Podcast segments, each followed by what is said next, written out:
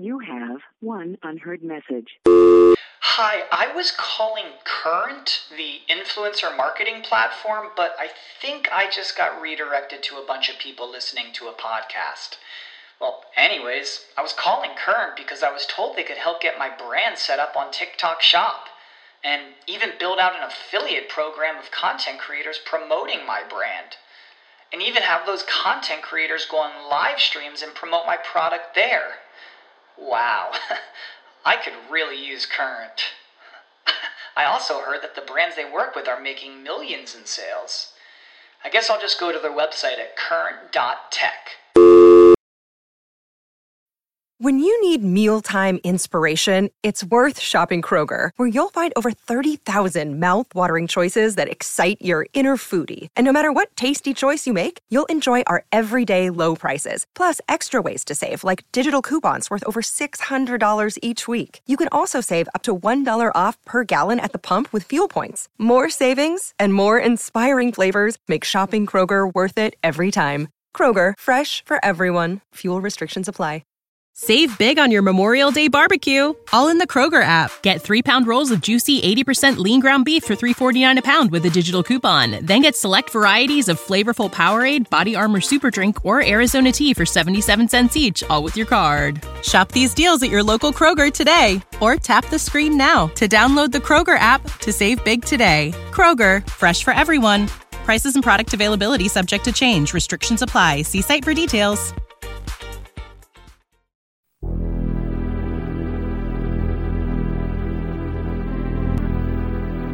Secretos de un emprendedor presenta.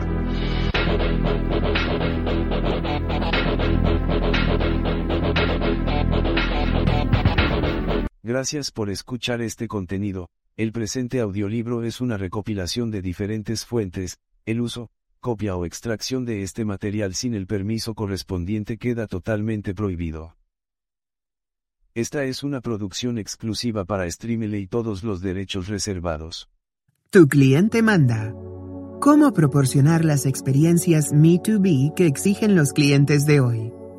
Escrito por Bill Price y David Jaffe. Los últimos 10 años han sido testigos de un profundo cambio en los negocios. El equilibrio del poder se ha devuelto al cliente y las empresas ya no tienen el control. Ahora, el cliente manda. En 2007 y 2008, cuando publicamos nuestro primer libro, The Best Service is No Service, el mejor servicio es no proporcionar ningún servicio, los sitios como Facebook y Twitter apenas estaban emergiendo. Nadie entendió las profundas implicaciones de las redes sociales, la Internet, el acceso móvil y otras nuevas tendencias explosivas. Nadie predijo el profundo cambio en la información y el poder que quedarían en manos de los clientes. En la actualidad, es crucial que se responda a este nuevo mundo o que uno se anticipe y se coloque a la cabeza de los demás. Decidimos que había llegado la hora de escribir nuestro siguiente libro. Ya no creemos que B2B y B2C sean términos precisos para describir la manera en que se relacionan empresas y clientes. Ahora solo consideramos que es válido el modelo Me2B. El cliente controla la relación y ante todo, las empresas tienen que pensar desde el punto de vista de este. Al mismo tiempo, observamos que la consultoría en el tema de experiencias del cliente muestra una tendencia a volverse más deficiente, lo cual crea el riesgo de que los discernimientos que podrían ayudar a las compañías a adaptarse y crecer se pasen por alto, como una moda fallida o prefabricada. Los consultores promedio, que se dedican a la experiencia del cliente, parecen enfocarse en investigaciones repetidas acerca de mapas detallados de transformación y en una obsesión con la medición y el monitoreo. Otros se centran en la cultura o en los sistemas de medición y retroalimentación, con exclusión de todo lo demás. No tenemos nada en contra de las encuestas para obtener retroalimentación de los clientes, los grupos de investigación o los análisis de la experiencia de los clientes. Sin embargo, Hemos observado que quienes tienen intereses particulares en una o dos soluciones están empezando a dominar la industria de la experiencia de servicio al cliente. Creemos que satisfacer las necesidades del consumidor en esta nueva era, en la que el cliente domina, requiere de un enfoque holístico e integrado, y que las compañías pueden ahorrarse tiempo y dinero al no convertir este asunto en un problema de investigación y retroalimentación del cliente. Sospechamos que había algunos principios subyacentes en la experiencia de los compradores que nunca se habían enunciado con claridad, pero cuya guía era necesaria. Así que nos propusimos demostrar que las empresas podían ponerlos en funcionamiento. Nuestro primer libro se enfocó en la simplificación, automatización y eliminación de las interacciones del cliente y, al final, presentábamos las maneras en que las organizaciones pueden maximizar el efecto positivo de las interacciones cuando éstas ocurren. Esta vez queríamos profundizar un poco más en qué se requiere para proporcionar una maravillosa experiencia en cada punto de contacto, desde la preventa hasta el uso de los productos o servicios. Ambos autores hemos llevado a cabo foros entre industrias en los que los miembros buscan encontrar cuáles son las mejores prácticas de servicio al cliente y llevarlas a discusión como estudios de caso. Sabemos que pocas organizaciones, incluso las de gran reputación, hacen todo lo correcto para el cliente. Nuestra finalidad fue conjuntar todas estas historias para definir cómo sería la máxima experiencia para el consumidor y la empresa teórica detrás de esta. Con ayuda de nuestros socios globales en Limebridge, entrevistamos a organizaciones que parecían estar haciendo bien las cosas e intentamos extraer su receta secreta. Mientras más investigábamos, más observamos que había patrones dominantes, que en última instancia redujimos a siete necesidades esenciales del cliente, las cuales describimos en este libro. Presentamos historias tanto buenas como malas que ilustran estas siete necesidades. No tenemos duda en nombrar quiénes son las buenas compañías o de dónde vienen las buenas historias. Sin embargo, propositivamente, nos hemos reservado a los protagonistas de lo que denominamos como malas historias. Esto se debe a que algunos de ellos han sido nuestros clientes y en consecuencia nos restringen los contratos y la confidencialidad. En lugar de nombrar a algunos y no hacerlo con otros, pensamos que sería más justo dejar en el anonimato a todos, con la esperanza de que pases un buen rato tratando de averiguar quiénes son. Nuestro proceso único. Esta sigue siendo una colaboración inusual. Vivimos en países diferentes que están, término medio, a 16 horas de distancia David vive en Melbourne, Australia, mientras que Bill vive en las afueras de Seattle, en Bellevue, Washington, en Estados Unidos. David siempre le dice a Bill cómo será el clima al día siguiente. Solo nos reunimos una vez en la misma habitación durante la redacción de este libro. Todo lo demás se hizo a través de Skype, archivos compartidos en Dropbox y otras herramientas. El hecho de que hayamos podido trabajar de esta forma refuerza el concepto de que, como ocurre en los negocios globales, las asociaciones increíbles ya no tienen que ser locales. Esperamos que disfrutes explorar con nosotros cómo manda tu cliente, al igual que las siete necesidades Me2B, y aprendas de los muchos ejemplos, tanto buenos como malos, que reunimos para que luego puedas trazar tu propio camino a la grandeza. Octubre de 2014. Bill Price, David Jaffe.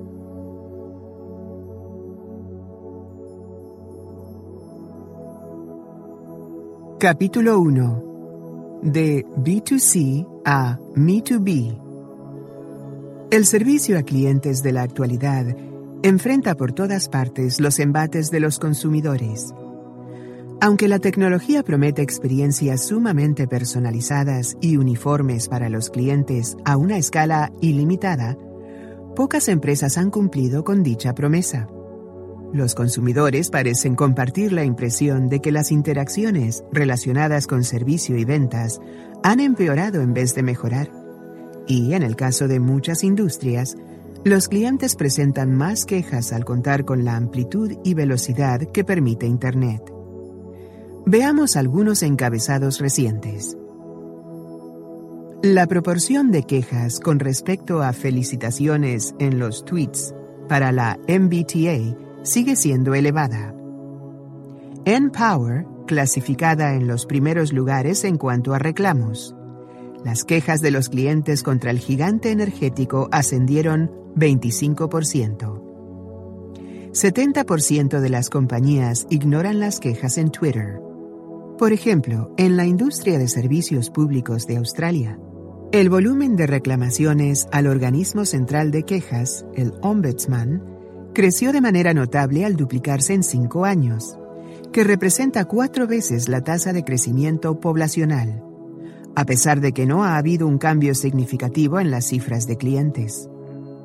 Organismos de quejas similares en otros países, como la Oficina de Comunicaciones del Reino Unido, muestran que la frecuencia de reclamos se elevó durante el mismo periodo. A pesar de los miles de millones que se gastan en atraer el afecto de los clientes, Apenas superamos los niveles de satisfacción que se informaban a principios de la década de 1990. Además, el cambio de proveedores está a la alza entre los consumidores, incitado a menudo por una experiencia deficiente con el servicio a clientes. Las empresas que están rezagadas en cuanto a experiencia del cliente tienen un desempeño insuficiente en una variedad de datos financieros en comparación con los líderes en esa área. Por ejemplo, un estudio de Watermark Consulting comparó los resultados bursátiles a seis años de los líderes en experiencia del cliente y de las empresas rezagadas en el rubro contra el Standard Poor's 500 y encontró que estos estaban 28 puntos porcentuales por arriba en el índice de SP mientras que los rezagados registraron una disminución de 33% en su valor en la bolsa. Mientras todos vivimos la experiencia de interminables llamadas en espera a los centros de atención telefónica de todo el mundo, únicamente para repetir una y otra vez a los agentes la misma información que ya dimos a otras personas en el proceso de compra, ¿Quién puede resistirse al anhelo de regresar a los viejos tiempos en los que los pequeños negocios familiares ofrecían un servicio personalizado e informado? Quizá la selección y los horarios fueran más limitados, pero cuando menos, los propietarios conocían igual de bien a sus clientes que a sus productos y mostraban afecto por ambos. Es posible que puedas recordar haber ido a la tienda de abarrotes con tu mamá y ver con gran emoción cómo el dueño sacaba algo especial que había pedido para ella, junto con alguna golosina para ti. Reconciliar el pasado con el presente crea una especie de disonancia cognitiva que recuerda una escena de la icónica película de los años 1980, Regreso al futuro, en la que Michael J. Fox se transporta de vuelta a 1955 con un DeLorean impulsado con plutonio y se queda pasmado mientras observa cómo atienden a los clientes en una antigua estación de servicio. Lo que funcionaba antes ya no sirve. Entonces, ¿qué pasó? ¿Tus necesidades cambiaron con los años? ¿Lo que causó una desincronización entre clientes y empresas? ¿O las empresas actuales ya no pueden satisfacer las necesidades que los clientes siempre han tenido? Es muy cierto que el panorama ha cambiado y que los negocios actuales son más grandes e increíblemente más complejos. Quizá la escala ha producido eficiencia y economía, pero ha distanciado a ejecutivos y gerentes de sus clientes y empleados, quienes tienen contacto directo con el cliente. No solo las empresas tienen ahora sus oficinas centrales en ciudades que están a muchos miles de kilómetros de sus clientes, sino que en una época de operaciones globales, los principales ejecutivos quizá estén en otro país y hablen otro idioma. Es poco común que los altos mandos ocupen algún tiempo charlando con los clientes de sus productos, escuchando sus llamadas o pidiendo la opinión del personal de primer contacto acerca de lo que expresan los compradores. El asunto esencial es que la escala eliminó la intimidad y muchas organizaciones olvidaron la importancia de los momentos de sinceridad que requerían interacciones y conexión frente a frente. Un factor que aumenta incluso más la complejidad es que las operaciones de servicio a clientes de nuestros días tienen muchas partes independientes que no se comunican entre sí. Ha proliferado una variedad de canales de interacción, como centros de contacto, SMS, navegación simultánea, Internet y redes sociales. El resultado neto es el dilema omnicanal. En tanto, los clientes han exigido nuevas maneras de lidiar con las organizaciones, por ejemplo, a través de mensajes de texto, para aprovechar sus teléfonos inteligentes. Y aunque las organizaciones han impulsado la apertura de nuevos canales, hay poca integración entre ellos. Esto únicamente aumenta la frustración del consumidor, y si además de eso se toma en cuenta el aumento en costos del soporte a clientes, el escenario es que ambas partes terminan perjudicadas. El Accenture Global Pulse, un estudio sobre actitudes y comportamientos de los clientes en todo el mundo, revela lo frustrante que es esta desconexión para los consumidores.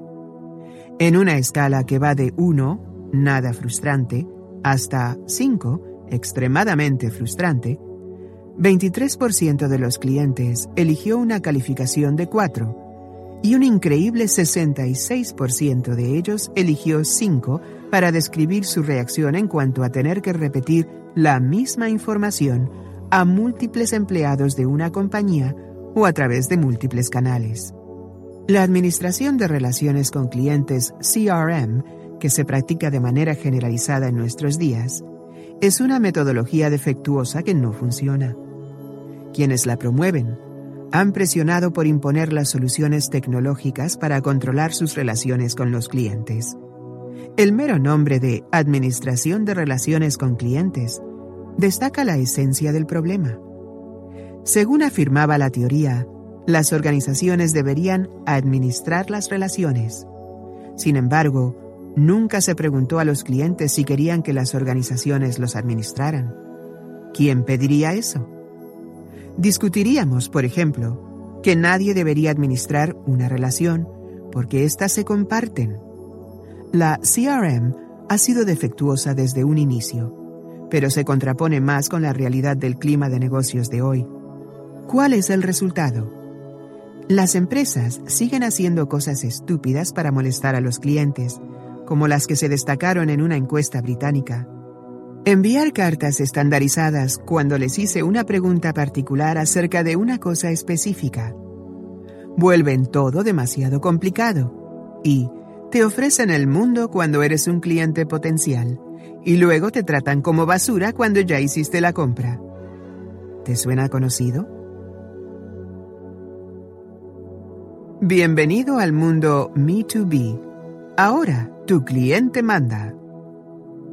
Las experiencias burdas e insatisfactorias con el servicio a clientes representan ahora una amenaza incluso más grave para la supervivencia de la empresa en comparación con hace 10 años. Los clientes de hoy tienen un poder más grande. La Internet, las redes sociales, el acceso a la tecnología móvil y todos los demás cambios dinámicos recientes nos han llevado más allá de la era de autoridad y control cuando las organizaciones podían decirle a sus clientes qué era más conveniente para ellos, aunque en realidad su meta era aumentar las ganancias a corto plazo. Durante muchos años, la gente ha categorizado a los negocios principalmente según dos modelos, B2B y B2C. Las organizaciones B2B venden a otras empresas.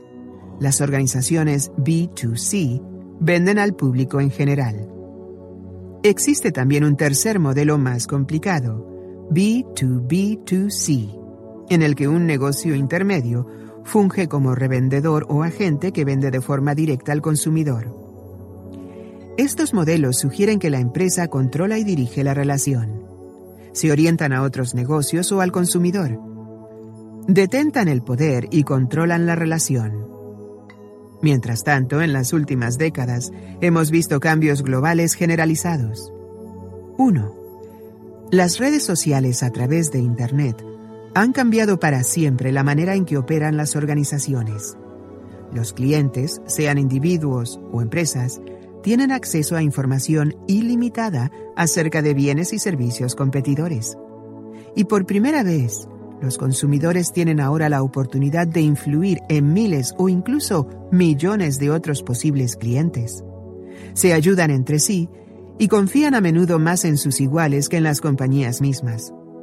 A esto le denominamos comunicación C2C, de cliente a cliente. 2. Entramos en la era móvil, en la cual la información viaja con nosotros y está en la punta de nuestros dedos. Los clientes pueden estar en cualquier parte y acceder a la información en la web, lo cual tiene una influencia en las decisiones que llegan de manera directa hasta el punto de venta. 3. Las transacciones que facilitan la Internet, la nube, los datos masivos y otras tecnologías están transformando los modelos de negocio. Industrias enteras se han visto alteradas, en muchos casos al grado de disminuir en forma significativa las barreras de entrada.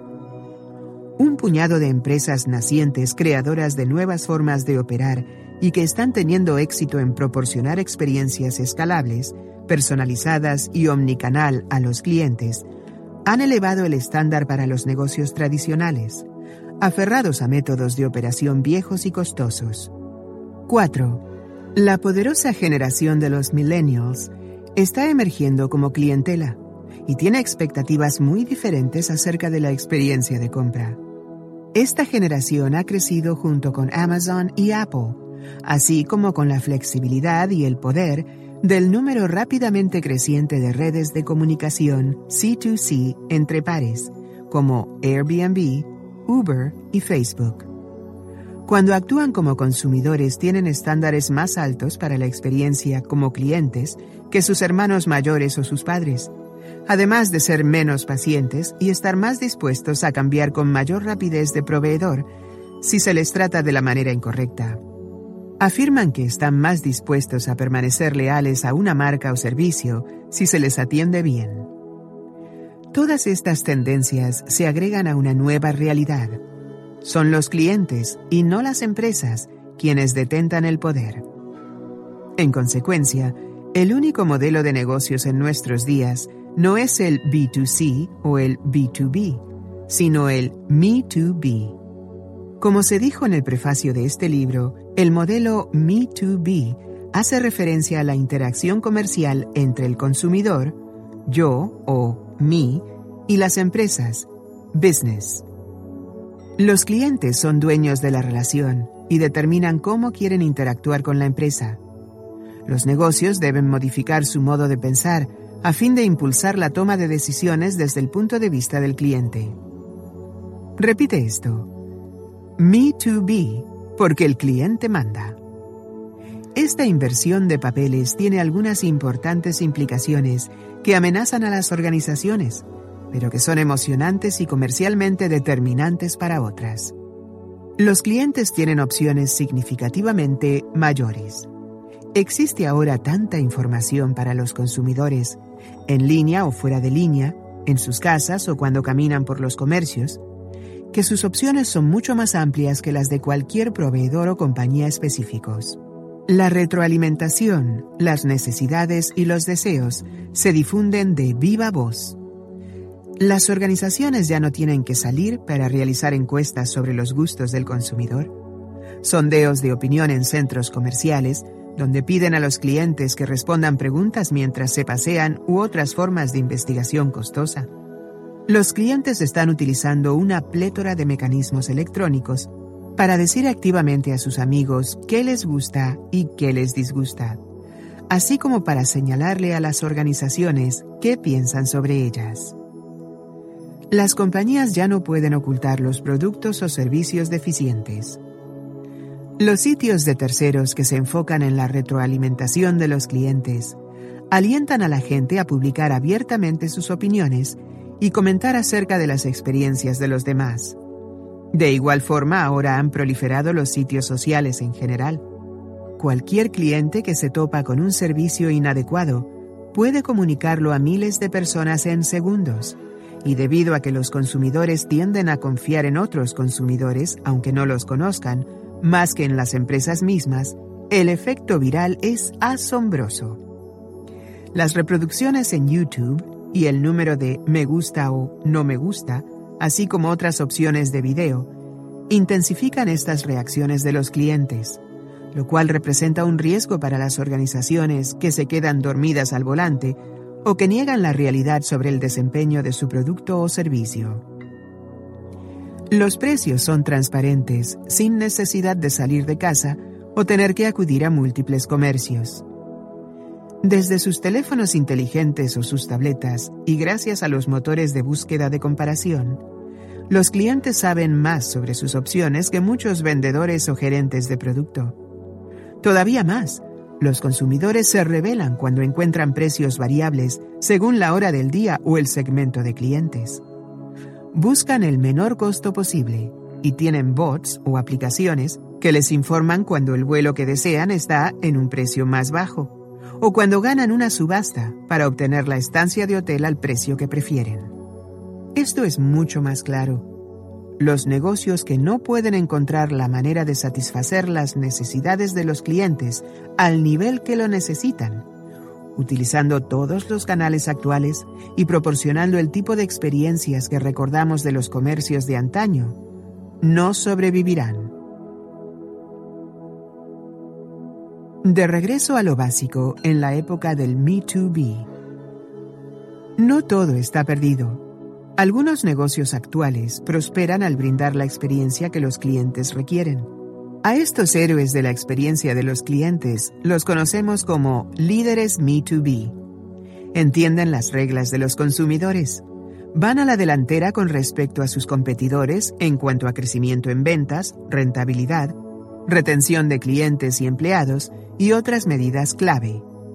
Las compañías como Amazon, Apple, Disney, IKEA, John Lewis, Lego, Nordstrom, Southwest Airlines, USAA y Virgin son nombres familiares y a menudo aparecen en las clasificaciones publicadas de la mejor experiencia para el cliente. No obstante, algunos de los líderes Me2B son empresas jóvenes, en rápida expansión, como Shoes of Prey, o compañías muy conocidas en sus propios países, como Vente Privé en Francia o Yamato Transport en Japón, pero menos famosas fuera de sus mercados locales. La motivación para escribir este libro fue indagar qué hacen estas compañías para tener éxito, mientras que otras tienen dificultades, y ayudar tanto a los negocios nuevos como a los tradicionales a adaptarse. Nos comunicamos con muchos de estos líderes Me2B Entrevistamos a los gerentes, clientes, proveedores y vendedores, a lo que añadimos análisis secundarios que incluyen los comentarios en redes sociales y lo que nosotros denominamos WOCAS, datos que muestran qué dicen nuestros clientes. Mientras más conocíamos los datos, más se confirmaba nuestra corazonada original, que los clientes Me2B siguen buscando las mismas cosas de siempre los aspectos fundamentales de servicio a clientes no tienen que cambiar. Lo que sí requiere modificación es la capacidad de las empresas para reconocer y satisfacer esas necesidades. Ahora que tu cliente manda, satisfacer dichos requerimientos es más importante y complejo, porque estos tienen más información y más opciones en cuanto a métodos de interacción.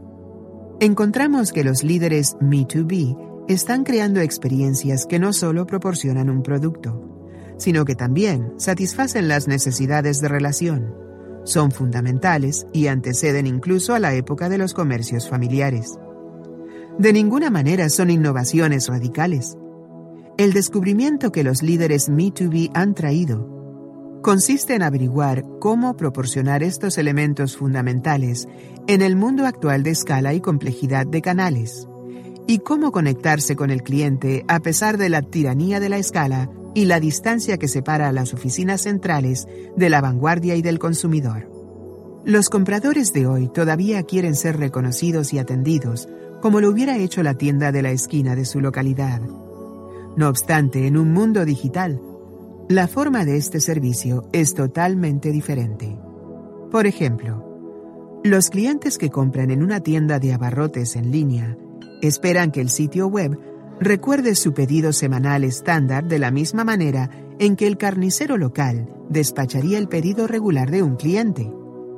El medio ha cambiado, pero la necesidad no. A medida que estudiamos a estos líderes Me2B, observamos que surgía un patrón en las maneras en las que empresas reconocen y satisfacen los requerimientos de los clientes y forman relaciones duraderas. A estos factores los denominamos las siete necesidades del cliente para el éxito Me2B, y el lenguaje que utilizamos para describirlas asume el punto de vista de este. 1. Me conoces y me recuerdas. 2. Me das opciones. 3. Me facilitas las cosas. 4. Me valoras. 5. Confías en mí. 6. Me sorprendes con cosas que no puedo imaginar. 7. Me ayudas a ser mejor y a hacer más. El reto que representa satisfacer estas necesidades guiará las estrategias vitales que tienen que adoptar las empresas a fin de vender y prestar un servicio en el mundo Me2B. En estas páginas demostramos qué son y cómo se conectan con las necesidades fundamentales de relación. Demostramos la manera en que los líderes Me2B satisfacen estas necesidades e ilustramos con claros ejemplos cuáles son tanto los éxitos como los fracasos, además de especificar los obstáculos que impiden el éxito. Las siete necesidades del cliente no son iguales. De manera muy similar a la famosa jerarquía de Maslow, forman una pirámide. Las primeras tres, me conoces, me das opciones, me facilitas las cosas, son fundamentales para la mayoría de las interacciones y forman la base para que todas las relaciones Me2B proporcionen maravillosas experiencias para el cliente. Las compañías que satisfacen las siguientes dos necesidades, me valoras, confías en mí, son más maduras en quienes se han transformado en líderes Me2B quienes realmente se consideran dentro de una relación significativa y bidireccional con los clientes, y también reconocen que los consumidores tienen y deberían tener más control. Las empresas que complacen las dos necesidades finales muestran todavía más madurez. No necesitan satisfacerlas todo el tiempo, sino solo por momentos cuidadosamente elegidos que tienen un impacto potente y significativo sobre este y que demuestran una disposición a invertir en la relación a largo plazo. ¿Qué impulsa a los líderes Me2B? A medida que analizábamos a estos líderes, nos preguntamos por qué eran diferentes de las demás organizaciones. ¿Por qué parecen más enfocadas en estas siete necesidades que las demás empresas? Empezamos por buscar cuáles eran las estrategias comunes que impulsaban a los líderes Me2B y las colocamos, igual que a las compañías, dentro de grupos comunes. Nuestra conclusión fue que existen cuatro tipos de organizaciones que toman vías diferentes para adquirir un enfoque en el cliente. 1. Los talentosos innatos. 2. Los retadores. 3. Los rehabilitados. 4. Los campeones actuales. Todos los líderes Me2B tienen uno o más de estos tipos. En el capítulo 9 describimos cada uno de los grupos, con ejemplos de las organizaciones que entran en estas categorías y las estrategias que persiguen. Bases del éxito Me2B Muchos de los líderes Me2B que analizamos se han dado el lujo de crear sus organizaciones desde el principio lo cual facilita mucho más la incorporación de esta perspectiva centrada en el cliente dentro de su ADN. No obstante, la gran mayoría de las compañías necesitan transformar a su organización desde el interior para responder al reto que representa en la actualidad la satisfacción de las necesidades señaladas. A lo largo del libro, examinamos los obstáculos que tendrán que superar las empresas existentes si desean cambiar. También describimos algunas de las bases que necesitan establecerse si lo que aspiran es cubrir las siete necesidades del cliente a la escala que se requiere. Modernización de procesos, canales integrados, cultura orientada al cliente que reconozca que el negocio es personal, personas empoderadas y energizadas. Las compañías que están en el pináculo del Me2B buscan un lazo común con los clientes, el sello distintivo de las verdaderas relaciones. Las empresas Me2B valoran sobre todo las relaciones con sus clientes y reconocen que la mejor manera de alcanzar el éxito y la estabilidad económica es repensar su actividad comercial a través del cristal de la experiencia de sus clientes. Quizás esa es la razón por la cual hemos observado que la investigación actual sobre los factores de éxito para las relaciones personales, incluso en el caso de los matrimonios, se ajusta de manera sorprendente. One unheard message. Hi, I was calling Current, the influencer marketing platform, but I think I just got redirected to a bunch of people listening to a podcast. Well, anyways, I was calling Current because I was told they could help get my brand set up on TikTok Shop and even build out an affiliate program of content creators promoting my brand. And even have those content creators go on live streams and promote my product there. Wow, I could really use Current. I also heard that the brands they work with are making millions in sales. I guess I'll just go to their website at current.tech. When you visit Arizona, time is measured in moments, not minutes. Like the moment you see the Grand Canyon for the first time. Visit a new state of mind. Learn more at hereyouareaz.com. When you need mealtime inspiration, it's worth shopping Kroger, where you'll find over 30,000 mouthwatering choices that excite your inner foodie. And no matter what tasty choice you make, you'll enjoy our everyday low prices, plus extra ways to save, like digital coupons worth over $600 each week. You can also save up to $1 off per gallon at the pump with fuel points. More savings and more inspiring flavors make shopping Kroger worth it every time. Kroger, fresh for everyone. Fuel restrictions apply. Al ambiente empresarial. También concluimos parte de ese trabajo dentro del presente libro. Para tener éxito en la época Me2B, las grandes empresas están adquiriendo de nuevo una relación personal y resulta ser que todas esas cosas que sustentan las relaciones de calidad con los clientes también se aplican a las relaciones con los empleados. Llegó el momento de iniciar el viaje al éxito Me2B.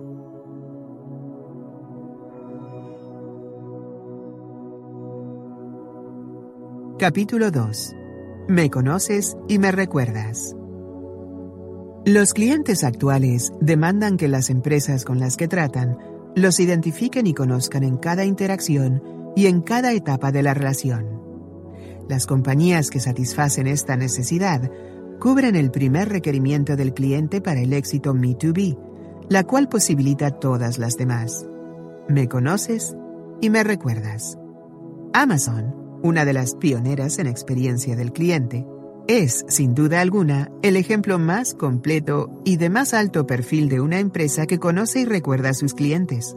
Y no solo pensamos eso porque Bill, Price, coautor de este libro, haya sido el primer vicepresidente global de servicio a clientes de Amazon, sino porque la trayectoria de la compañía habla por sí misma.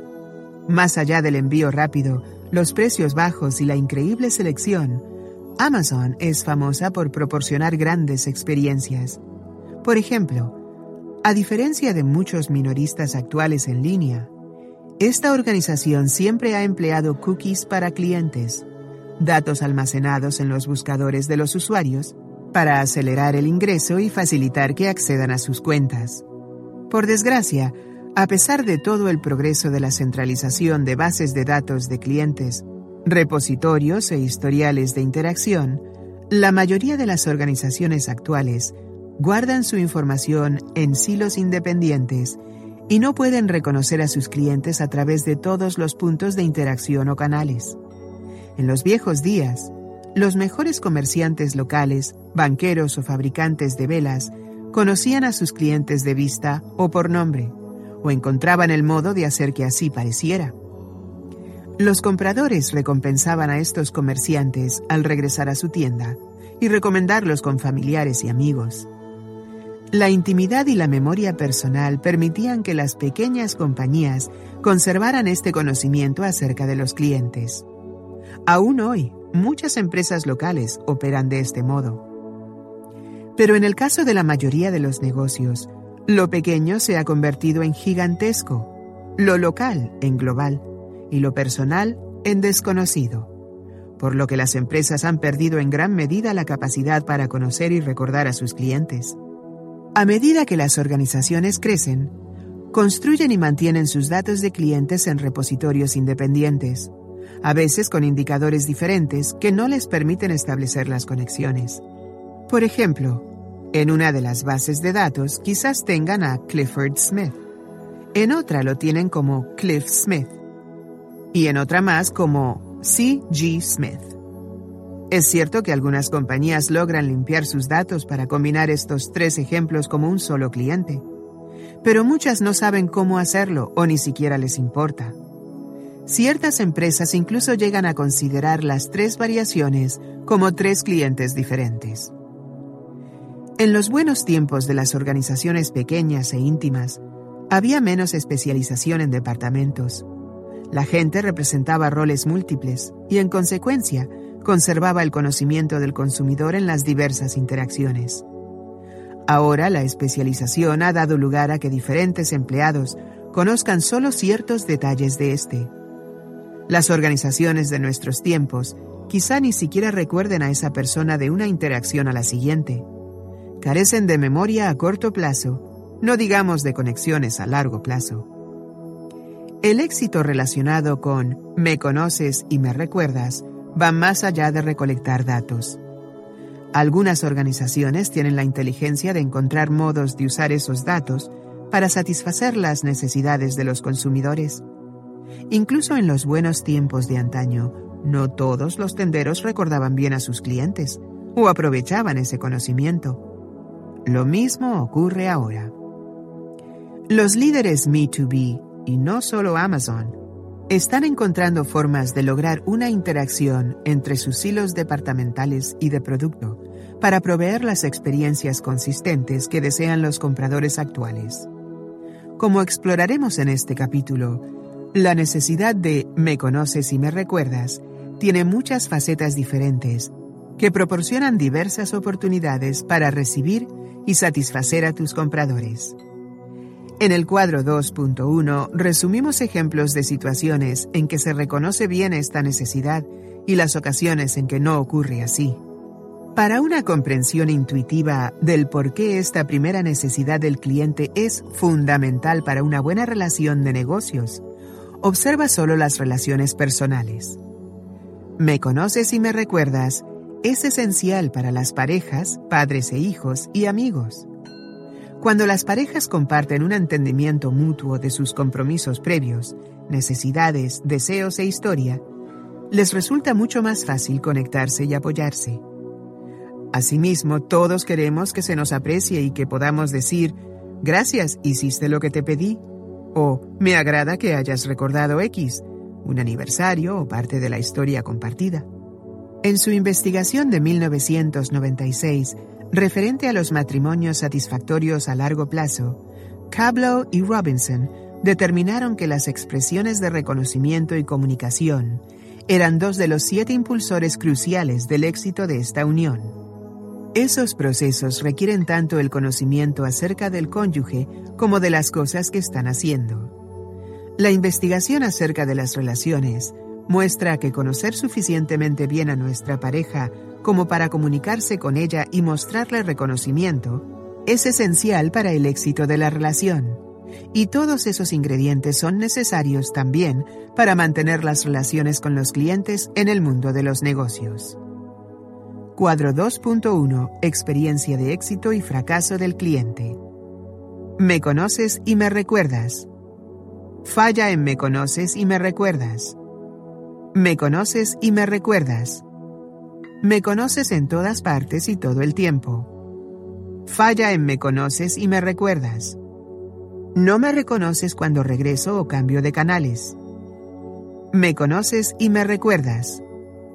Nunca me pides las cosas dos veces. Falla en me conoces y me recuerdas. Me obligas a repetir las cosas. Me conoces y me recuerdas. Conoces mis preferencias. Falla en me conoces y me recuerdas. ¿No puedes recordar lo que te dije que me gusta o que me disgusta? Me conoces y me recuerdas. Predices mis necesidades con inteligencia. Falla en me conoces y me recuerdas. Me sigues sugiriendo cosas que no quiero o que ni siquiera uso. Me conoces y me recuerdas. Me conoces a mí y a los míos. Falla en me conoces y me recuerdas. Pero somos el mismo hogar. Me conoces y me recuerdas. Sabes cuando no quiero que me reconozcas. Falla en me conoces y me recuerdas. Déjame en paz. Me conoces en todas partes y todo el tiempo. Siempre y todas las veces que un cliente interactúa con una organización, los líderes Me2B comprenden y aplican la historia de la relación. Saben cuáles productos y servicios tiene hoy día el cliente y cuáles ha comprado en el pasado Conocen la historia de los puntos de contacto con ese comprador en todos los canales, minoristas, en línea, centros de atención a clientes, redes sociales, reuniones en persona y en cualquier punto de comunicación. Es importante monitorear las interacciones que inicia el cliente, pero es igualmente necesario que la empresa dé seguimiento a sus propias comunicaciones al exterior. Cada vez que sea posible, también es útil conocer no solo cuando sucedió algo, sino también los detalles de la interacción. Por ejemplo, es útil hasta cierto punto estar al tanto de que un cliente llamó ayer, pero es más útil saber que lo hizo para quejarse y luego declinó la solución que le propuso el agente. También es importante que se sepa si dejó un comentario en Internet, en un foro o en la conserjería del hotel, y luego envió un correo electrónico relacionado con el mismo problema no resuelto. Todos estos puntos, para usar el término de la industria, deberían encontrarse en la base de datos central, pero lo más importante es su actualidad, relevancia y disponibilidad en todos los demás puntos de contacto. Por ejemplo, una persona que acaba de pasar 20 minutos meditando si hará una compra en línea y luego llama al centro de ventas, se sentirá encantada cuando el agente la salude por su nombre y le diga, parece que ha estado explorando nuestro nuevo producto. ¿En qué puedo servirle? Para variar, no es necesario empezar desde el principio. Malas historias, comunicación fracturada.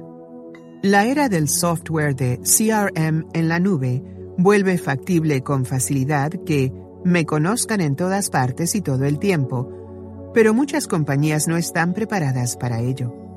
Por ejemplo, uno de los principales minoristas de viajes en Estados Unidos, Reino Unido y Australia ha crecido de manera espectacular a través del fabuloso servicio y de sus precios competitivos.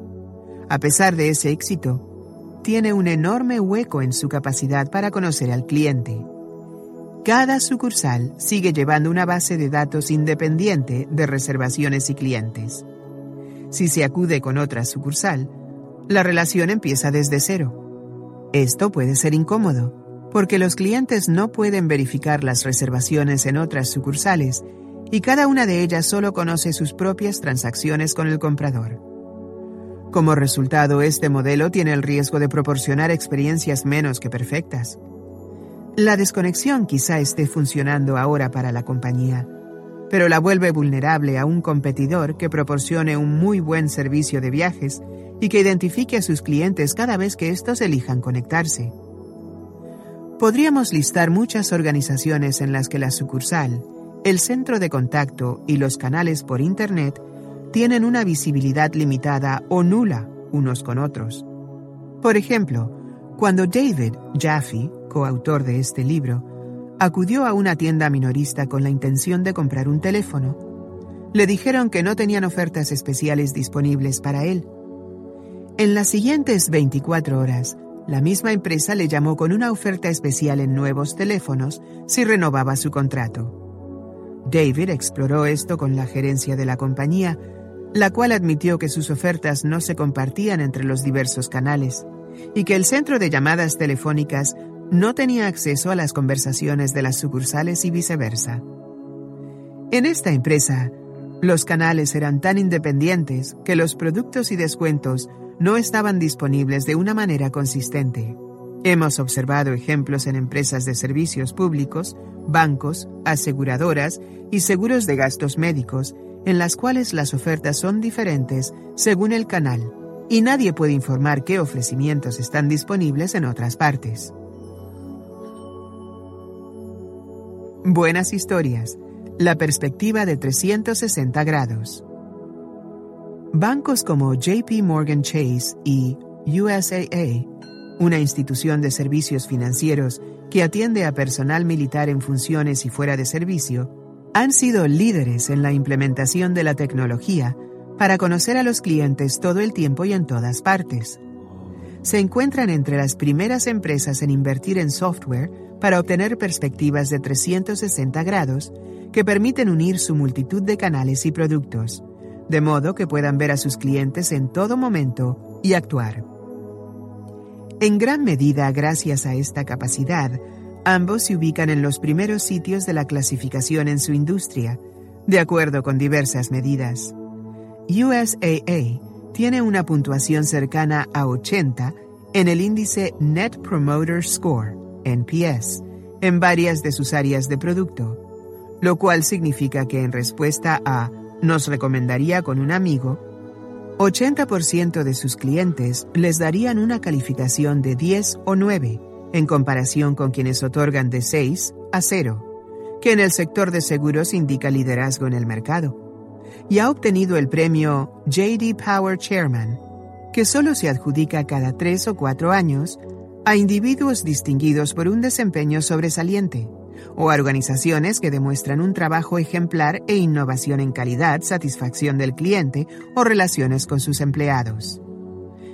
En 2013, Chase publicó los mayores incrementos en NPS de cualquier banco estadounidense, lo cual produjo que pasara del tercer al segundo cuartil y que obtuviera una ventaja sobre otros bancos nacionales. En un banco bien organizado, los agentes del centro de contacto y los empleados de las sucursales pueden ver cada una de las interacciones que ha llevado a cabo un cliente, identificar los productos y servicios que se utilizaron, al igual que los comentarios que éste hizo y los canales implicados. Pueden darse cuenta de que retiró en un cajero automático o que ingresó a banca en línea para hacer una transferencia o restablecer un límite de alerta para que se le notificara cuando un saldo específico pasara de cierto umbral. La revolución de la banca en línea también ha significado que los bancos ahora proporcionan a sus clientes esta perspectiva completa a través de Internet y de los servicios de telefonía móvil, lo cual representa un enorme beneficio. En los primeros tiempos de este servicio, los clientes tenían que seleccionar la opción de que cada una de sus cuentas estuviera visible en línea. Ahora los consumidores esperan que cada nuevo producto lo esté. Bill se registró hace poco en un hotel y escuchó que el encargado le preguntaba a otra persona que estaba junto a él, ¿es la primera vez que se hospeda con nosotros? Si este hubiese sido un hotel enfocado en Me2B, el empleado hubiera dicho, espero que disfrute su primera estancia con nosotros. O, bienvenida, qué gusto volver a recibirla, señorita X. El hotel debería saber si esta era la primera, tercera o décima ocasión en que la huésped se había registrado con la cadena de hoteles. Que le reconozcan a uno cuando está en una visita, en particular a una nueva ciudad, hace que los huéspedes se sientan felices y en casa, y quizá eso se transmita también a las demás personas que se están registrando al mismo tiempo. Vaya, me gustaría que también me traten así. Comparemos esa experiencia con la situación de Bill cuando se hospeda junto con su esposa en la cadena de hoteles Joie de Vivre. Sin importar la localización, siempre les encanta encontrar media botella de Chardonnay de California en una cubeta de hielo cuando entran en la habitación. Bill solicitó esto como servicio a la habitación la primera vez que se hospedó en la cadena, y el sistema recuerda esa preferencia. Joie de Vivre es una compañía que dirige un empresario que decidió que proporcionará una experiencia diferenciada. Otras oportunidades de llevar las necesidades Me2B a la experiencia del cliente en el caso de una visita a un hotel incluyen confirmar con anterioridad las preferencias solicitadas que el cliente señaló, como recibir el New York Times en la mañana, una cama king size, que la habitación no tuviera vista a la calle y fuera para no fumadores. Nunca preguntes lo que ya sabes. Si una organización ha tenido éxito con Me conoces y me recuerdas, entonces ya tiene almacenada gran cantidad de información acerca del cliente, por lo cual debería utilizarla para ahorrarle esfuerzos al cliente al nunca pedirle a nadie que introduzca o repita los datos que ya dio en el pasado. También es valioso conservar datos de procesos llevados a cabo de manera parcial. Los sitios web inteligentes conservan información de solicitudes llenadas a medias, aunque es posible que el usuario todavía no se haya convertido en cliente. Los líderes en este espacio generalizan esto a los demás canales para que los formatos estén prellenados en el mostrador o en cualquier otro canal de ventas cuando el cliente decida hacer una compra. Malas historias. Hacer que el cliente tenga que esforzarse. Una onerosa falla en cuanto a nunca preguntes lo que ya sabes ocurre en los hospitales estadounidenses y en los consultorios médicos que insisten en pedirle a los pacientes que llenen de nuevo los formatos de antecedentes de salud cada vez que se presentan a una cita médica. En lugar de preguntar si ha habido cambios desde la última visita, que quizá haya ocurrido apenas dos meses antes, se les presenta el formato original con cinco páginas. De manera semejante, la información que un cliente ha proporcionado a una empresa a través de un sistema de respuesta de voz interactiva, IVR, o en un formato en la red o en cualquier otro sitio, debería comunicarse entre todos los procesos. Todos hemos experimentado dar información a un IVR para tener que repetirla de nuevo dos minutos después cuando nos contesta un agente. En el banco de Bill, del que ha sido cliente desde hace 15 años, sus quejas en cuanto a esta experiencia con los agentes del centro de contacto siempre producen la misma respuesta.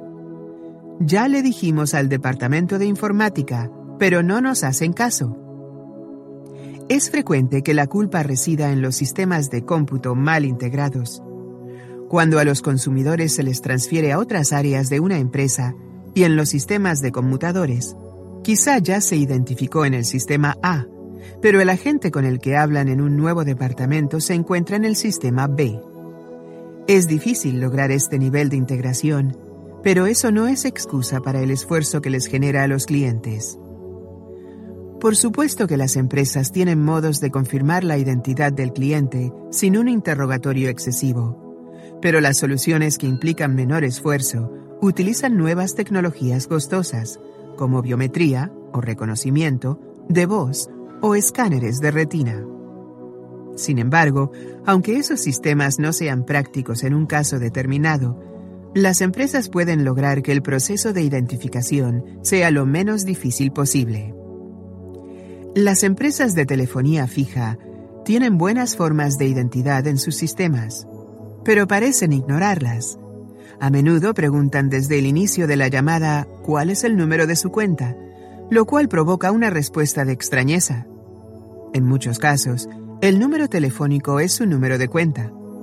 Si el cliente utiliza ese número para llamar a la compañía telefónica, las tecnologías como ANI, identificación automática del número, o CLI, identificador de llamadas, pueden asociarlo con una base de datos y utilizarlo para identificar al cliente.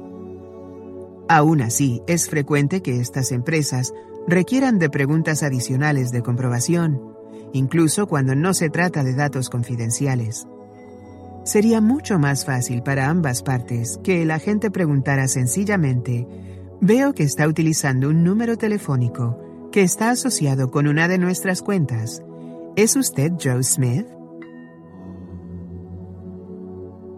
Buenas historias, experiencias personalizadas. Los líderes Me2B están simplificando la vida de sus clientes al reutilizar de manera inteligente y consistente sus datos. Por ejemplo, recientemente American Express actualizó la página de ingreso a pagos de tarjeta, que ahora tiene prellenados los campos de datos de nombre de usuario y contraseña, lo cual hace que los miembros accedan con más rapidez a su cuenta. Este es un muy buen ejemplo del uso de cookies para evitar solicitar a un miembro la información con la que ya se cuenta. La compañía se precia de que la membresía tiene sus privilegios, e incluso lo demuestran con este pequeño cambio. Jeff Bezos, CEO de Amazon, ha hablado desde hace largo tiempo de su visión de entregar páginas personalizadas a cada cliente. Cuando alguien visita su sitio, la página de inicio de la empresa aparece de inmediato entre cuatro y siete características personalizadas que se basan en su conocimiento del historial de compras del cliente. Esos datos permiten que Amazon muestre recomendaciones particulares para ese comprador, junto con detalles de la cuenta, servicio de videos en streaming, descarga continua, lista de deseos y artículos vistos con anterioridad. Conoces mis preferencias.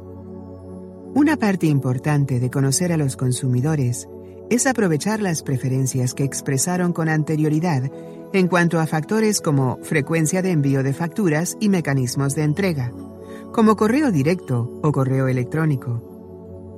Es posible que los clientes también tengan preferencias en cuanto a los medios de contacto, por ejemplo, a través de mensajes de texto o correo electrónico. Cada vez que un cliente proporciona retroalimentación o hace una sugerencia, es importante y a menudo es una declaración explícita de una predilección. Nada debería considerarse demasiado pequeño como para que la organización lo Save big on your Memorial Day barbecue, all in the Kroger app. Get three pound rolls of juicy 80% lean ground beef for $3.49 a pound with a digital coupon. Then get select varieties of flavorful Powerade, Body Armor Super Drink, or Arizona tea for 77 cents each, all with your card. Shop these deals at your local Kroger today, or tap the screen now to download the Kroger app to save big today. Kroger, fresh for everyone. Prices and product availability subject to change. Restrictions apply. See site for details. Tenga en mente, incluso la preferencia por un diario expresada por un huésped en un hotel. Satisfacer esta necesidad no solo significa guardar las preferencias y darles uso, sino preguntar de manera proactiva a los clientes qué desean. Los líderes Me2B están buscando estas preferencias de modo que otras empresas no lo hacen, como discutiremos más ampliamente en el capítulo 3, Me das opciones. Malas historias, conversaciones forzadas. Una aerolínea que proporciona servicios integrales intentó alguna vez ofrecer a sus viajeros frecuentes de primera clase una mejora en el servicio, al asegurarse que trataran siempre con un representante telefónico. A estos clientes se les dio un número especial al que podían llamar y que evitaba el sistema IVR normal, para pasar de manera directa con un agente capacitado. La línea aérea se aseguró de que las llamadas se respondieran con rapidez y seleccionaron con cuidado a los agentes. Pero los resultados no fueron agradables en todos los casos. El problema se derivó de la suposición de que todos los clientes prefieren hablar con una persona. La aerolínea nunca les preguntó, simplemente actuó como si entendiera las preferencias de este grupo de consumidores. No les ofreció opciones y por ende pasó por alto completamente el que algunos de estos individuos preferían el autoservicio. La empresa pudo haber capturado detalles de estos clientes de alto valor, como el tipo de servicio que deseaban, y luego usar esa información para dirigir sus llamadas. Conocer esta información no se refiere a suponerla, como ocurrió aquí. Buenas historias, transacciones rápidas. Mientras tanto, el National Australia Bank ha hecho una excelente labor en cuanto a utilizar las preferencias de sus clientes al añadir una característica de recuérdame en sus cajeros automáticos. Al realizar las transacciones, los clientes pueden almacenar lo que el sistema denomina transacción favorita. Por ejemplo, un retiro de 100 dólares estadounidenses con recibo impreso. Después de ello, la opción favorita siempre aparece primero en la lista de transacciones disponibles, lo cual ahorra tiempo a los clientes.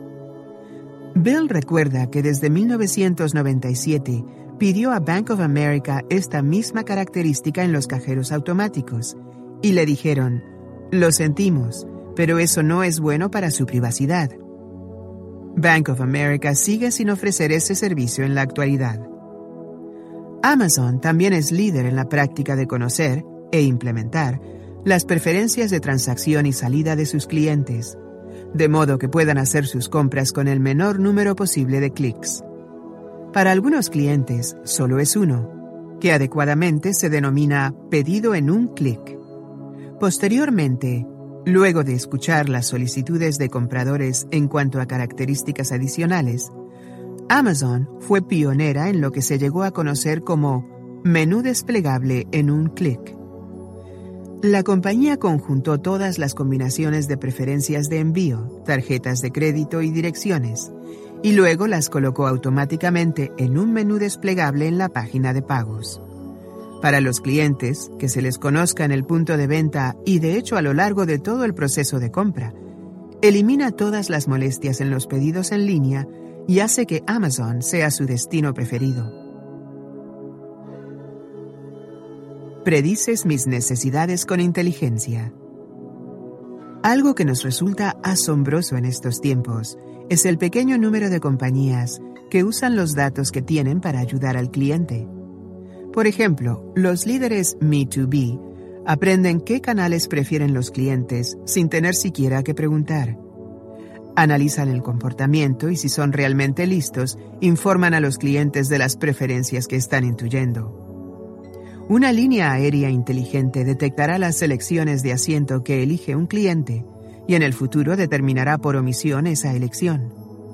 La meta en este caso es prestar atención a lo que hacen los clientes y darle buen uso a esa información.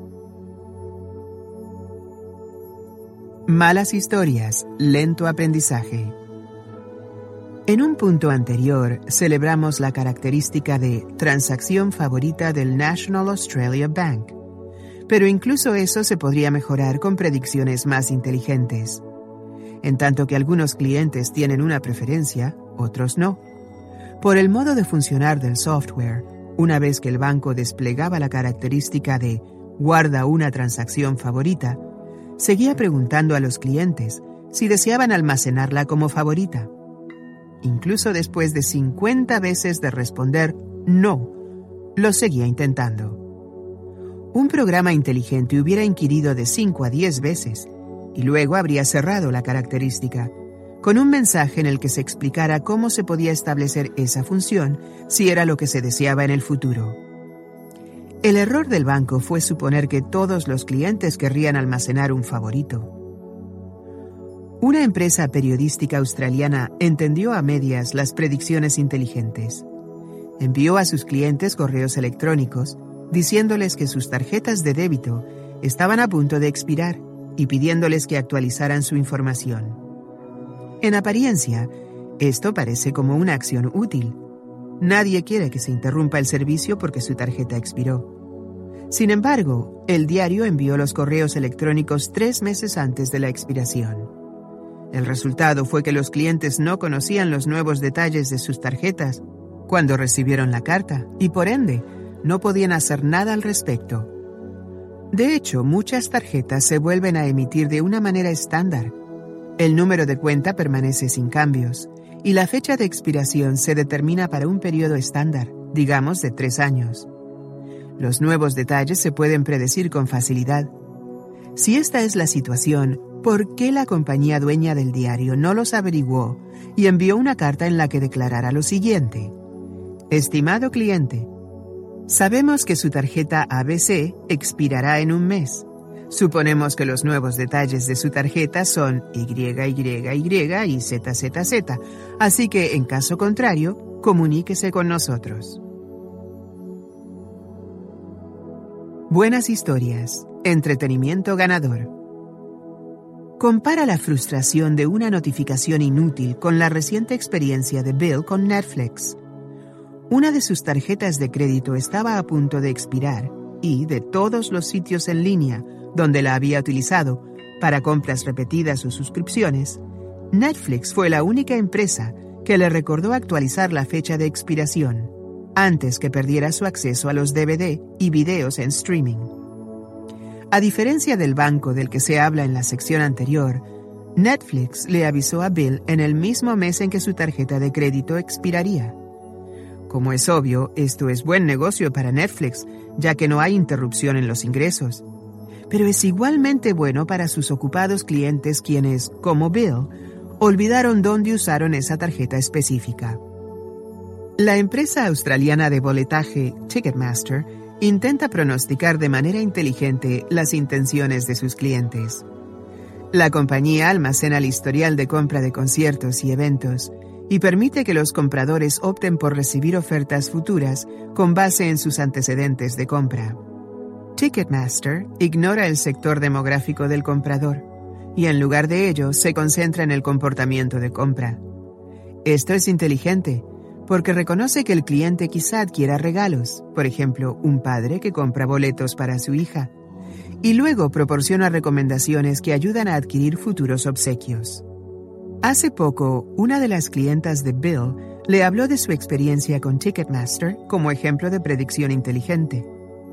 El sistema telefónico IVR de la empresa le presentó una serie de preguntas que le permitieron solicitar sus boletos en el IVR, en lugar de esperar a que uno de los ocupados agentes le asistiera con la transacción. Las preguntas fueron más o menos las siguientes. La información se ha modificado utilizando datos almacenados de las transacciones previas de esta clienta. ¿Es usted Nancy Jones? Sí. ¿Está usando su tarjeta de crédito con terminación 2345? Sí. ¿Desea que sus boletos se envíen a la dirección que aparece en nuestra pantalla como 123 Main Street? Sí. Esto es un ejemplo de lo que Peter Massey, nuestro socio en Limebridge, UK, denomina ser rápido y simple para el cliente, en una interacción que emplea la predicción inteligente. Me conoces a mí y a los míos.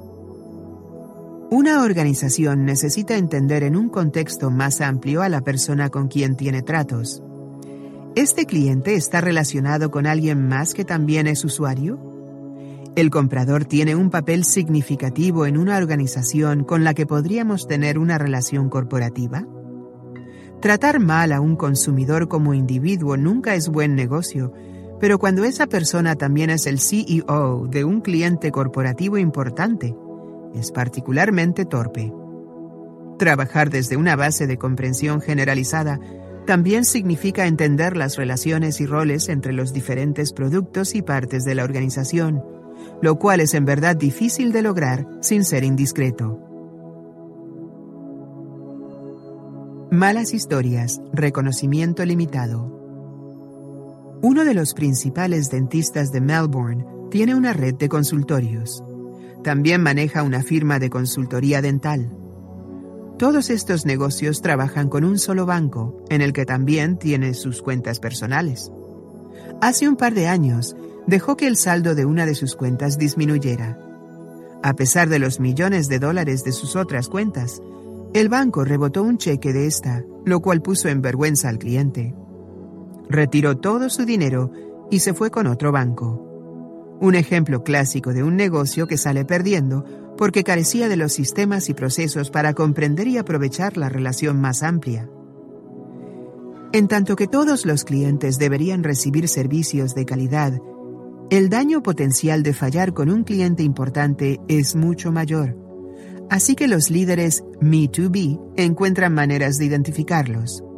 En 2011, el Premier de Queensland, en Australia, que se puede comparar con un gobernador estatal en Estados Unidos, recibió su factura de servicios públicos y encontró que tenía errores. Esa misma noche apareció por televisión con la cuenta en mano y advirtió a todo el mundo en ese estado que revisara sus propias facturas para asegurarse que no les estuvieran cobrando de más. El centro de contacto de la empresa de servicios se vino abajo y el volumen de quejas al organismo del Ombudsman se elevó de manera espectacular. Fue un error muy costoso y también dañó la reputación de la compañía. Las campañas de marketing de la empresa tuvieron menos efectividad para adquirir nuevos clientes después de este suceso. Por supuesto que el verdadero problema fue el error en la factura, pero las fallas en la administración de clientes con influencia significativa magnificaron su impacto. La compañía reaccionó después de ocurrido el hecho estableciendo una unidad especial encargada de manejar a todos sus usuarios de alto perfil, como políticos y líderes empresariales. Si esto parece un ejemplo muy extremo, consideremos el siguiente. Uno de los clientes de Bill le pidió a su equipo que averiguara las maneras de aumentar la satisfacción de sus clientes en su pequeño centro de contacto en Seattle. El equipo se dedicó a escuchar las llamadas de los clientes. No hay mejor manera que esa. Durante una de estas llamadas, hecha a últimas horas de la tarde, un cliente que tenía acento británico preguntó si la compañía podía acelerar la entrega de un pedido porque mi gente necesita usarlo mañana. El agente de contacto siguió todos los procesos estándar y terminó diciéndole, lo sentimos, pero no podemos entregarlo antes de que termine la semana. En cuyo momento el cliente dijo, muy bien, lo entiendo, tendré que conseguirlo con otro proveedor. Ahí terminó la llamada. En un momento posterior de la semana, cuando Bill y su equipo compartieron la historia con el vicepresidente de marketing de su cliente, este se revolvía en su silla y pidió al director del centro de contacto que averiguara quién había solicitado el pedido. Tuvo una desagradable sorpresa cuando se enteró de que el comprador británico representaba su segunda cuenta más importante y que el CEO de esa empresa era quien había hecho la llamada no solo perdieron la venta, sino también posiblemente la cuenta. Buenas historias, trato VIP. Muchas compañías hacen grandes esfuerzos para entender el contexto más amplio de la relación con los clientes. El Commonwealth Bank de Australia tiene mecanismos para detectar lo que denominan clientes especiales estos pueden incluir a políticos prominentes o a cuentahabientes importantes y los miembros de sus familias. Sin embargo, el asunto no tiene que ver solo con identificarlos, sino con darles seguimiento para garantizar que ciertos sistemas y procesos se manejen en forma diferente para ellos. Por ejemplo, en lugar de enviar un conjunto de cartas amenazantes para una deuda en tarjeta de crédito, el banco manejaría con mayor discreción a uno de estos clientes. Otras compañías, notablemente el proveedor de televisión satelital DirecTV, así como otras empresas que cuentan con amplias bases integradas de datos de clientes, reconocen a sus consumidores importantes cuando están en línea o cuando se comunican a través del sistema telefónico IVR, y de inmediato los dirigen a sus mejores agentes para que les brinden el soporte. En ocasiones, los clientes están al tanto de este trato VIP como ocurre con las aerolíneas o cadenas de hoteles, a cuyos usuarios frecuentes se les proporciona un número telefónico diferente para sus llamadas y hasta un URL distinto que pueden utilizar para acceder a su cuenta en línea. En ocasiones, el trato VIP tiene su mayor impacto cuando toma por sorpresa al usuario y a menudo lo conduce a reacciones de asombro que dan lugar a experiencias maravillosas. Sabes cuándo no quiero que me reconozcas. Como extensión de conoces mis preferencias, a veces los clientes prefieren mantenerse anónimos, o cuando menos no quieren que se les trate en forma personalizada, ni recibir promociones basadas simplemente en sus preferencias expresadas de ciertos bienes y servicios. Esto ayuda a explicar por qué muchos clientes insisten en que las compañías no compartan sus datos o transacciones con otras organizaciones, ¿Y por qué se molestan tanto cuando reciben sugerencias u ofertas que no solicitaron? Los clientes desean sentir que tienen el control, quieren administrar sus propias relaciones con la empresa y no que se les administre o controle. Malas historias, violación de la privacidad. En 2012, las tiendas Target, en Estados Unidos, aparecieron en los titulares cuando llegaron demasiado lejos en sus pronósticos de las situaciones de vida de sus clientes con base en su historial de compra. Un padre abrió un correo de la tienda en el que le enviaban montones de cupones para artículos de bebé. De inmediato llamó a la tienda local para quejarse de manera muy enérgica. Resultó que su hija adolescente había utilizado su tarjeta de crédito para comprar artículos que activaron la puntuación de embarazo de la tienda, lo cual condujo al envío de cupones a la futura madre que, como era de esperarse, no le había informado a sus padres acerca de las compras. El minorista cometió dos errores. Primero, promoverse con base en una suposición sobre lo que podría ser un tema confidencial para el cliente.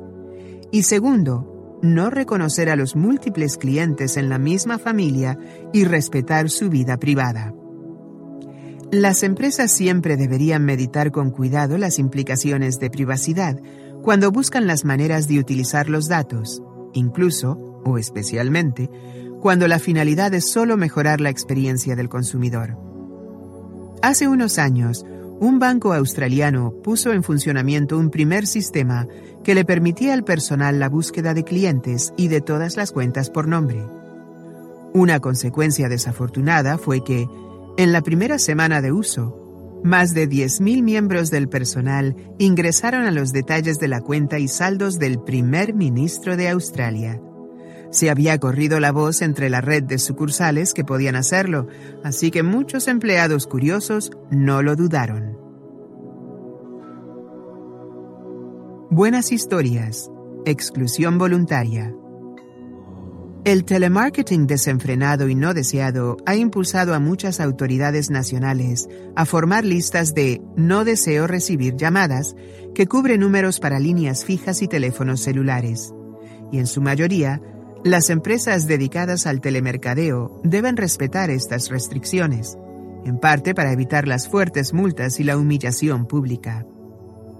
Los minoristas en línea han seguido un camino similar, con el propósito de asegurarse que sus promociones se ajusten a las necesidades de sus clientes y que no les provoquen molestia. Por ejemplo, el hecho de comprar un libro infantil para un sobrino no significa que estés interesado en una andanada de correos electrónicos en los que se promueven más libros infantiles. Quizá sí estás interesado, pero es posible que prefieran omitir de manera voluntaria este tipo de mensajes, mientras que sí deseas seguir recibiendo promociones de novelas policíacas, DVD de películas de acción y artículos de cocina. Amazon y otras empresas lo notaron y ofrecen opciones precisas de mensajes, similares a no deseo recibir llamadas, que permiten a sus clientes establecer las comunicaciones que sí quieren recibir.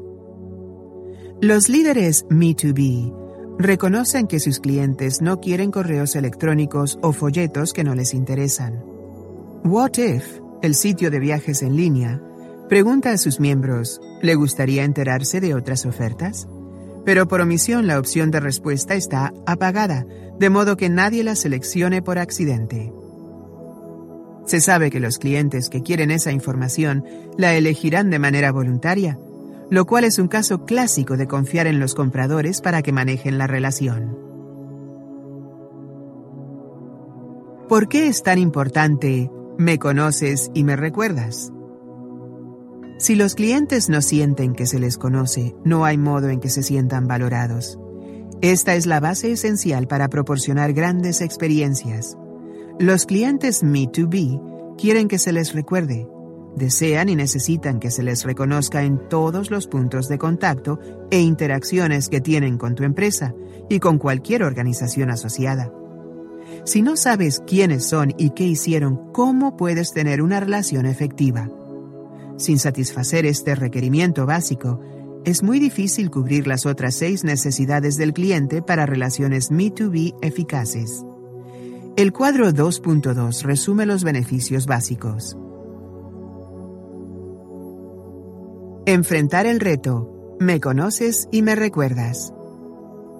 Si la necesidad del cliente de que se le conozca y recuerde es tan lógica y fundamental, ¿por qué las organizaciones tienen tantas dificultades para lograr que funcione?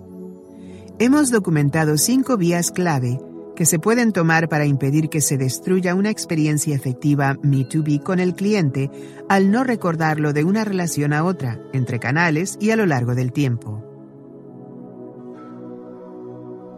Integración de la tecnología.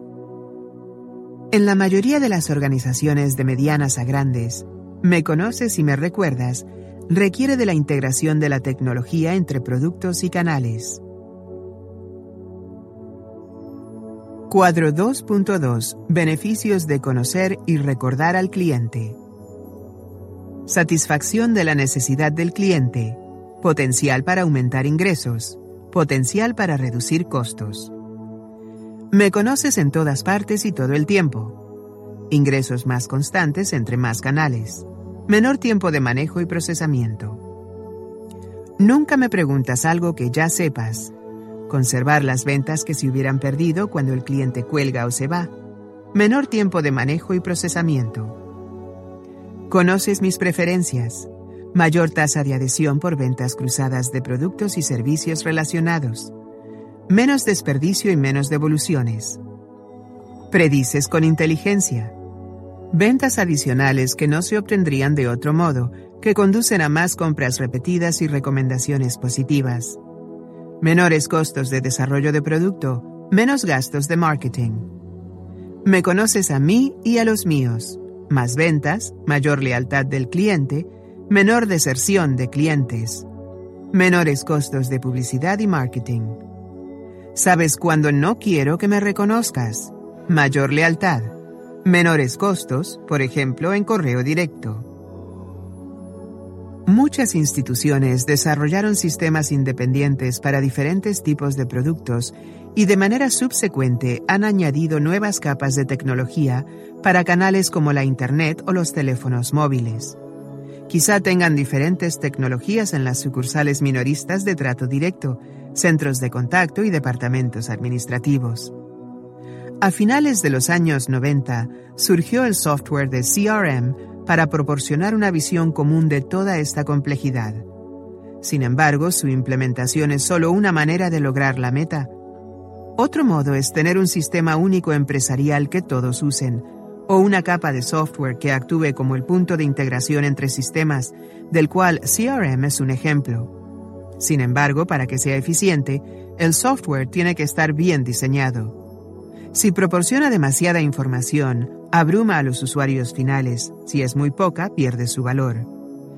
La única manera que conocemos para lograr este resultado es comprometer la participación de los usuarios finales tanto en el diseño como en la prueba de estas aplicaciones, de modo que quienes utilizan las interacciones comunes entre los clientes puedan recomendar su funcionamiento. Integración de procesos. Por desgracia, conocer de manera eficiente al cliente no solo es un problema de software, también, y con más frecuencia, es un proceso y un problema de motivación.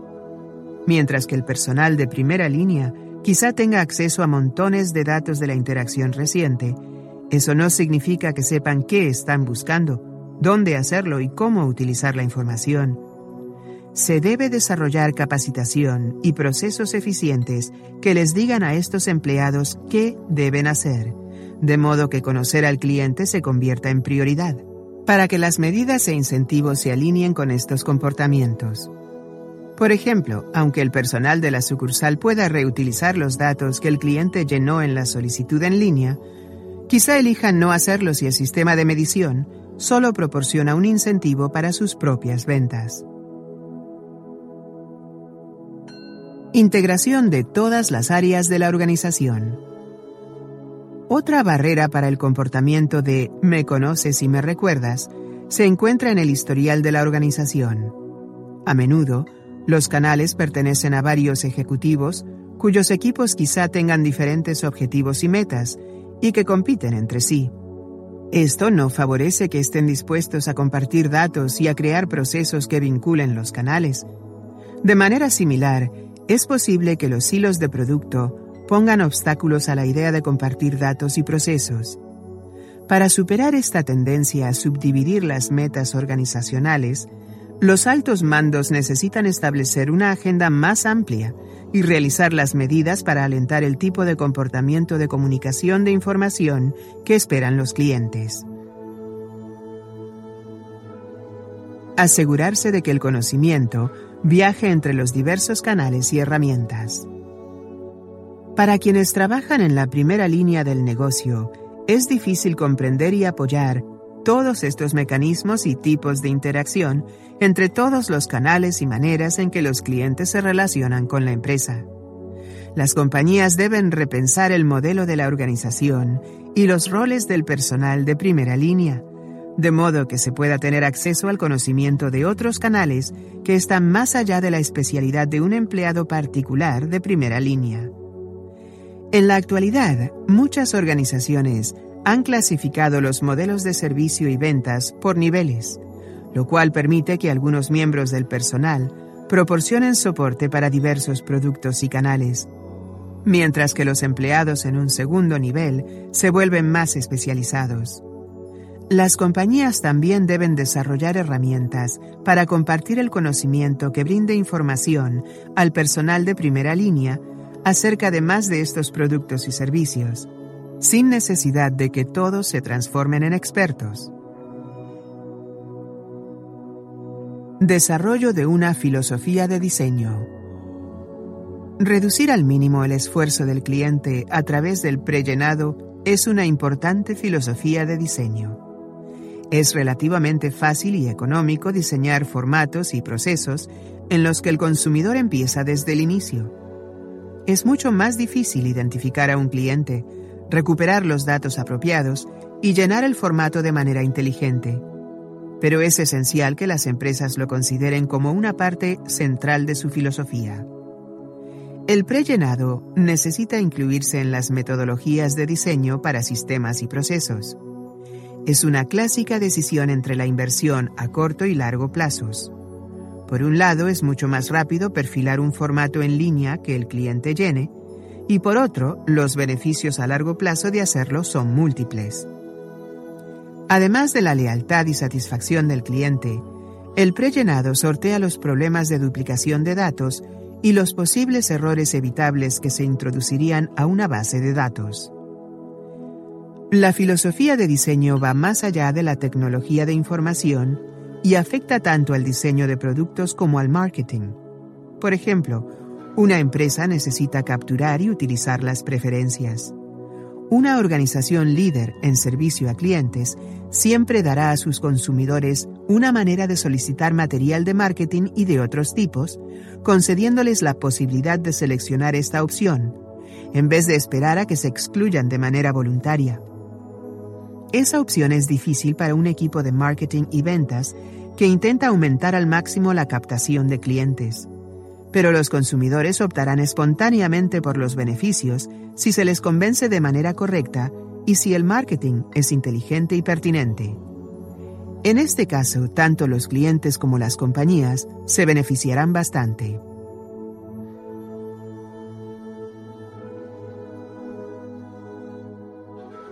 Capítulo 3.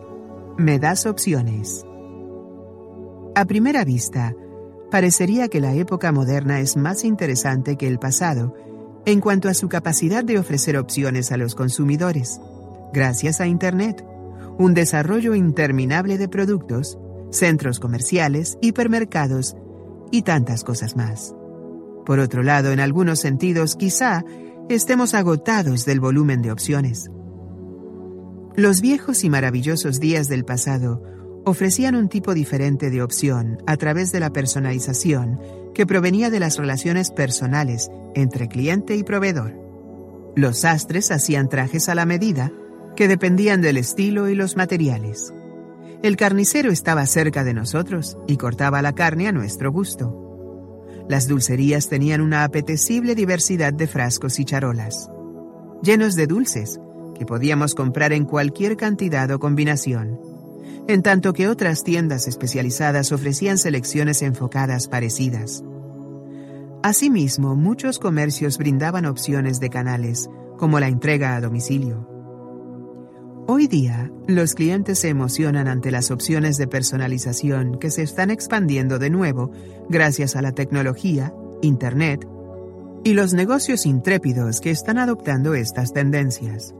Por ejemplo, la entrega a domicilio de productos lácteos presenta un resurgimiento en Estados Unidos, gracias a empresas como Smith Brothers Farms. La entrega de leche era común en muchos países hasta la década de 1970, pero desapareció en gran medida debido al predominio de los supermercados. Esta empresa familiar del área de Seattle inició operaciones en 1920, pero al proporcionar entregas de leche a domicilio en el nuevo milenio, está aprovechando uno de los deseos más importantes del cliente Me2B, la expansión de las opciones para el consumidor. La página de su sitio web, Who We Are, quienes somos, captura el espíritu de esta época al asegurarle a los clientes en un texto en negritas, tú mandas. En la actualidad, los clientes buscan ampliar sus opciones a través de la entrega a domicilio en muchas áreas. Esta tendencia encuentra reflejo en Australia, con el resurgimiento de la entrega de alimentos frescos hasta la puerta de la casa que realiza Aussie Farmers Direct, la cual se ha colocado en la lista de las cinco compañías de más rápido crecimiento en los últimos cinco años. Así como Redmart, que envía de manera eficiente sus productos por las carreteras y estrechas callejuelas de ese pequeño país. A los clientes siempre les ha gustado tener opciones. La posibilidad de elegir satisface nuestra necesidad de sentirnos en control de la situación. Hoy día, las opciones, no tanto de productos sino de nuestras relaciones con comerciantes individuales, se vuelven de nuevo una expectativa gracias a las posibilidades comerciales que ofrecen tanto la Internet como la telefonía móvil. Con tantas empresas que pelean agresivamente entre sí para llamar la atención de los consumidores, estos responden con gran rapidez para recompensar a quienes satisfacen su necesidad de control. Las empresas que seriamente desean tener relaciones sinceras con sus clientes, como ocurre con todos los líderes Me2B, saben que no pueden dominar. Imaginemos que tenemos una relación personal en la que nuestra pareja lo dicta todo. ¿Qué comes y cuándo? ¿A dónde vas? Los temas de conversación entre los dos. Nadie querría tener tan poca participación. Las opciones crean la experiencia contraria. Al proporcionar una reciprocidad que es indicio de una relación de calidad, tanto en lo personal como en lo profesional. De modo que las compañías que dan opciones a sus clientes les demuestran que valoran su tiempo, deseos y necesidades. Por supuesto que algunas organizaciones muy exitosas compiten con éxito en otros parámetros que no son las opciones o con una selección o servicios limitados. Por ejemplo, la cadena de supermercados Aldi solo cuenta con sus marcas propias, lo cual permite ofrecer a sus clientes precios sumamente bajos. No obstante, la propuesta de valor resultante, es decir, lo que recibe el cliente a cambio de una opción restringida, es muy clara. De hecho, la estrategia de Aldi se basa en darles una opción relativamente novedosa en el mercado. En vez de decidir entre la multitud de marcas y precios de los supermercados tradicionales, ahora pueden ir de compras al sencillo Aldi, donde intercambian sus abundantes opciones de productos por una cuenta más baja de abarrotes y una experiencia simplificada de compras. De modo similar, la estadounidense Costco, que opera en 10 países, obtiene ingresos anuales de 100 mil millones de dólares estadounidenses al ofrecer una selección limitada de productos agrícolas, carne y vinos de alta calidad, así como una amplia variedad de otros productos, muchos de los cuales se venden al mayoreo. Costco tiene una popular marca propia llamada Kirkland, pero también cuenta con marcas que el cliente reconoce y en las cuales confía. Y por supuesto, en Costco es posible comprar grandes cantidades de estas. Las empresas Me2B son muy sensibles al deseo de control del cliente. Eso significa dar opciones, pero también implica ocuparse de explicar cuando las opciones son limitadas. Por ejemplo, si un proceso solo se puede realizar en un canal debido a regulaciones o problemas de seguridad, entonces la compañía tiene que explicar ese impedimento. Es mucho más probable que los consumidores se sientan rechazados o que se alejen si las restricciones parecen arbitrarias o diseñadas para satisfacer las necesidades de la compañía y no las suyas. Las compañías Me2B satisfacen el deseo de opciones de los clientes en seis formas clave, que son las mismas que no cubren muchas otras empresas. El resto de este capítulo se enfoca en estas necesidades subyacentes que se resumen en el cuadro 3.1. Cuadro 3.1 Experiencia de éxito y fracaso según el cliente. Éxito de me das opciones. Fracaso de me das opciones. Éxito de me das opciones.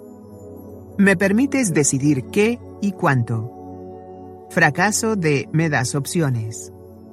Restringes mi rango o volumen de compra sin ninguna buena razón y sin proporcionarme incentivos. Éxito de me das opciones. Me permites decidir cómo y dónde haré las cosas. Fracaso de me das opciones. Solo ofreces un canal de compra o me obligas a devolver por este o por la misma localización que es incluso peor cuando ya hice la compra. Éxito de me das opciones. Lo puedo hacer en mi propio tiempo. Fracaso de me das opciones. Me restringes a horarios de operación que no se ajustan a mis tiempos o uso horario. Éxito de me das opciones. Me das el consejo que necesito cuando lo necesito. Fracaso de me das opciones. Tu información de producto es claramente promocional, limitada o está demasiado filtrada, lo cual provoca duda o confusión. Éxito de me das opciones. Puedo controlar con quién trabajo. Fracaso de me das opciones. Me fuerzas a trabajar con alguien que no me aprecia o que no usa mi mismo idioma. Por ejemplo, sigo tratando con un nuevo vendedor cuando ya he sido comprador muy frecuente. Éxito de me das opciones. Me permites diseñarlo. Fracaso de me das opciones. No siempre te ajustas a mis necesidades y no me permites ayudarte. Me permites elegir qué y cuánto. Los líderes Me2B permiten que los clientes marquen la pauta de cuáles y cuántas opciones tendrán. Las mejores empresas utilizan la personalización para crear segmentos de uno para emplear el término que acuñaron en 1996 Don Peppers y Martha Rogers en su trascendental libro One to One Future, Marketing One Times One. Esto permite que el cliente adapte por completo las opciones de productos y servicios. Las maneras incorrectas de satisfacer esta necesidad incluyen ofrecer únicamente opciones empaquetadas de productos que limitan la capacidad del cliente para combinar o para decidir entre productos por volumen, y sin ofrecer cuando menos algún tipo de beneficio como compensación por las opciones limitadas. Malas historias, información limitada y peligro de spam. Ofrecer explicaciones claras y minuciosas sobre las opciones disponibles es una manera de ayudar a los clientes a decidir los sitios de boletaje en línea son un ejemplo de una industria que ha hecho las cosas a medias. Los puntos de venta parecen brindar opciones. Puedes entrar en línea y elegir el tipo de boleto, nivel, fila, etc., y escoger entre los métodos de envío. Pero la información que se proporciona no es tan sofisticada como debería ser para dar una verdadera opción del qué. Por ejemplo, cuando se seleccionan boletos para un estadio deportivo, los clientes pueden optar por una categoría de precio y a menudo por un área general. Sin embargo, los sitios carecen de información específica del recinto. Si nunca has estado ahí, es imposible saber qué tan alto o lejano está el asiento con respecto a la cancha o escenario, o de qué lado estarán los aficionados de tu propio equipo. tendrías que hablar con un agente del centro de atención al cliente para que te brinde la información, lo cual es una experiencia frustrante cuando intentas completar una transacción rápida y conveniente por medio de Internet. Permitir que los clientes elijan qué y cuánto también se refiere a las comunicaciones de marketing y de servicio. Los clientes pueden suscribirse de manera voluntaria y solicitar en un menú de opciones que se les envíen alertas por correo electrónico o limitar las llamadas de servicio a un horario previo a las 10 de la noche o entre las 2 y las 4 de la tarde.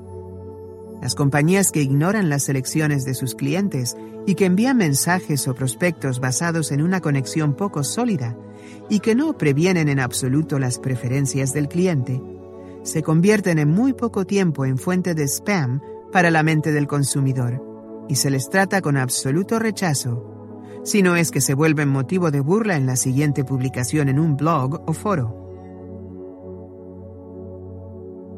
Buenas historias. Selección guiada.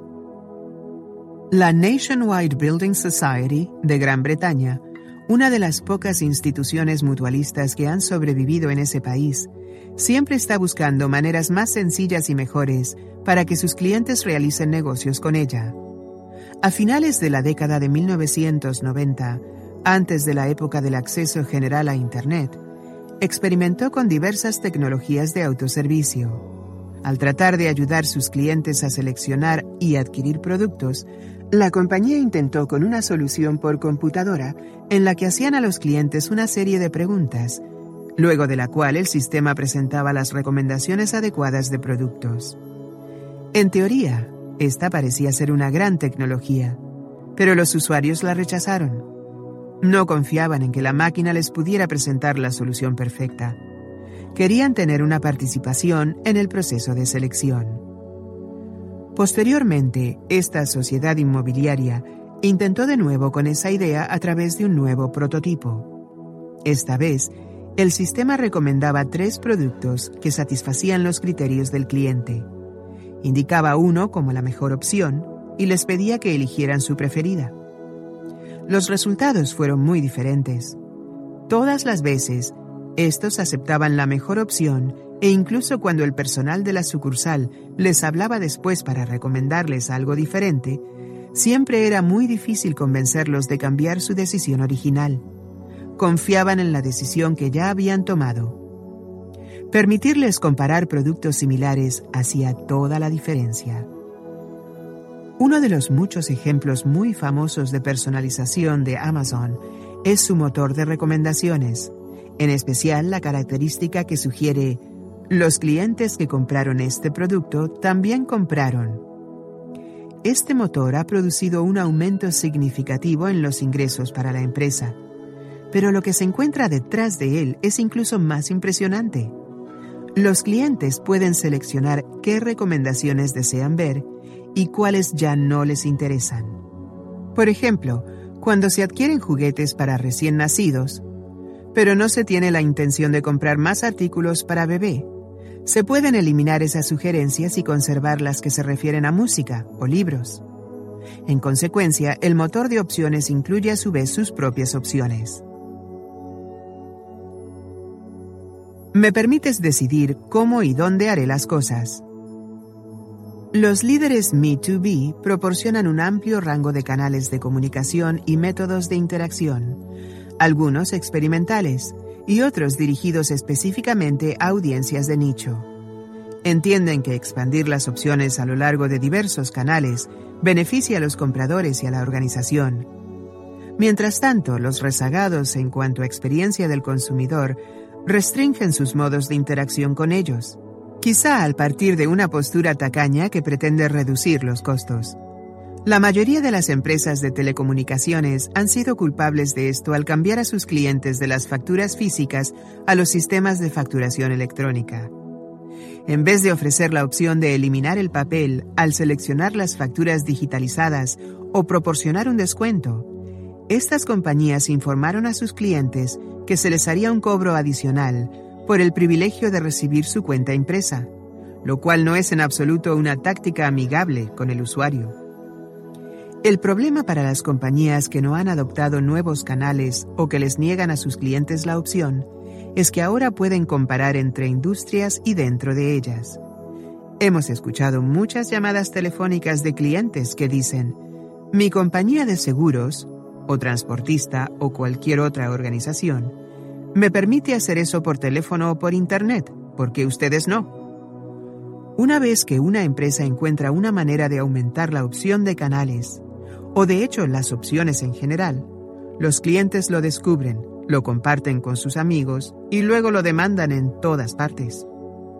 En nuestro primer libro le llamamos a esto estándares de comparación del último contacto y sigue aplicándose incluso más en la actualidad a medida que aumenta la variedad de opciones de canal. Malas historias, consecuencias involuntarias.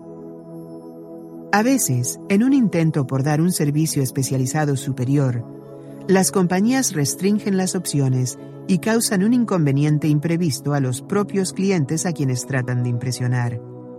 Un muy buen ejemplo es el uso de ejecutivos de cuenta. La idea es que el personal especializado proporcione el mejor apoyo a los mejores clientes. Pero hemos observado que en la práctica, una y otra vez, estas relaciones limitan las opciones. En el caso de uno de nuestros clientes dedicado a los servicios públicos, a los clientes empresariales se les asignaban ejecutivos de cuenta.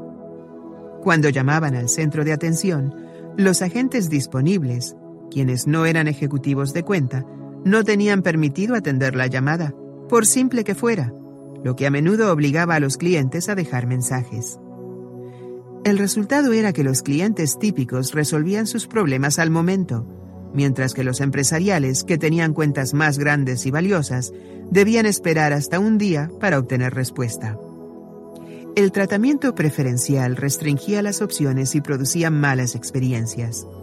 Hemos visto los mismos problemas y las mismas prácticas limitadas en la banca, donde los clientes asignados a ejecutivos de cuenta tenían que esperar hasta que estos estuvieran disponibles en lugar de lidiar con el centro general de llamadas, aún para una petición sencilla. En ocasiones, las empresas restringen de manera arbitraria el dónde de las transacciones en un esfuerzo por proteger la privacidad. Una meta valiosa, pero los clientes pueden cuestionar con todo derecho su eficacia. Veamos la experiencia de Graham Howard, socio de David Jaffe, quien llamó a su banco y no pudo responder una de las preguntas de identificación acerca de su cumpleaños. Al poco tiempo se dio cuenta de que el banco había intercambiado el día y el mes de su nacimiento y cambió la respuesta, con lo cual pasó la verificación de seguridad. Al terminar sus otros asuntos, le pidió al asesor que corrigiera su fecha de nacimiento, a lo que respondió, tendrá que acudir a una sucursal. Después de pedir que lo pasaran con un supervisor, protestó que se había identificado lo suficiente como para realizar una transacción financiera y que no entendía cuál era la razón para que no pudiera también actualizar su fecha de nacimiento. De nuevo le respondieron que ese es un cambio que solo se puede hacer en sucursal. Finalmente la llamada tuvo una duración total de 57 minutos y se volvió legendaria en la empresa de David Jaffe, pero el personal del banco no estuvo dispuesto a pasar de alto la norma. El dónde no fue opción para este cliente. La historia nos pareció tan estrambótica que fue el origen de la siguiente caricatura. Licencias y registros. Feliz cumpleaños a mí. Aunque era un inconveniente pedir que la gente trajera pruebas de su fecha de nacimiento, eso significaba que recibían muchos pasteles. Buenas historias. Servicio en los términos del cliente. Vant Privé, el creador del sitio de ventas Flash en París, es la personificación de un sistema de comercio electrónico que da opciones a sus clientes en cuanto a la compra de ropa de moda con su eslogan Damos una segunda oportunidad a los productos.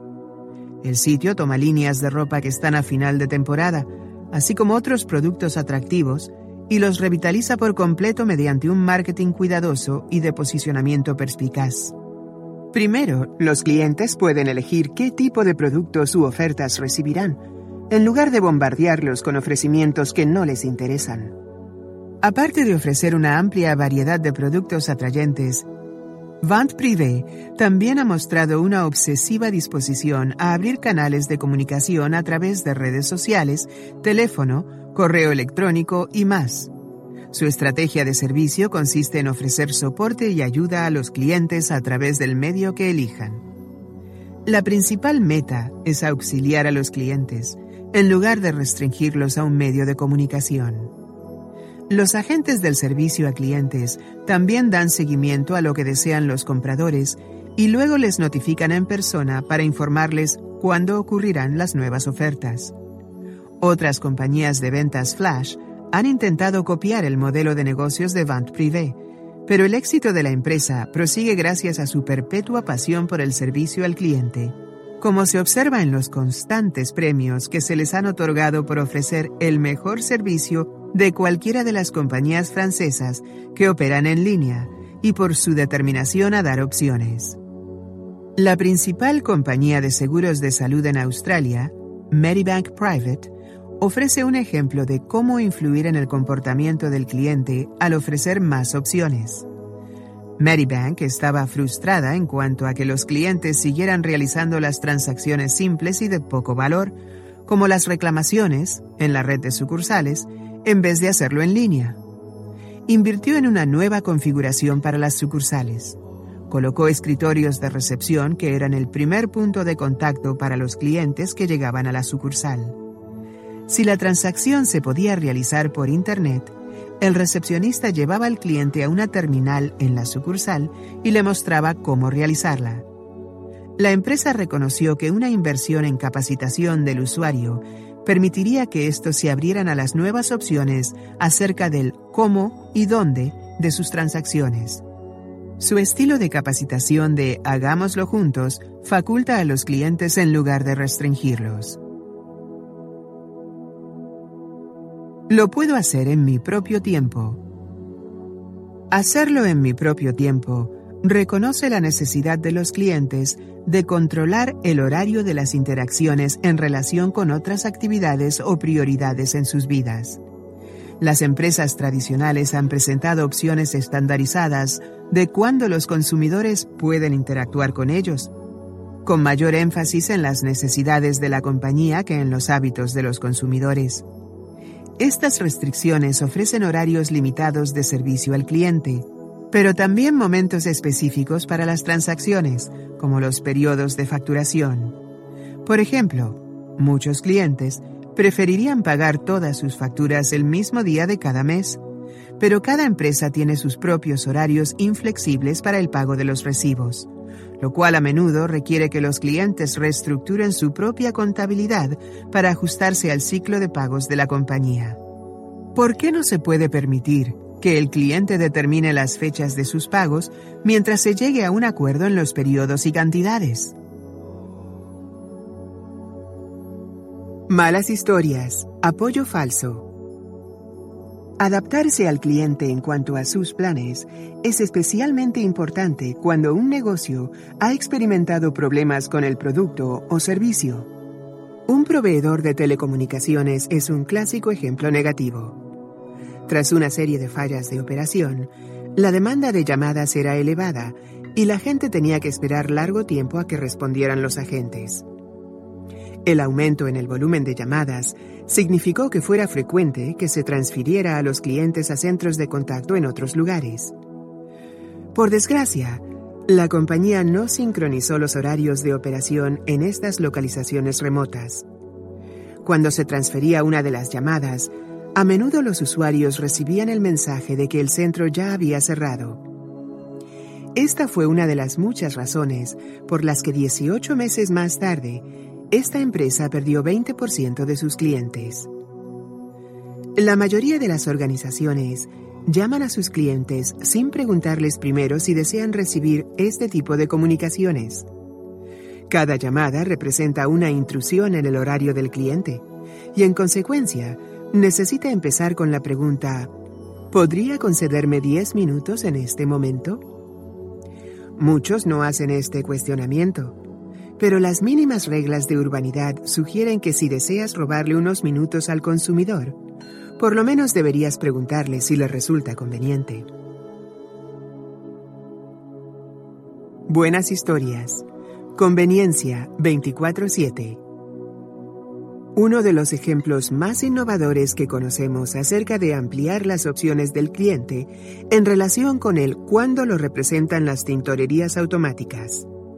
Por lo regular, este tipo de negocios requieren de un dependiente y por lo tanto tienen horarios laborales estándar que dificultan que los clientes, quienes también tienen un horario de trabajo, puedan llevar su ropa a lavar cuando lo necesitan.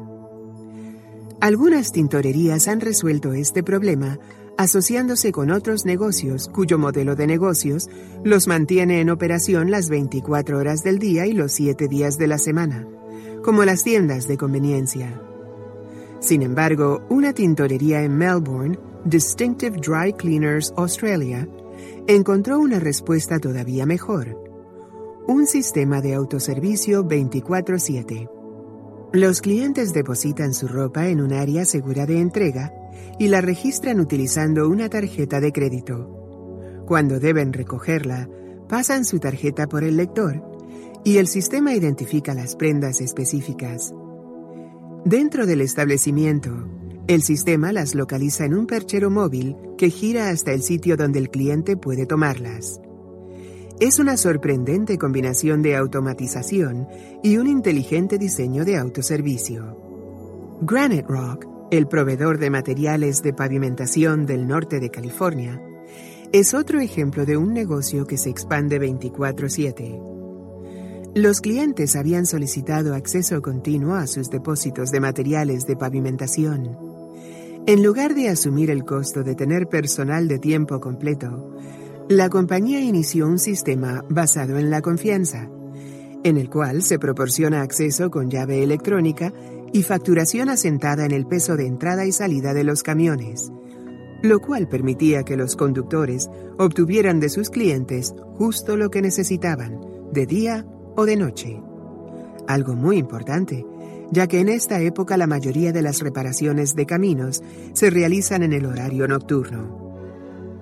Este programa tuvo un enorme éxito entre los clientes y, en 1992, Granite Rock ganó el premio de calidad nacional Malcolm Baldridge, un galardón sumamente prestigiado que se otorga solo a un puñado de ganadores cada año y que muchas veces reciben marcas reconocidas como Xerox y Ritz-Carlton. Las compañías harían bien en investigar y aprovechar incluso las pequeñas oportunidades de adaptarse a los horarios de sus clientes. Por ejemplo, Bupa, un grupo de seguros de salud en Australia, Reino Unido y otros países, que tiene operaciones con un valor de 16 mil millones de dólares, ha adoptado un protocolo de servicio telefónico que le ahorra tiempo a su clientela. Un agente que debe abocarse a investigaciones o problemas complejos tiene la libertad de trabajar el caso sin estar conectado con el usuario. En vez de hacer que estos esperen en el teléfono mientras ellos investigan un problema o se comunican con otras áreas, los experimentados agentes de Bupa ofrecen llamar más tarde ese mismo día, o incluso al día siguiente, si eso se ajusta con los horarios de sus clientes y el problema no es urgente. Es frecuente que estos se maravillen del trato respetuoso que reciben respecto de su tiempo. Por su parte, los agentes de Bupa reconocen que deben cumplir con este compromiso y regresar las llamadas cuando dijeron que lo harían. La planeación y administración de los casos se vuelve una obligación importante para el centro de atención al cliente, pero también permite que los agentes organicen el trabajo de manera uniforme durante el día. Me das el consejo que necesito cuando lo necesito. Respaldar las opciones también significa adaptar la profundidad del consejo o apoyo que requieren los clientes en diferentes situaciones.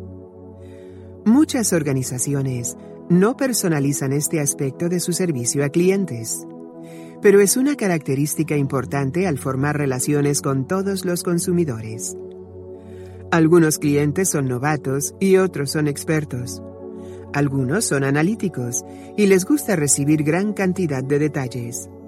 En tanto que otros se enfocan en los resultados y solo quieren saber lo que funciona. Es similar al principio comprobado del liderazgo situacional. Los líderes necesitan cambiar su estilo para adecuarse a las necesidades de la gente que trabaja para ellos.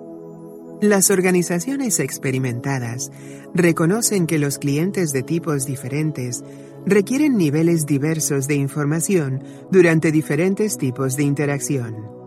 Por ejemplo, un asesor financiero sofisticado dentro de la industria de ahorros e inversiones no solo realizará un análisis adecuado de las necesidades para cada comprador, sino que también evaluará los requerimientos de información de cada persona y ajustará las respuestas de conformidad con ello. Algunos consumidores querrán conocer gran cantidad de detalles sobre sus opciones de inversión. Otros quizás solo estén interesados en el rendimiento o los riesgos. Malas historias, disponibilidad oculta, información limitada.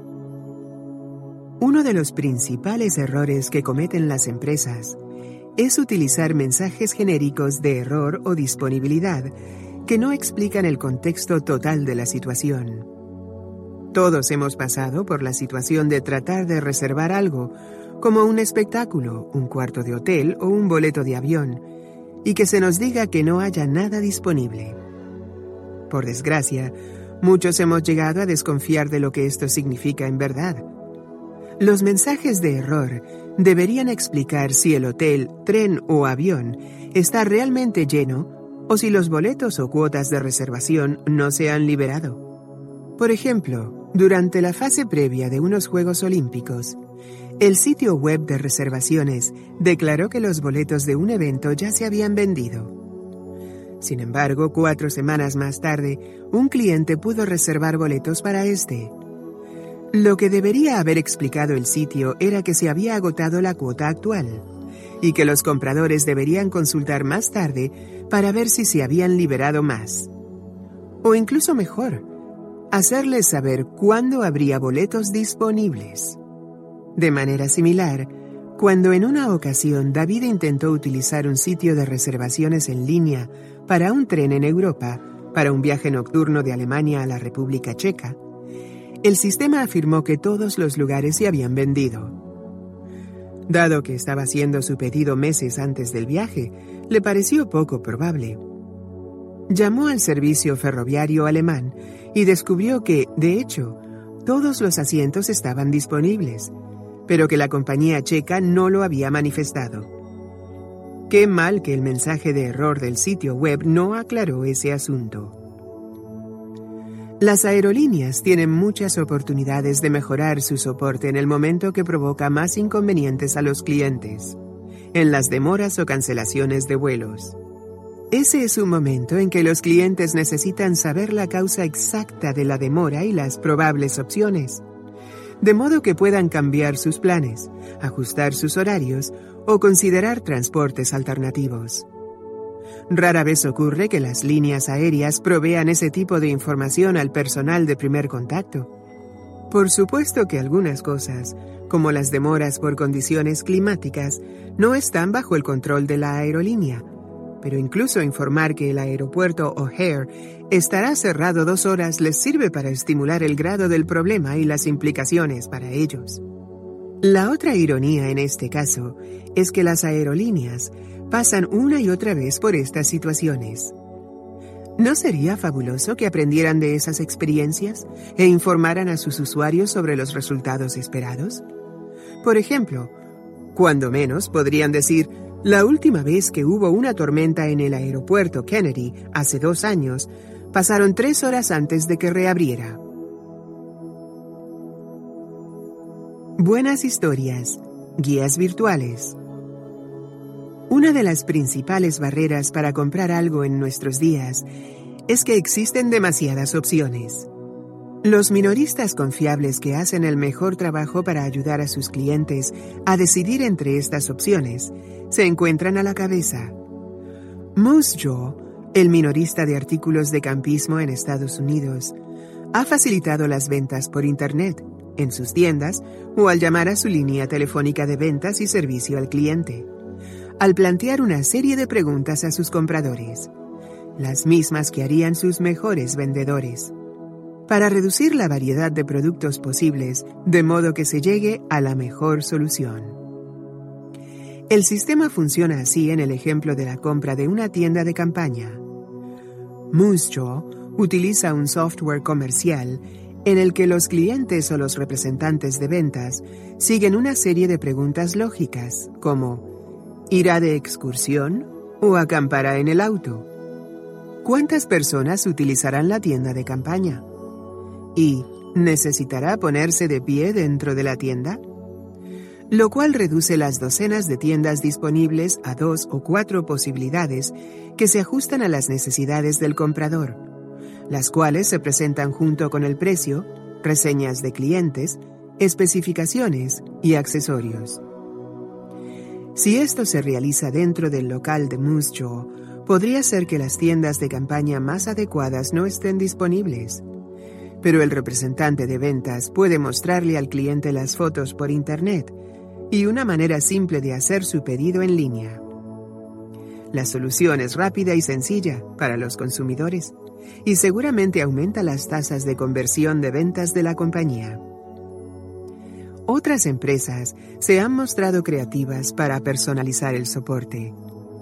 Alaska Airlines e IKEA fueron dos de los primeros en adoptar los agentes virtuales en línea, avatares que representan una imagen de marca y proporcionan justo la cantidad adecuada de respuestas que necesitan los clientes. En el caso de Alaska Airlines, el avatar se llama Jen. La línea aérea ha dedicado una página web completa a su servicio Ask Jen, pregúntale a Jen, para explicar con exactitud qué puede hacer por ti. Por ejemplo, Jen puede responder las preguntas de los consumidores y vincularlos con las partes del sitio web que sean más apropiadas para resolver sus necesidades. El National Australia Bank ha ofrecido ayuda para los clientes de su kiosco electrónico a través de un personaje de caricatura basado en el símbolo de información I. A finales de la década de 1990, el personaje ayudó a reducir el temor de los clientes que utilizaban sus primeros kioscos de autoservicio. Si un usuario parecía estar confundido o no era capaz de proseguir con la operación, el personaje le ofrecía ayuda.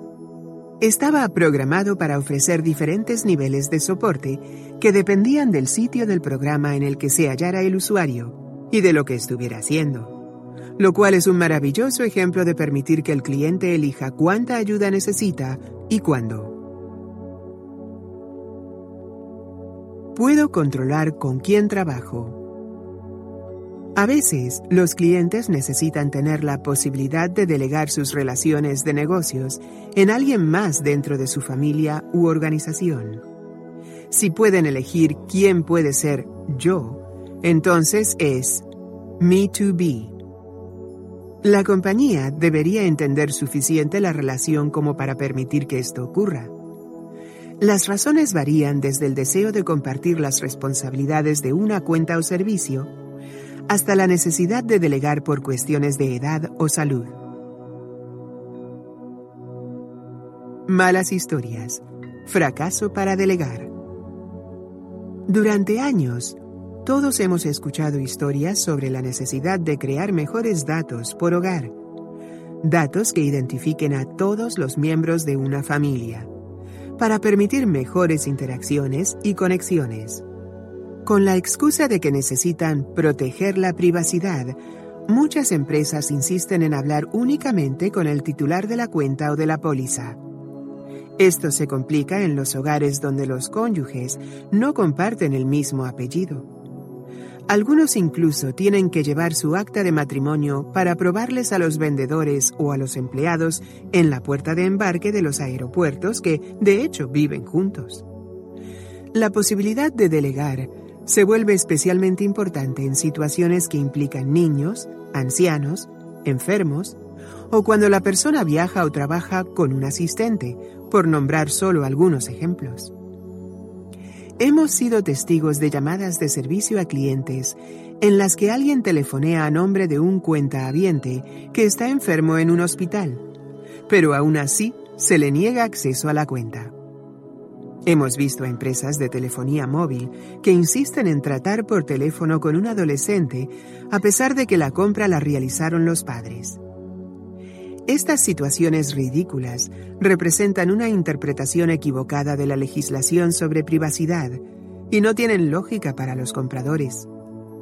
La legislación al respecto tiene el propósito de proteger la información privada, no de impedir que amigos y familiares se ayuden unos a otros a pagar las cuentas o administrar sus asuntos personales. Buenas historias nos interesa compartir. Algunas empresas están haciendo las cosas correctas al ayudar a sus clientes a decidir quién trabaja con quién. Energy Australia ha reconocido que sus clientes tienen relaciones personales y ofrece una responsabilidad compartida para sus cuentas de gas y electricidad. La compañía tiene tres estructuras de cuenta que ofrecen a los clientes una diversidad de opciones de cómo pueden participar los otros miembros de su familia. Los cónyuges o parejas pueden participar en tres niveles de control. Esto permite que la empresa trate con una variedad de diferentes tipos de relación. Por ejemplo, compañeros de departamento que rentan juntos una propiedad o un individuo que cuida de un familiar anciano quienes pueden hacer transacciones con una cuenta a pesar de no ser los titulares. La Organización de Servicios Financieros USAA también hace una excelente labor en el reconocimiento de las necesidades de las familias. Dado que su clientela proviene del ámbito militar, es posible que los miembros se encuentren desplegados o lejos de sus seres queridos y que necesiten que la relación comercial pase al control del cónyuge o de un familiar. USAA tiene una amplia base de datos de miembros que contiene a los cónyuges, hijos y otros familiares de todos sus asegurados, de modo que puedan recibir apoyo directo. El asegurador no comparte información confidencial en cuanto a las pólizas, con lo cual se respeta la privacidad, pero ofrece ayuda en reclamaciones. Por ejemplo, si un oficial está en Afganistán y su hija choca de camino a la escuela, puede llamar a USAA y hacer la reclamación de la póliza. ¿Me permites diseñarlo? La máxima experiencia que se puede ofrecer al cliente Me2B es permitirle diseñar el producto o servicio justo como lo desea. El aspecto que puede asumir esto Puede ir desde ofrecer posibilidades de opciones y características hasta la fabricación de productos que se ajusten de manera única a las especificaciones de un cliente.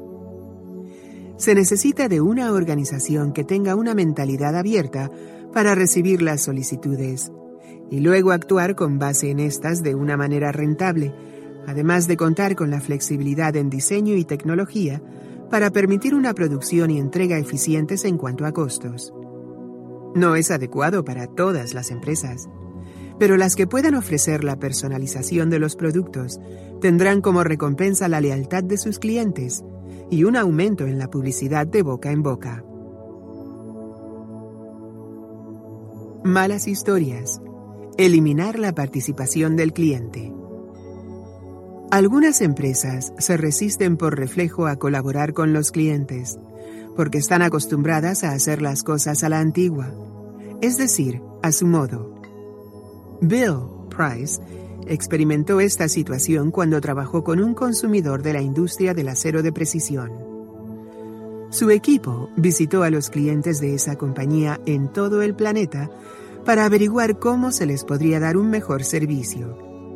Lo que escucharon fue un comentario constante. Nos encanta la calidad de su acero, pero cuando tenemos nuevos requerimientos, nos encantaría poder trabajar con ellos para diseñar los productos de la siguiente generación. Bill y su equipo respaldaron la idea, pero los ejecutivos de su cliente la descartaron de inmediato. ¿Por qué les permitiríamos entrar en nuestro laboratorio de investigación y desarrollo? Respondieron, afirmando que para eso ya tenían a los mejores ingenieros. En lugar de compartir el control con sus usuarios, se lanzaron en un programa de recorte de costos. La conclusión, que ocurrió poco tiempo después, fue que los compró su mayor competidor en una adquisición hostil. Buenas historias. Hazlo tú mismo. Muchas otras compañías han estado más que encantadas de incluir a los clientes dentro del proceso, o incluso han creado empresas completas alrededor de los productos personalizados. En estos tiempos, puedes crear por Internet tu propio reloj con bocha, carátula, manecillas, extensible y más diseñar tus propias camisetas, tazas, etiquetas adhesivas e imanes con muchas compañías y producir anuncios personalizados con Build a Sign. Las corporaciones automotrices de nicho, Mini Cooper y Tesla, han aumentado en parte su reputación al dejar en manos del cliente algunas opciones de diseño y características personalizadas. Algunos negocios ofrecen tanto opciones estándar como de diseño personalizado.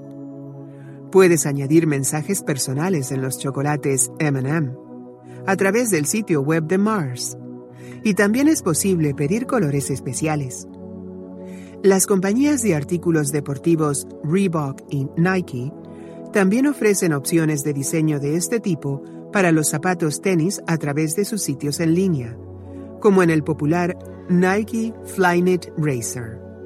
La compañía de cestos de ropa Your Hamper permite que los clientes elijan el cesto confeccionado por la empresa o uno con su propio diseño.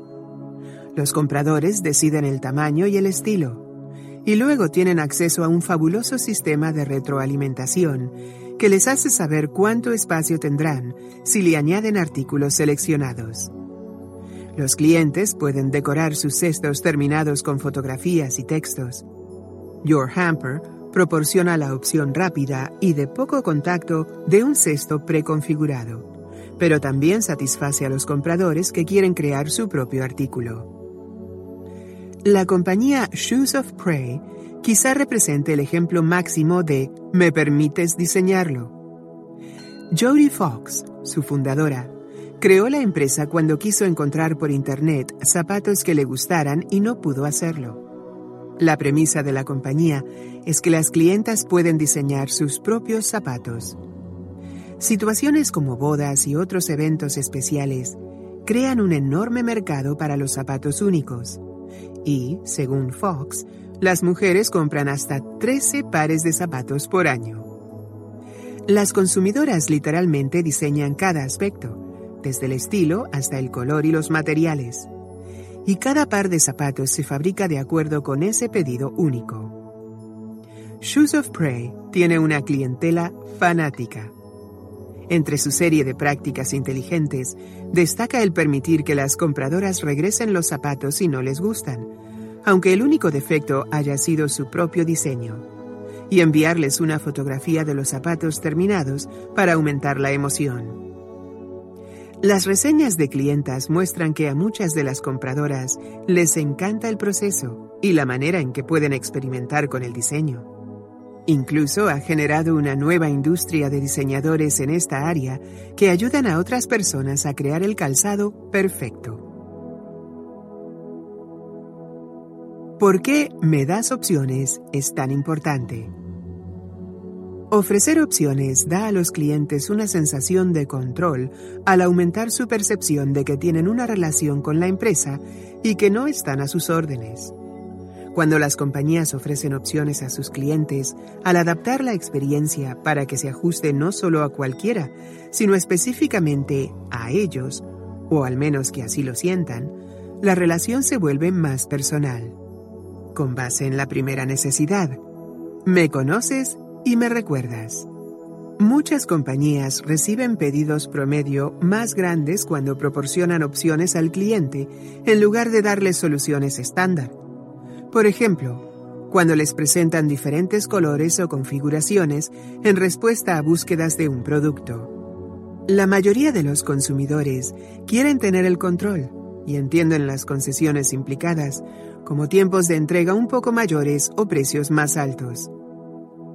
El cuadro 3.2 resume los beneficios. Cuadro 3.2 Beneficios de proporcionar opciones. Necesidad satisfecha del cliente. Potencial para aumentar ingresos. Potencial para reducir costos. Necesidad satisfecha del cliente. Me permites decidir qué y cuánto. Potencial para aumentar ingresos. Mayor tamaño promedio de los pedidos. Más consumo a lo largo del tiempo. Mayor lealtad. Potencial para reducir costos. Menores devoluciones. Menos gasto en logística inversa Menores costos de autoservicio que de soporte asistido. Necesidad satisfecha del cliente. Me permites decidir cómo y dónde haré las cosas. Potencial para aumentar ingresos. Mayor consumo, más ventas cruzadas, mayor consumo con menor necesidad de soporte. Potencial para reducir costos. Menor costo en canales asistidos. Menos devoluciones Facilidad para procesar las ventas. Necesidad satisfecha del cliente. Lo puedo hacer en mi propio tiempo. Potencial para aumentar ingresos. Mayor consumo espontáneo o con fines específicos. Potencial para reducir costos. Dispersión de la carga de trabajo a lo largo del día en lugar de picos que requieren personal adicional. Mayor uso del autoservicio que ahorra costos y tiempo. Necesidad satisfecha del cliente. Me das el consejo que necesito cuando lo necesito. Potencial para aumentar ingresos. Mejoría en retención, niveles de satisfacción y lealtad del cliente. Marketing de boca en boca más positivo. Potencial para reducir costos. Menos devoluciones. Más uso de autoservicio. Necesidad satisfecha del cliente Puedo controlar con quién trabajo. Potencial para aumentar ingresos. Marketing de boca en boca más positivo. Potencial para reducir costos. Menos quejas y contactos repetidos. Necesidad satisfecha del cliente. Me permites diseñarlo. Potencial para aumentar ingresos. Compras más entusiastas, además de comentarios positivos Aumento de la participación en la cartera del cliente. Potencial para reducir costos. Menores costos en IND y desarrollo de producto. Enfrentar el reto. Me das opciones. Los clientes Me2B están demandando mayores niveles de control. Entonces, ¿por qué las empresas no se están adaptando? Creemos que en este caso existen cuatro fuerzas que impiden que las compañías ofrezcan mayores opciones, pero las organizaciones intrépidas pueden contrarrestarlas si responden con las acciones adecuadas. Presta atención a los cambios en comportamientos y necesidades del cliente. Algunas compañías parecen creer que son las expertas y que saben más que los clientes, pero eso es un engaño. Si las empresas siguen esforzándose en perfeccionar los productos o la manera de hacer las cosas de la generación anterior, ignoran inevitablemente los cambios en el comportamiento y las necesidades del cliente.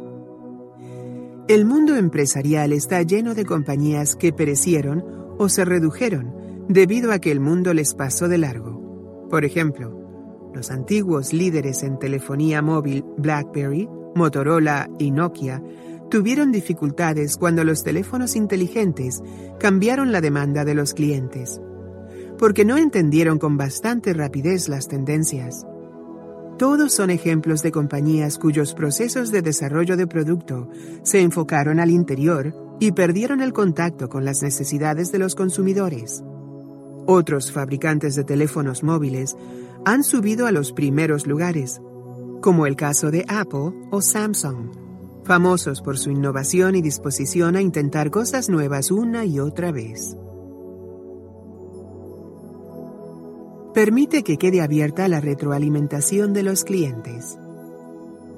Muchas empresas no creen que sus clientes tengan nada que contribuir y solo ven los riesgos de compartir sus planes a futuro. Estas organizaciones cierran la puerta a las opciones que no se encuentran en su plan maestro, aunque los consumidores las pidan. En esencia, no confían en sus clientes o en el personal de soporte y se ocultan detrás de un muro de silencio. Las compañías deben aprender a monitorear la retroalimentación de sus compradores y mantenerla suficientemente abierta como para permitir que les lleguen nuevas ideas.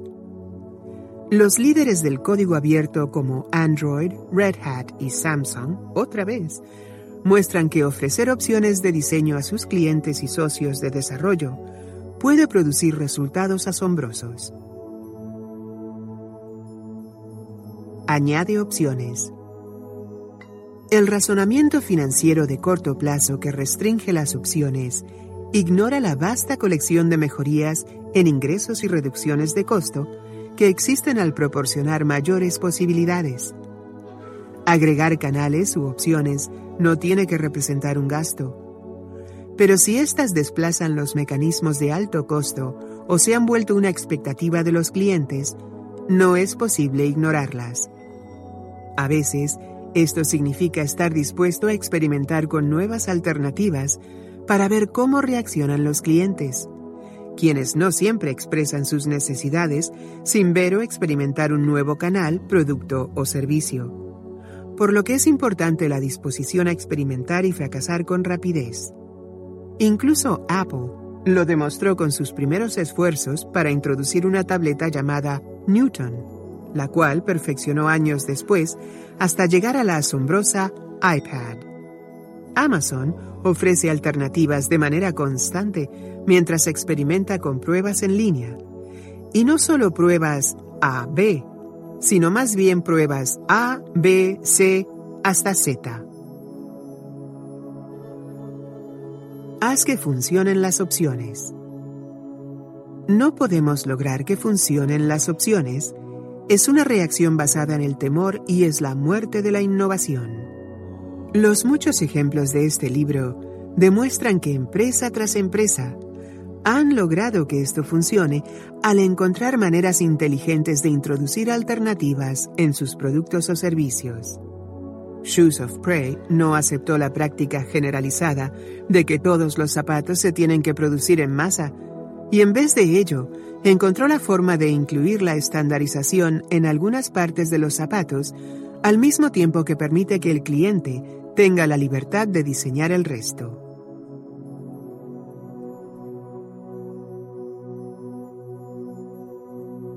Capítulo 4 Me facilitas las cosas. En los buenos tiempos, las empresas tenían muchas maneras de facilitar la vida de sus clientes. Igual que en la película Regreso al futuro, los empleados de la estación de gasolina no solo llenaban el tanque, sino que también limpiaban los parabrisas y le ponían aire a las llantas. Los carniceros, panaderos y otros comerciantes hacían entregas a domicilio.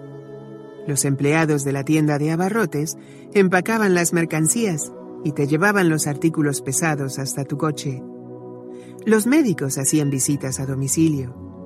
A veces los representantes de ventas o los proveedores de servicio disimulaban los aspectos complejos al ayudar a los clientes con los formatos de pedido o la búsqueda de alternativas.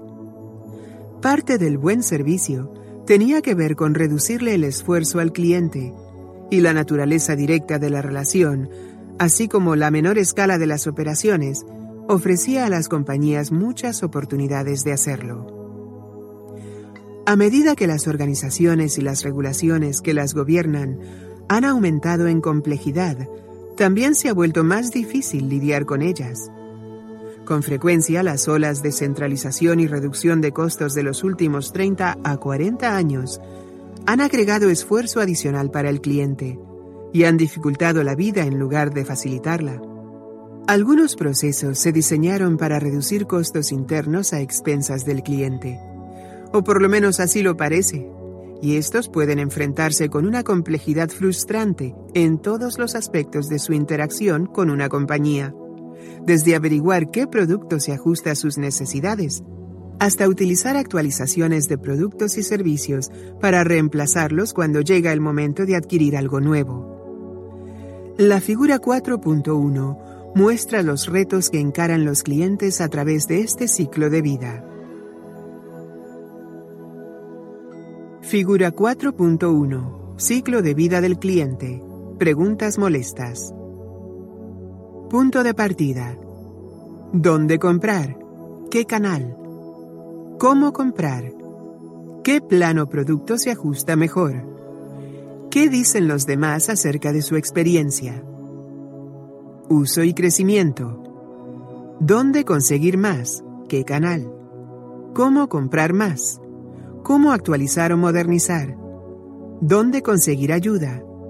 ¿Qué dicen los demás acerca de su experiencia? Desaceleración, reemplazo. ¿Cómo reducir el tamaño o reemplazar? ¿Cuáles son las mejores alternativas? ¿Qué dicen los demás acerca de su experiencia?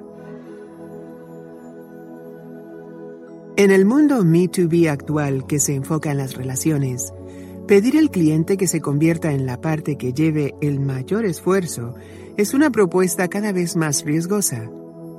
De nuevo, las investigaciones en cuanto a las buenas relaciones personales pueden dar indicios sobre cómo lograr que sean de calidad con los clientes.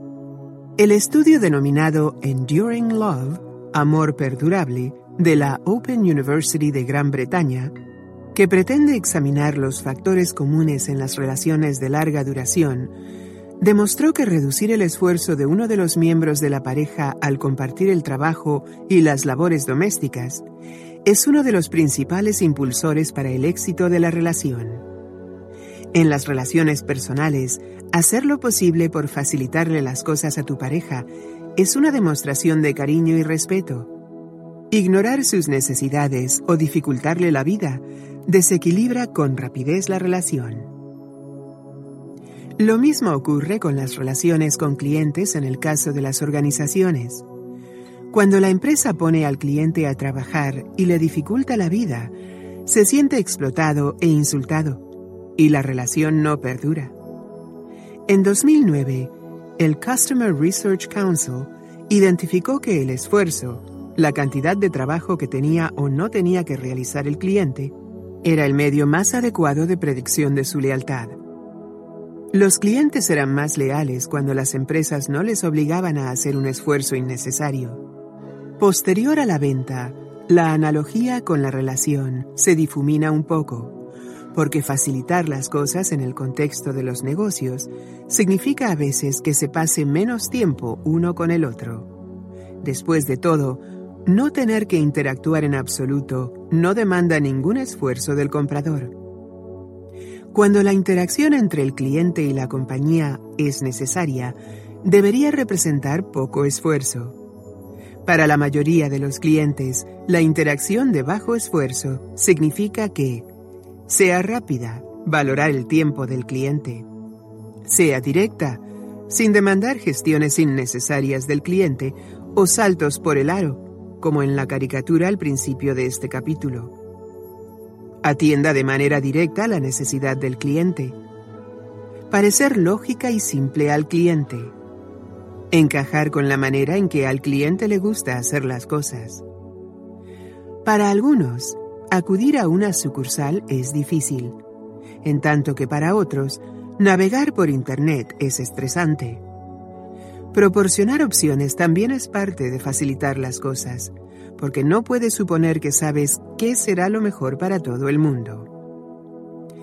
Aunque el menor esfuerzo suena como algo sencillo, es muy difícil lograrlo, porque requiere que las organizaciones comprendan las expectativas y habilidades del cliente, al igual que la manera en que los procesos de la empresa los afectan.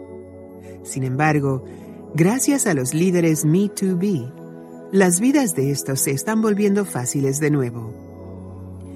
Las mejores compañías han encontrado diversas maneras para convertir las relaciones de negocios en algo simple y de poco esfuerzo en todas las etapas del ciclo de vida del cliente. El cuadro 4.1 muestra las seis necesidades subyacentes en las que nos enfocaremos en el resto del capítulo. Cuadro 4.1. Experiencias de éxito y fracaso del cliente. Facilitas que logre el éxito. Me facilitas la compra.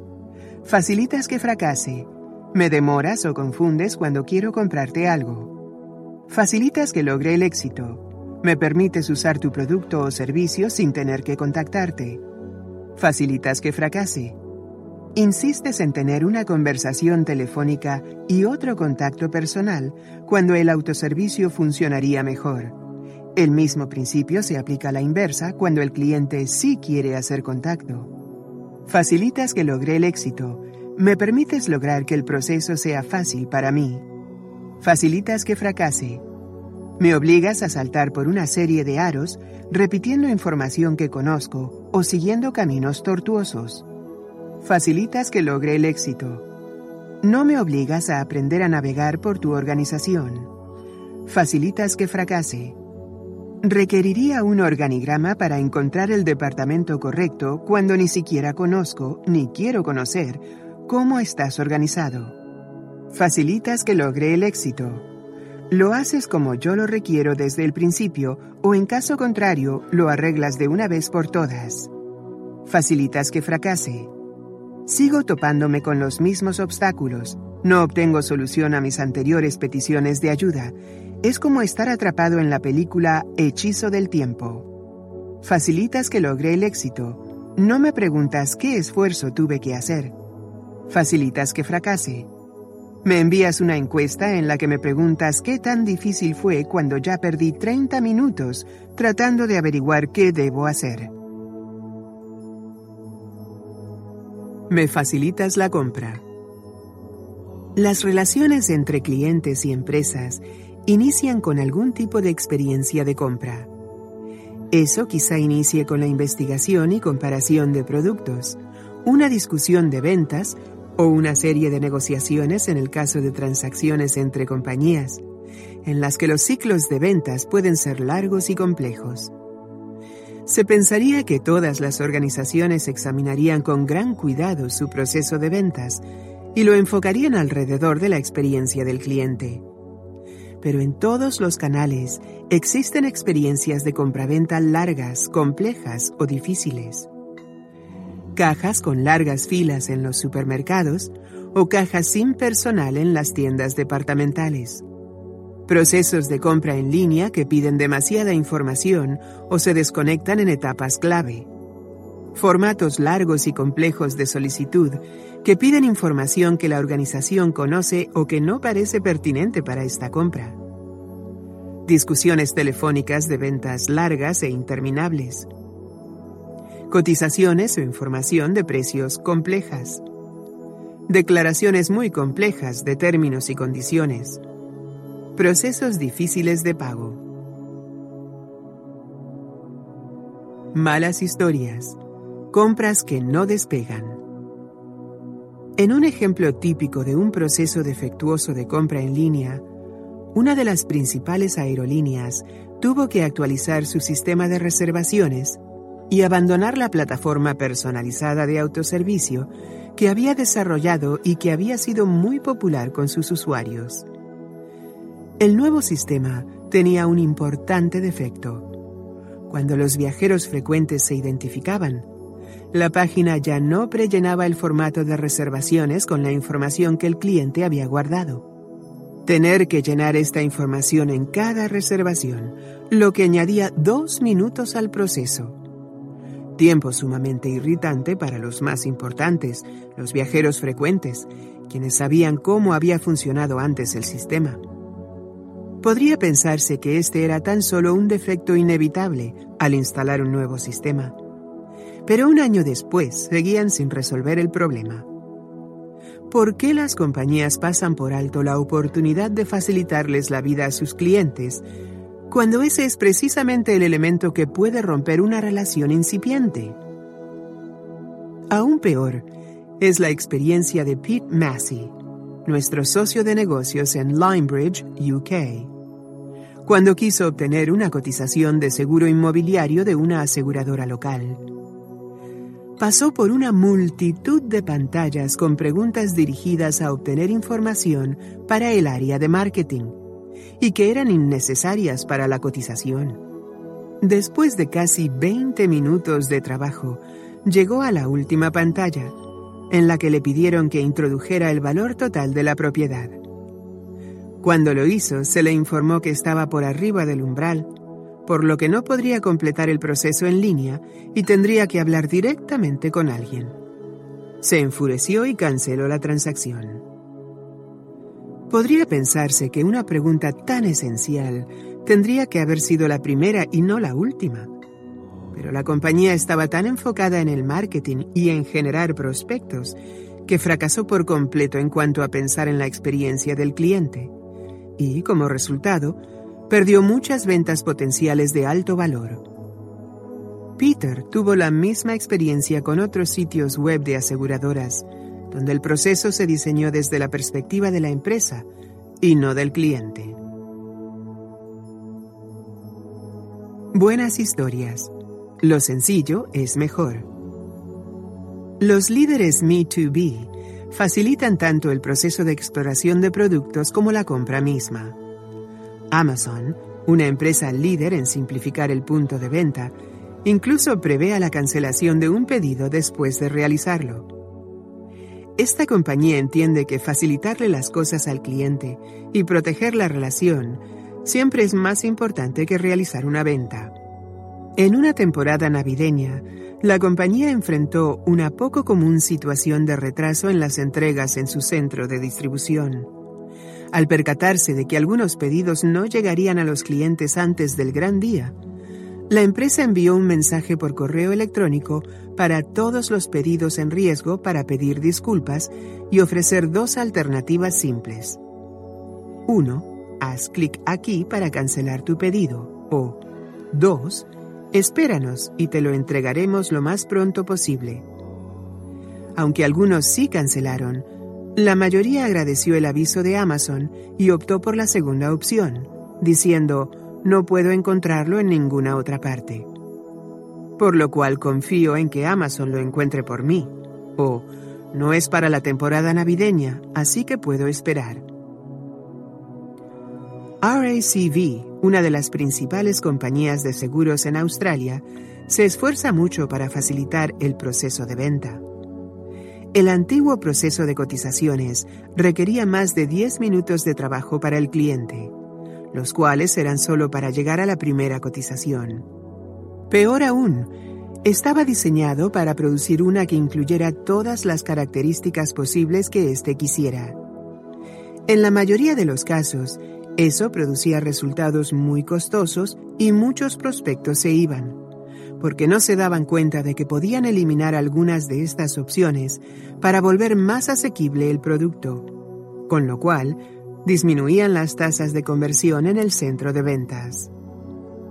Al reconsiderar esa situación, RACV volteó todo el proceso de cabeza para presentar la cotización más baja en el menor tiempo posible las características adicionales que necesitaba el cliente para una cobertura apropiada se exploraban más tarde. Invertir el proceso le daba a la gente lo que necesitaba, una línea base para comparar, y lo hacía con rapidez. Una vez que tenían un punto de partida atractivo, los clientes estaban más interesados en conocer otros aspectos del producto. Las tasas de conversión de los prospectos se elevaron en forma espectacular, así que la empresa estaba encantada.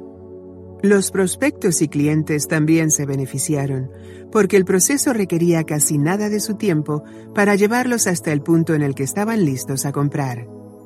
IKEA, la tienda sueca de inmobiliario y artículos para el hogar, es un fenómeno en todo el mundo y ofrece una experiencia única para los clientes. Dentro de la tienda, IKEA representa un gigantesco ejercicio en autoservicio, diseñado de modo que se facilite la compra. Los diseños que se muestran en la sala de exhibición son estándar en todo el mundo y se colocaron de manera deliberada, como en un laberinto, pero ofrecen atajos claramente señalados, que lleva a los clientes más allá de todos los productos que se ofrecen antes de llegar a la sección de venta, donde están los artículos pequeños y los adornos, y al final el almacén donde se guardan los productos empaquetados. IKEA también pensó con cuidado cómo facilitar a sus visitantes las compras de muchos artículos voluminosos. Los catálogos y formatos de pedido están en todas partes, junto con lápices gratuitos para que los clientes puedan averiguar qué necesitan y escribir los artículos que desean antes de llegar al almacén. Los clientes pueden disponer de bolsas para colgarse del hombro, carritos y plataformas móviles que nunca faltan. Al saber que muchos clientes llegan con sus familias, IKEA proporciona áreas de juego y una cafetería económica con alimentos adecuados para los niños. El personal de apoyo está por todas partes y en el área de cajas se dispone tanto de registradoras con personal como de cajas de autoservicio. Las visitas a IKEA siguen siendo una experiencia agotadora, pero los clientes reciben como recompensa artículos bien diseñados y económicos. Pueden ver con facilidad que IKEA ha aprovechado cada oportunidad para volver fácil y divertida la experiencia de compras. Me permites usar tu producto y servicio sin tener que contactarte. En nuestro primer libro, The Best Service is No Service, enfatizamos que los clientes se sienten más felices cuando las organizaciones hacen las cosas de manera correcta desde el principio. En otras palabras, cuando no tienen que entablar ningún contacto con la compañía. En cierto modo, consideramos que este es el máximo ejemplo de facilitar las cosas. Las empresas que proporcionan la posibilidad de hacer innecesario el contacto se preguntan sin cesar en todas las funciones y el recorrido de los clientes. ¿Por qué tendrían que molestarse en pedirnos soporte o ayuda?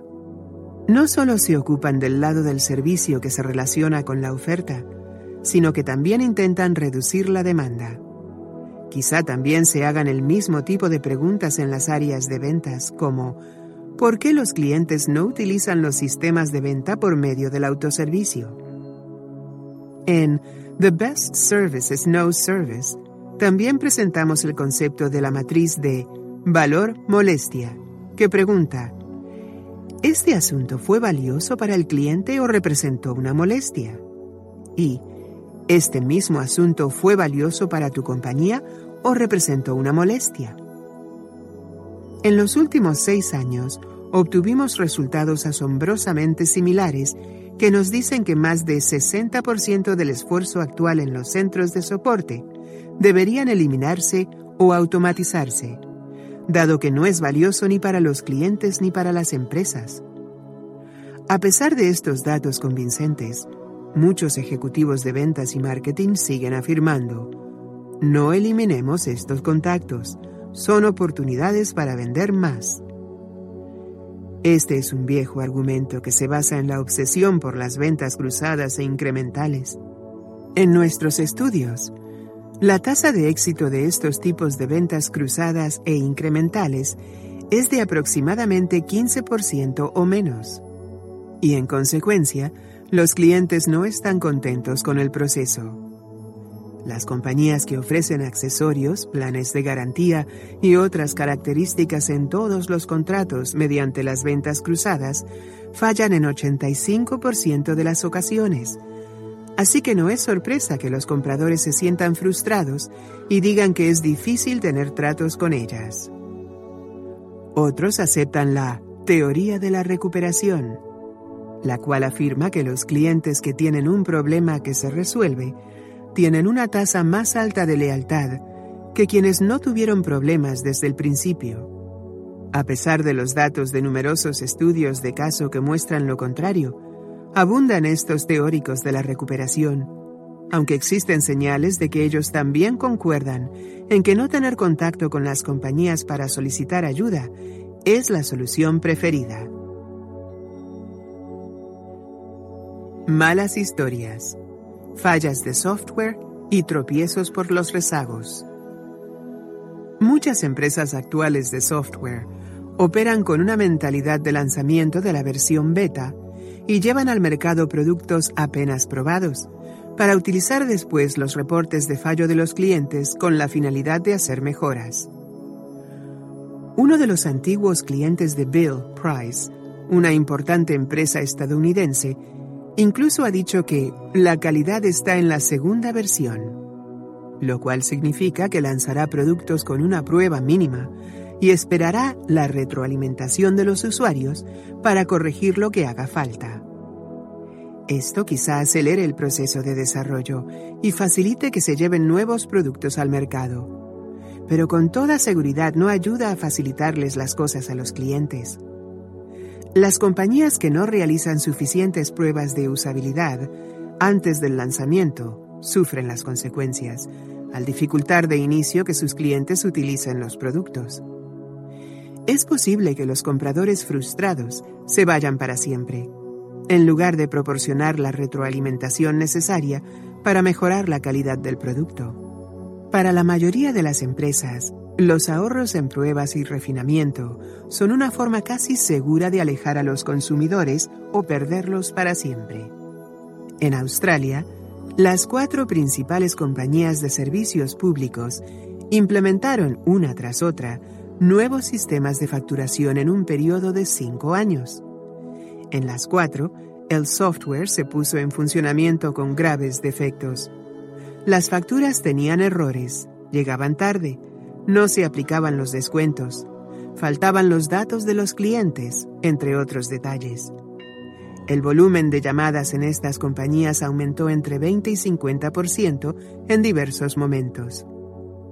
En el periodo en el que se dio seguimiento, las llamadas de molestia para los clientes superaron 50%. Inevitablemente, estos problemas condujeron a la pérdida de consumidores, reducción en ingresos y aumento en las quejas. Ninguna de las tres empresas que tuvieron la oportunidad de aprender de la experiencia de su antecesor lo hicieron, y el resultado neto en todos los casos fue que lanzaron un sistema con defectos, lo cual condujo a cantidades masivas de trabajo para los clientes y el personal. Otros tres meses de pruebas y refinamiento hubieran reducido meses de rezagos y evitado los ejércitos de personal adicional que necesitaron para manejar cosas como el aumento en el volumen de quejas.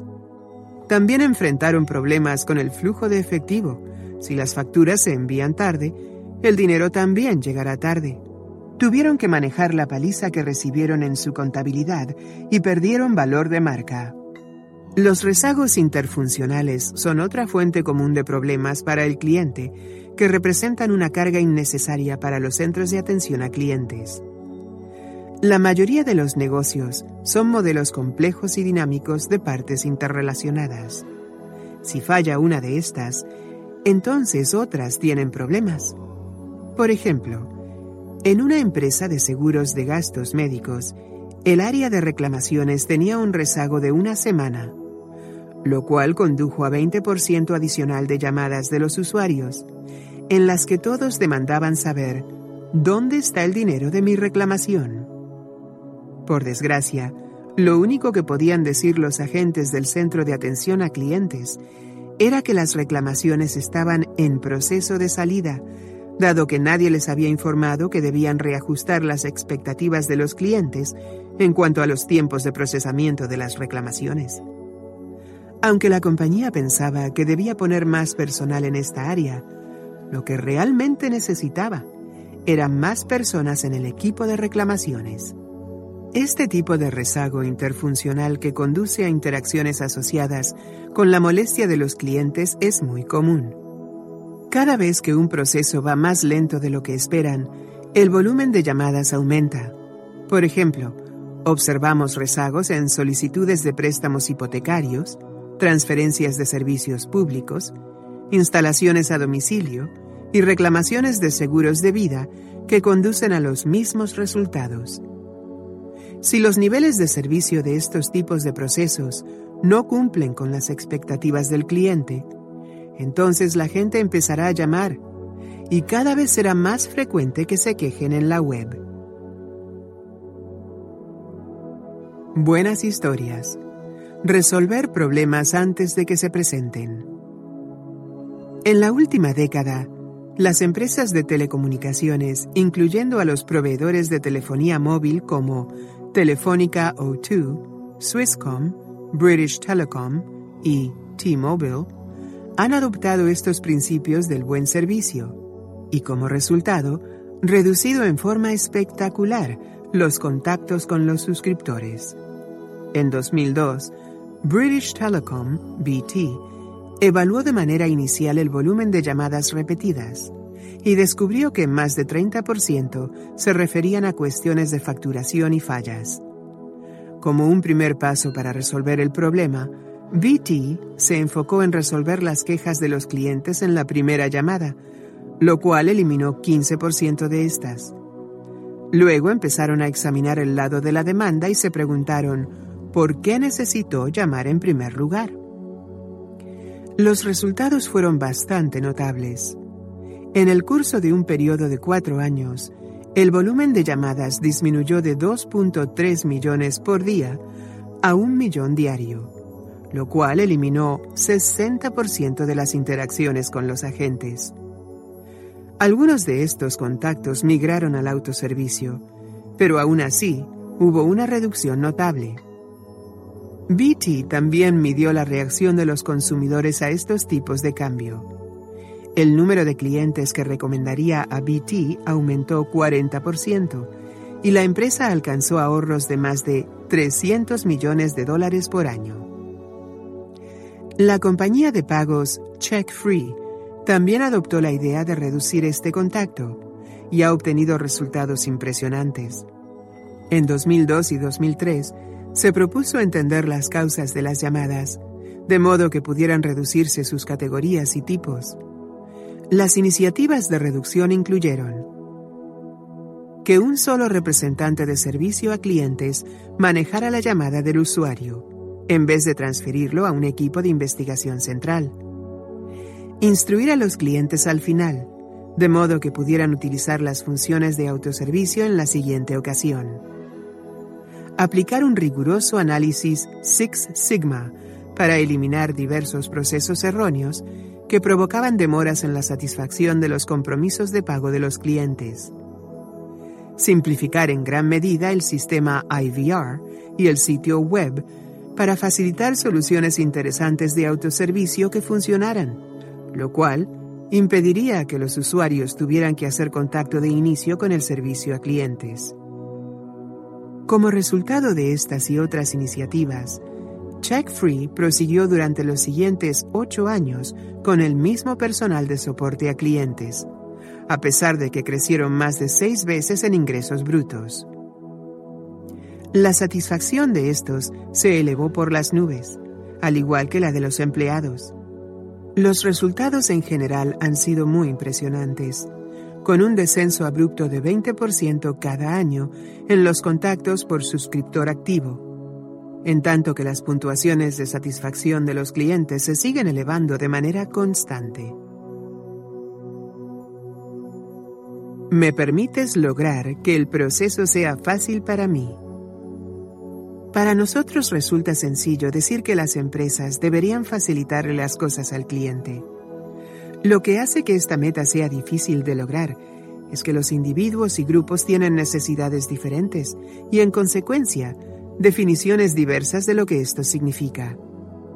Decir que las organizaciones requieren encontrar la manera de solucionarles la vida a los consumidores con necesidades diferentes quizás suene como una premisa que demanda una costosa complejidad. De hecho, la solución reside en principios sobresalientes de diseño al momento de construir los sitios web, los manuales de producto, los procesos empresariales y la propia experiencia del cliente. El buen diseño crea servicios y canales que todos puedan utilizar, mientras que el diseño sobresaliente incluye la flexibilidad para las diferentes necesidades. Por ejemplo, un sitio web con diseño sobresaliente permite que lo use tanto la persona que apenas está aprendiendo como el usuario experto. Lograr que los clientes consideren que los procesos responden a sus necesidades requiere comprensión de lo que la gente está dispuesta a hacer, de cuándo necesitan ayuda y de cómo dar soporte y anticipar su manera de trabajar. También es posible que incluya instruir a la persona, de modo que adquiera conciencia de las opciones o métodos para obtener ayuda. Malas historias, sintonizarse con el canal incorrecto. A veces, las empresas dejan que los clientes se dificulten a sí mismos el proceso al aferrarse a un canal específico, aunque no se adecue con el trabajo que necesitan hacer. Los equipos de procesamiento de correos electrónicos parecen ser los principales culpables.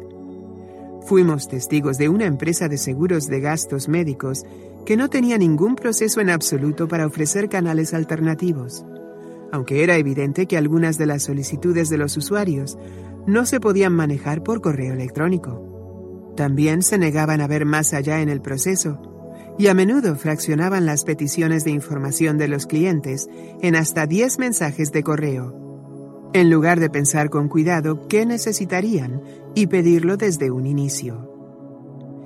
Prestar apoyo a la manera de trabajar del cliente también significa ser flexible en cuanto al lenguaje y estar preparado a utilizar la terminología que le es natural al usuario. Trabajamos un tiempo con un prominente fabricante de computadoras que insistía en llamar notebooks a sus equipos portátiles, en lugar de llamarles laptop u otro término de uso general, como un intento por diferenciar la marca. Incluso restringía su discurso en el sistema IVR para que solo reconociera el primer término Usar cualquier otra expresión enviaba al cliente con un representante de servicio técnico. Por lo que se ve, facilitarle la vida al cliente no era la prioridad. Otras organizaciones caen en la trampa de la terminología de la compañía.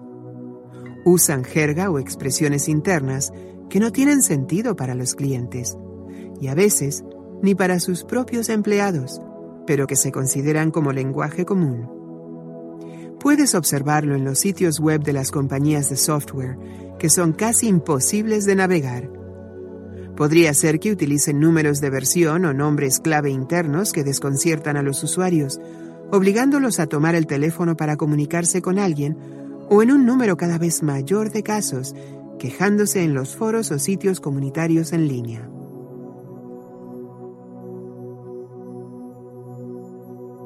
Buenas historias, diseño inteligente.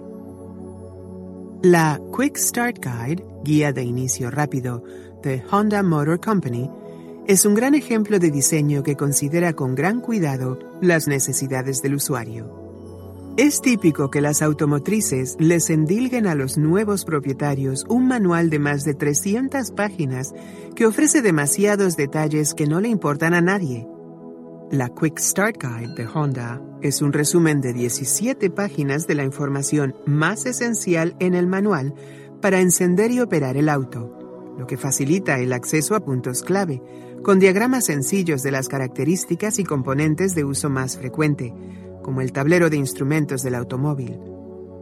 Tiene la ventaja adicional de estar recubierta con plástico, de modo que pueda sobrevivir al uso intenso los derrames de líquidos, pasar sobre ella o meterla en la guantera. Bupa, la compañía de seguros de gastos médicos, diseñó una solución amigable para alentar a los clientes a dejar de realizar por correo electrónico las interacciones que no eran adecuadas para ese canal. Después de identificar los problemas que tenían la suficiente complejidad para que se les manejara mejor por vía telefónica, enviaron un mensaje a los clientes que usaban el correo electrónico para cualquiera de esos asuntos en los que les informaban la opción de llamar por teléfono o de recibir una llamada para resolver el problema.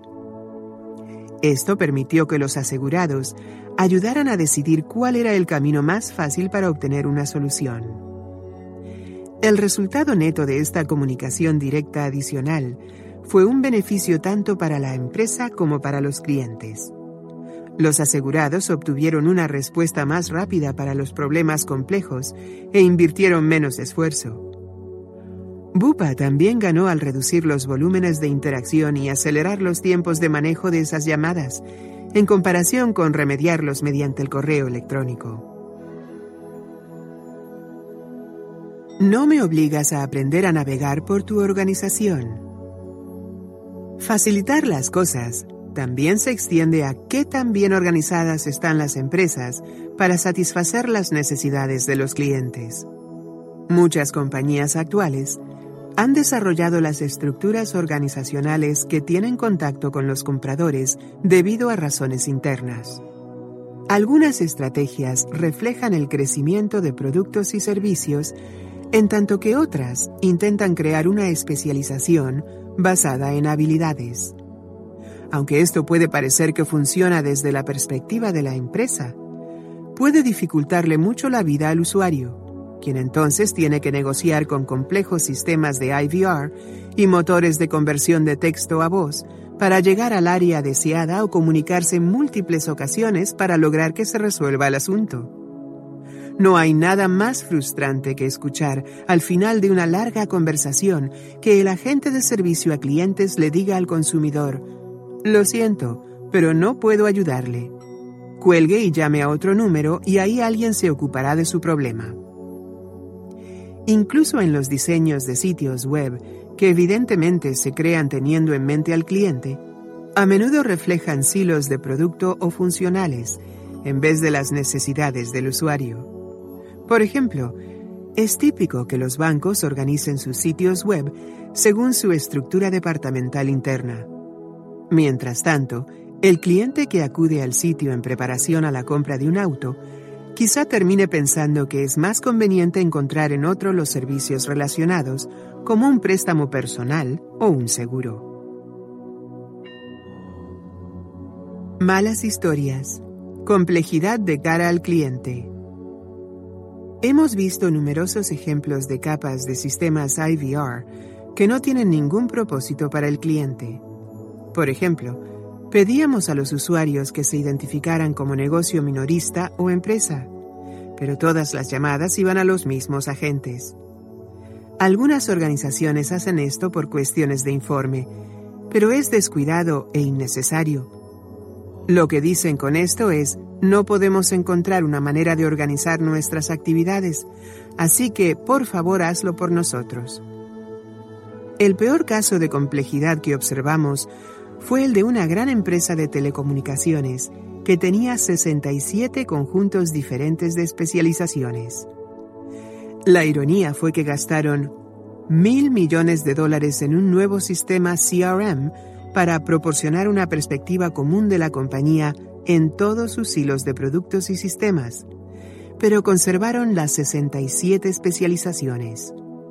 En consecuencia, Mientras que los agentes sabían y entendían más acerca de la relación total con la empresa debido al nuevo sistema, no podían hacer nada con ello. Si la duda se relacionaba con un producto o servicio que no estaba en su conjunto de capacidades, tenían que transferir al consumidor. Buenas historias. Colocar al cliente en primer lugar. Los líderes Me2B encuentran formas de resolver que se hagan tratos comerciales con ellos al simplificar sus estructuras y procesos asociados y colocar en primer lugar la experiencia del cliente. Amazon sacudió al mundo del soporte técnico al ofrecer el botón SOS en la tableta Amazon Fire HDX y más recientemente en el teléfono inteligente Amazon Fire. Este es un vínculo en video que se incluye de manera gratuita y que conecta con un representante de soporte técnico en Amazon, lo cual es un ejemplo impresionante de librar a los usuarios de los problemas de navegar por un sistema de soporte cuando lo que más necesitan es ayuda. Blizzard Entertainment ha ofrecido algo similar para sus usuarios en los sistemas multijugadores. Soporte gratuito dentro del juego que permite que sigan encontrando monstruos o reuniendo monedas de oro mientras obtienen ayuda. Con los estándares que establecen las compañías como Amazon y Blizzard, cada vez más clientes demandan lo que nosotros denominamos resolución de primer contacto, con transferencia mínima de llamadas y sin obligación de navegar dentro de la complejidad de la organización. Para las compañías, esto significa algunas opciones complicadas. Es difícil que un negocio complejo prepare a sus agentes para hacer todo lo que necesitan todos los consumidores y formar empleados expertos en todas las áreas o agentes universales. Estos modelos también pueden causar problemas debido a que el periodo de capacitación es demasiado extenso y es frecuente que muchos miembros del personal necesiten solicitar ayuda y apoyo para resolver los problemas, porque carecen de la profundidad necesaria de conocimiento.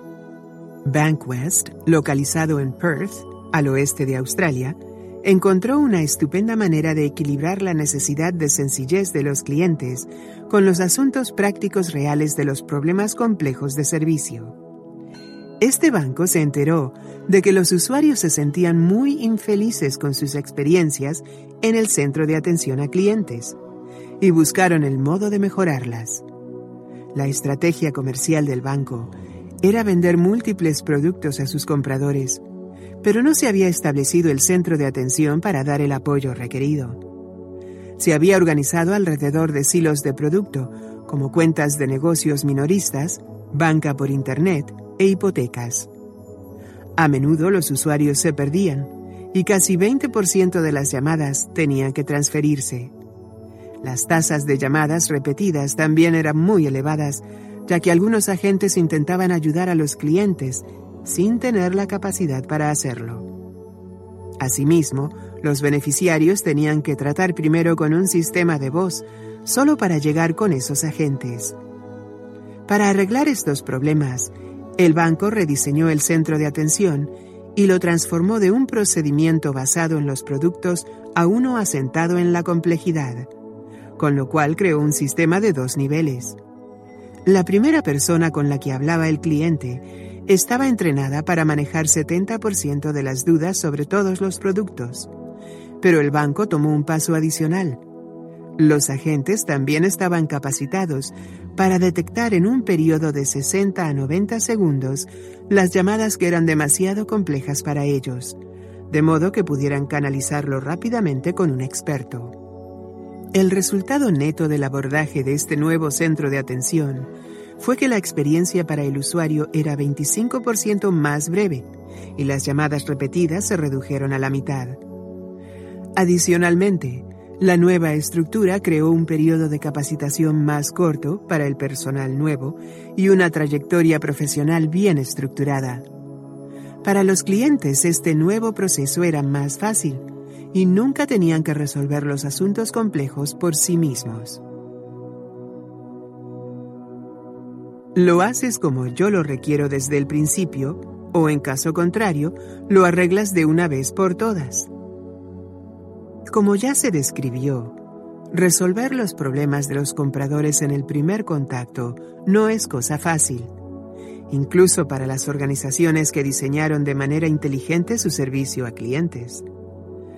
Aparte del reto de dominar la complejidad, llegan a suceder errores y es posible que las organizaciones sometan a sus clientes a experiencias molestas, como los contactos repetidos a la corrección de errores si esto sucede, es esencial que el problema se arregle en el siguiente contacto. Si se ha obligado a un usuario a realizar este esfuerzo adicional, la solución y la recuperación necesitan ser perfectas. Malas historias. 37 llamadas. En uno de nuestros foros, uno de los principales proveedores de servicios financieros en Estados Unidos, nos contó sobre uno de sus clientes empresariales que contactó 37 veces a la compañía para resolver un problema. ¿Puedes imaginar su frustración? Si no por otra cosa, tienes que admirarlo por su persistencia. Debido al desmembramiento de los datos de su cliente, a la compañía le resultaba muy difícil darse cuenta de que esta era la misma persona que los había contactado en tantas ocasiones. Una vez que se percataron de ello y se alinearon mejor los sistemas de contacto del cliente, las 37 llamadas se convirtieron en un estudio prominente de caso para asegurarse de que en adelante los problemas se resolvieran en la primera. En el caso del trabajo de nuestro cliente con empresas de alta tecnología, encontramos que muchas de ellas requieren 2.75 acercamientos para resolver el mismo problema. Esto es mucho más bajo que este desastroso ejemplo, pero aún así, 1.75 intentos adicionales es demasiado. buenas historias, derretir bolas de nieve y manejo de la complejidad. Aunque la mejor práctica es prevenir que se presenten los problemas, también es esencial arreglarlos de una vez por todas si llegan a ocurrir. Un problema que no se resuelve a la primera se convierte en una llamada repetida. En Amazon, Bill y su equipo solían llamarlos bolas de nieve. Cuando una bola de nieve sigue rodando por la colina sin nada que la detenga, aumenta en tamaño y potencia y puede volverse mortal. Bill y su grupo de servicio al cliente establecieron un concepto simple que detectaba cuáles agentes de servicio Equipos, centros y socios de tercerización provocaban la repetición de los contactos, a diferencia de quienes los resolvían o derretían las bolas de nieve.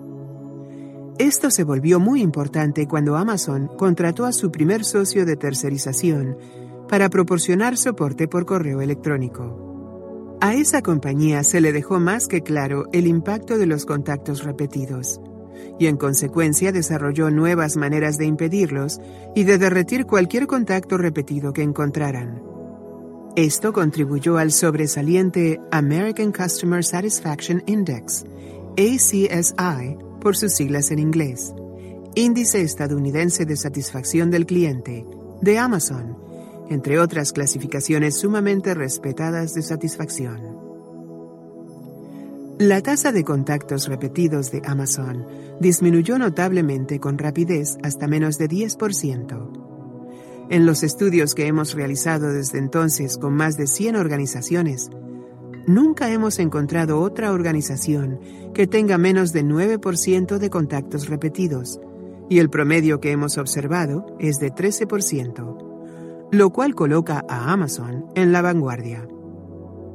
Por otro lado, los modelos de segmentación por complejidad, es decir, los que envían las dudas complejas al personal experimentado, como el que empleó Bankwest en Perth, han resultado muy eficaces para aumentar la resolución en el primer contacto y reducir los contactos repetidos.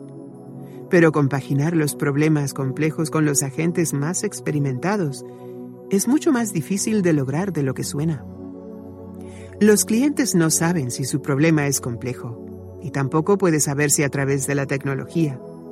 La compañía de David, Jaffe, resuelve este problema al rediseñar los procesos de manejo de llamadas para identificar rápidamente los problemas difíciles y enviar a los clientes con un agente experimentado. Una vez que las empresas logran este cometido, pueden ofrecer un segundo nivel, el equipo de resolución de problemas complejos, una mayor autoridad y empoderamiento para resolver los problemas. Este es el grupo que tiene encargada la resolución de cualquier contacto repetido.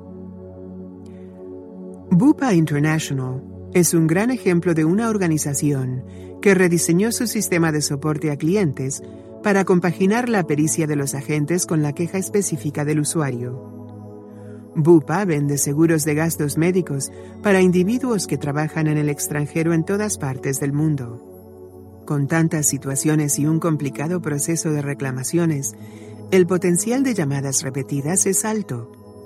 En una muestra de observación, más de 40% de las llamadas eran repetidas.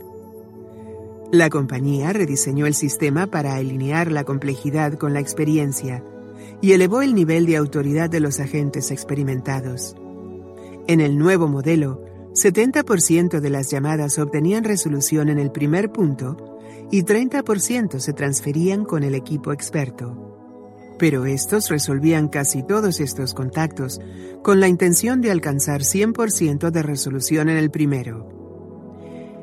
Es interesante señalar que muchos consumidores no percibían como una transferencia el hecho de que se les canalizara con un experto. En lugar de sentirse perdidos, sentían que se les había ascendido de categoría al enviarlos con alguien más importante. Esto puede representar un punto de inflexión en términos de percepción de la resolución en el primer punto. La carga de trabajo en el nuevo modelo, una combinación de volúmenes de llamadas y número de contactos, descendió 40%. Desapareció casi 20% del volumen de llamadas y el tiempo que ocupaban los agentes en el contacto también se redujo en casi dos minutos, lo cual también significa que todo contacto se respondía más rápido. Los tiempos de espera casi se desvanecieron por completo. Como es evidente, aquí el verdadero ganador fue el cliente. No me preguntas qué esfuerzo tuve que hacer. Muchas organizaciones se han enfrascado en una estrategia para reducir el esfuerzo del cliente desde que un artículo de Harvard Business Review promovió por primera vez este concepto en julio de 2010. Este artículo instaba a las organizaciones a medir el esfuerzo del cliente al encuestarlo acerca de la dificultad que había tenido para ingresar, cambiar la información y llevar a cabo otras interacciones con la organización. La ironía ha sido que, al cuestionarlos sobre este problema, las empresas obligan a los clientes a realizar un esfuerzo adicional. Malas historias. Encuestas del mal. Dos aerolíneas australianas son culpables de esto.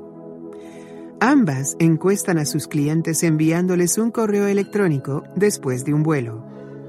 La encuesta inicia con la siguiente declaración.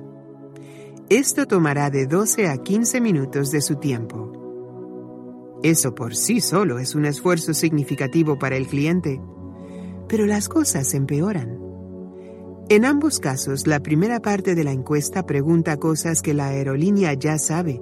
Por ejemplo, cómo reservó su boleto y cómo se registró. La línea aérea espera que el usuario recicle toda esta información que la compañía ya conoce, porque el proceso de encuesta no está conectado con los sistemas y datos centrales. Cuando un cliente indica un problema grave al dar una baja calificación, no hay preguntas de seguimiento en las que se solicite mayor información. Las encuestas no solo son largas, sino también frustrantes. Es difícil decir si esta experiencia espantosa es mejor o peor que el viejo método que usaba una de las aerolíneas. Los clientes en viajes de larga distancia recibían una encuesta impresa tan larga, casi un metro de longitud, que David solía desenrollarla en las conferencias como evidencia de cómo no se deben hacer las cosas. Por otro lado, en vista de que estos formatos solo se daban en los viajes más largos, los pasajeros tenían tiempo de sobra para responderlos. Buenas historias. Deja que los datos hablen por sí solos. Como la mayoría de los negocios estadounidenses, la empresa regional de cable y entretenimiento Suddenlink pregunta a sus clientes cuál es su nivel de satisfacción y si los recomendarían con un amigo después de interactuar con la empresa. El Net Promoter Score, índice neto de promotores, o NPS. Hace poco, Suddenlink incrementó esta práctica con su iniciativa de Insights del consumidor, que aprovecha las llamadas grabadas y las anotaciones de los agentes para determinar qué tan fácil es hacer negocios con la compañía. Este abordaje ha producido numerosos discernimientos que redujeron la demanda de soporte del cliente y reemplazaron la función de monitoreo de calidad que solía tomar una muestra de los contactos, a favor de la capacidad para analizar 100% de estos. Los pequeños trozos de información obtenida han ayudado al área de ingeniería a detectar las áreas problemáticas, mientras que a marketing le permitió simplificar sus ofertas y promociones. Pero el que quizás sea su mayor logro es que los insights del cliente de Suddenlink ha liberado al cliente de tener que decir de nuevo, en una encuesta sellada, cómo es su relación con la empresa. En vez de ello, esta última puede analizar al pie de la letra su conversación con este y vincularla con otras fuentes de información, lo cual produce una aguda herramienta analítica para mejorar cada aspecto del negocio. El enfoque de la empresa de facilitarle la vida al cliente puede observarse en su declaración interna de valores, que incluyen metas culturales como hago más fácil lo fácil y no causo ningún fastidio. AGL la empresa australiana de servicios públicos, también repensó cada proceso de interacción con sus usuarios. Esto incluyó invertir más tiempo para facilitar que los clientes pudieran resolver todos los asuntos relacionados con un cambio de casa o cuando se transferían a AGL. De modo que no tuvieran que llamar cuando la primera factura no era lo que ellos esperaban. Otros cambios incluyeron dar mayor autoridad a los agentes experimentados para que resolvieran los problemas y habilitar al personal para enviar más información en tiempo real a los clientes a través del correo electrónico. En su informe anual de 2012 acerca de las medidas que evaluaban el esfuerzo de este, se mostró una reducción de 15% en ese esfuerzo, así como una disminución de 50% en las quejas al organismo del Ombudsman. ¿Por qué me facilitas las cosas es tan importante? Las organizaciones que facilitan sus tratos con sus clientes han cosechado los mayores frutos. Tienen menores costos de operación, mayor propensión de compra y recompra de los clientes y menor deserción de estos y de su personal, con la ventaja relacionada de menores costos de reemplazo. Operar a una escala más sencilla crea una operación que puede ser más ágil y capaz de sacar ventaja de las oportunidades. Estas organizaciones tienen la mirada puesta al exterior en lugar de enfocarse constantemente en gestionar la demanda por fallas y arreglar de manera reactiva las cosas que no funcionan. Debido a que incorporaron la facilidad y sencillez dentro del diseño de procesos, incrementaron sus ganancias en comparación con los viejos modelos y sus clientes están más felices. Los beneficios estratégicos y relacionales de facilitar las cosas al cliente son evidentes. Menos contactos, contactos más breves y sobre todo, menos frustración de los clientes. El cuadro 4.2 resume los beneficios. En muchos de estos casos, una vez que las experiencias son más fáciles, los clientes están bastante más dispuestos a contemplar otros productos y ofertas. Después de un importante programa de simplificación, una empresa estadounidense de telecomunicaciones cliente de Bill elevó las ventas cruzadas de productos en más de 30%, debido a que el personal tenía el tiempo de ofrecer esos productos y los compradores estaban bastante más dispuestos a escucharlos. Cuadro 4.2. Beneficios de facilitar las cosas. Necesidad del cliente. Potencial para aumentar los ingresos. Potencial para reducir costos. Necesidad del cliente. Me facilitas hacerte una compra. Potencial para aumentar los ingresos. Mayores tasas de conversión a venta, mayor tamaño promedio de los pedidos, mayores cantidades de ventas cruzadas y ventas dirigidas. Compras más frecuentes, mayor retención y mayor valor vitalicio. Potencial para reducir costos. Reducción de costo por venta. Menos devoluciones, menos gasto en logística inversa. Menos capital para operaciones de soporte a ventas. Necesidad del cliente.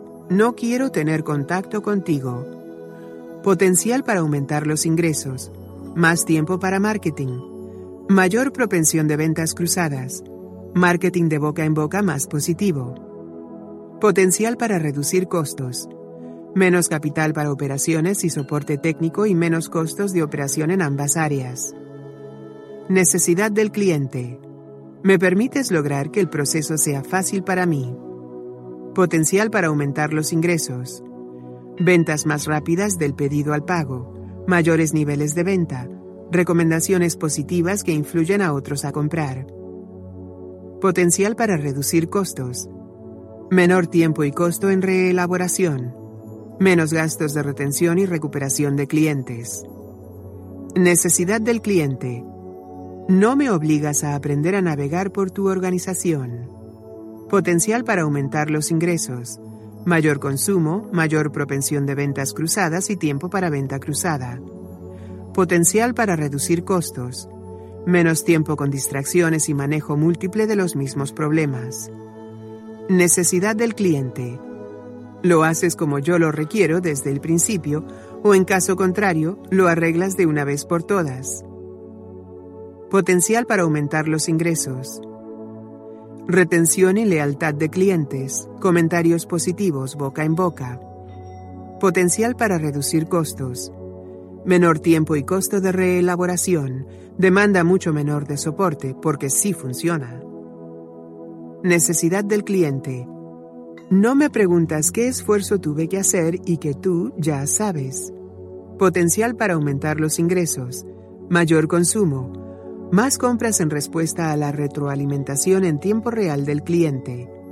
Potencial para reducir costos. Menos tiempo y costo para encuestar a los clientes, recolectar respuestas y analizar resultados. Enfrentar el reto. Me facilitas las cosas.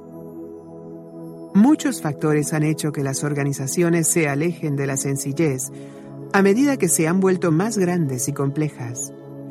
Es frecuente que las compañías simplemente no se den cuenta de qué tan difícil es lidiar con ellas pero varios pasos directos ayudarán a reducir el fastidio.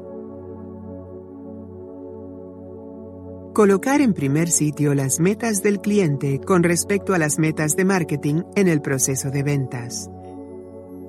Muchas compañías gastan enormes cantidades de tiempo y esfuerzo en su fuerza de ventas y en marketing, para finalmente quedarse cortos en la etapa cuando el comprador quiere de hecho comprar algo. Marketing es culpable de volver innecesariamente onerosa la experiencia de venta y de compra. Por ejemplo, en general, este departamento está muy entusiasmado con obtener gran cantidad de información de quienes consideran como prospectos o nuevos clientes para permitir el seguimiento o las promociones futuras. Pero los consumidores no quieren dar información a menos de que obtengan algo a cambio se alejan de los sitios web que les piden información que no se relaciona con el producto o servicio que están buscando en ese momento. Las organizaciones deben diseñar los procesos de venta desde la perspectiva del cliente y no del de la empresa, lo cual quizás signifique capturar menos información, aunque eso sea lo que marketing realmente desea. Mantener al mínimo la terminología legal.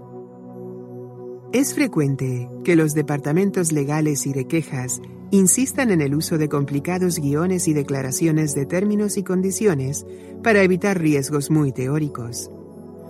A menudo los clientes tienen que firmar o marcar en un cuadro como señal de aceptación de que los leyeron, pero para ser francos, muy poca gente lo hace. Nosotros no lo hacemos. Están escritos en una jerga legal casi ininteligible, cuando se carece de un título de leyes. La peor que hemos visto tiene más de 100 páginas. Hemos escuchado que los clientes cuelgan después de una conversación de ventas de 15 minutos porque el paso final del proceso era reproducir un guion de términos y condiciones. ¡Qué desperdicio! Una y otra vez hemos ayudado a nuestros clientes a desafiar la necesidad de ofrecer estas declaraciones legales y encontrar otras maneras de cumplir con ese requisito, pero hacerlo de manera más sensible hacia el cliente. Repensar los factores básicos. Algunas de las razones más fundamentales por las que a las empresas les resulta difícil que lo fácil forme parte de su oferta son de índole cultural. En primer lugar, con frecuencia eso significa hacer cambios generalizados y demanda repensar en su totalidad la manera en que funciona la organización. La gerencia debe tener paciencia y firmeza de carácter para analizar todos los pasos, a fin de producir, suministrar y dar soporte a productos y servicios, con el propósito de eliminar la redundancia, la confusión y las barreras. La mayoría de estos problemas se derivan de asuntos externos al equipo de servicio a clientes y por ende, su arreglo requiere de la participación y compromiso amplios dentro de la organización. Como ya describimos en The Best Service is No Service. Ponerse en los zapatos del cliente. Muchas organizaciones sufren de estrechez mental o de un pensamiento de grupo y se les olvida encontrar una nueva perspectiva al colocarse en los zapatos del cliente. Cuando los CEO deciden regresar a las bases, literalmente se van de espaldas al darse cuenta de cómo es ser su propio cliente.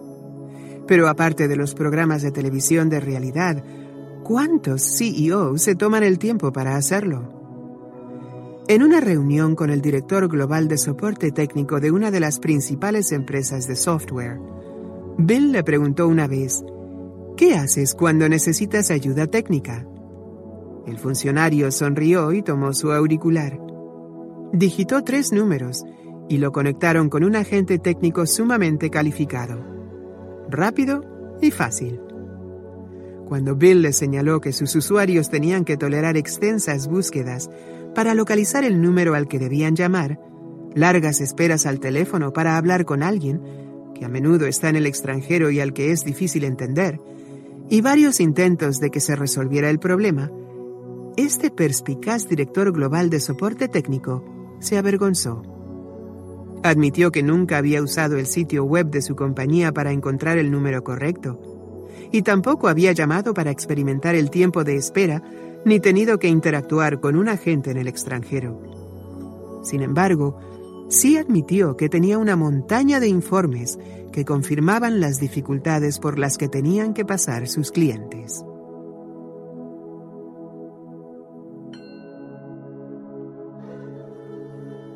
Capítulo 5 Me valoras. La mayoría hemos escuchado este mensaje en ocasiones múltiples veces mientras estamos en espera para hablar con un agente del centro de atención a clientes. Su llamada es muy importante para nosotros. Todos nuestros operadores están ocupados en este momento, pero por favor permanezca en la línea y el siguiente representante de atención a clientes que esté disponible lo apoyará. Esta grabación tan trillada se utiliza a menudo en el mundo del servicio a clientes, y sin embargo, ¿Podría haber un mensaje más hipócrita que este acerca de cómo se les valora? Al principio parece sincero, pero cuando el usuario lo escucha minuto tras minuto, se vuelve cada vez más hueco. Si la organización apreciara realmente al cliente, agregaría más agentes o encontraría una mejor forma de manejar el volumen de llamadas. O por lo menos esa es la sensación que le queda al cliente. ¿Por qué algunas organizaciones tratan a sus clientes como mercancías baratas, en tanto que otras los consideran como si fueran polvo de oro? Cualquier relación bidireccional exitosa se construye con base en un intercambio de valor. El desafío es que al principio de una relación es difícil saber qué tan valiosa será. En años recientes, las empresas decidieron que los clientes merecen recibir una recompensa por su valor al analizar cuáles son importantes y cuáles no, con base en su novedad, frecuencia y valor monetario. RFM por sus siglas en inglés. Las empresas que hoy llevan la delantera en cuanto a experiencia del cliente y que tienen un mejor desempeño debido a esto, encuentran maneras creativas y significativas de lograr que todos sus compradores se sientan valorados. Consideran al modelo RFM como el equivalente de ver en el espejo retrovisor para averiguar cómo seguir adelante. En vez de ello, los líderes Me2B reconocen que es muy difícil detectar a un cliente valioso al inicio de la relación, cuando los datos sobre consumo y comportamiento son poco claros. En vez de ello, se enfocan en calcular y gestionar el valor potencial que puede traerles. En particular, la rentabilidad potencial con base en el consumo futuro, incluyendo una mayor participación en la cartera del cliente. También consideran el valor potencial de la publicidad de boca en boca que influye a otras personas a tener tratos con la organización. El antiguo modelo de segmentación de clientes pasa totalmente por alto estos objetivos. La nueva estrategia de éxito apunta a considerar los valiosos a todos, o cuando menos, a tener una línea muy clara de visión en el valor futuro y en los primeros indicadores de valor potencial. También existe una corriente de pensamiento que siguen muchos de los líderes Me2B en la que se considera que todos los clientes pueden ser valiosos si uno se toma el tiempo para crear una relación bidireccional efectiva. Comprender el valor del cliente era más fácil cuando la mayoría de los negocios eran locales y la relación era directa. Las organizaciones de antaño tenían un recuerdo personal de la duración de la relación con cada uno. En consecuencia, los gerentes del Banco del Pueblo o los mecánicos del taller local conocían instintivamente cómo valorar estas relaciones. El tendero de los viejos tiempos podría haber fiado las mercancías a un cliente conocido y valioso y esperar el pago una vez por mes. Compara esto con las grandes compañías de hoy, cuyos procesos de administración de crédito y cobranzas rara vez varían según el historial del cliente. Por supuesto que las empresas siempre han tenido diferentes escalafones de servicio y versiones de segmentación de estos. Los pubs, tabernas británicas, solían tener una sección pública para una clase de clientes y un lounge, salón VIP, para los más pudientes. Muchos servicios de trenes cuentan con tres clases de pasajeros, al igual que las principales aerolíneas internacionales. Sin embargo, y sin importar la clase, los mejores negocios del pasado mostraban un respeto subyacente por todos los clientes y los trataban como individuos valiosos, no como cifras potenciales en una hoja de balance. En esencia, a esto se refiere me valoras, la cuarta necesidad del cliente que debe cubrirse para alcanzar el éxito Me2B. Los clientes de hoy quieren recibir más que tarjetas de recompensa o descuentos, ya sea que estén puerta con puerta con la empresa o que se encuentren al otro lado del mundo. También desean que los escuche y les permitan tener opinión en el trato que la compañía les da a ellos y a otros clientes. Y creen que merecen algo mejor mientras más tiempo sigan leales al negocio. A veces, la simple gratitud es todo lo que necesitan para sentirse estimados y respetados. Los pequeños detalles llegan sorprendentemente lejos en el fortalecimiento de las relaciones con los clientes, lo cual no es muy diferente de lo que podrías haber experimentado en tus relaciones personales. La investigación de la Open University del Reino Unido, que mencionamos antes, encontró que la expresión de agradecimiento y los detalles considerados una manera muy básica de demostrar el valor que le damos a la pareja, eran, de hecho, un factor clave en el éxito de las relaciones personales. No obstante, las organizaciones no proporcionan estas demostraciones de valoración al cliente. En algunas, la actitud es peor que simple negligencia. Más bien es una demostración clara de que estos son una mercancía que debe explotarse. Estas empresas no aprecian ni su tiempo ni su contribución al negocio. En esta nueva época centrada en el cliente, esa postura ya no es sostenible.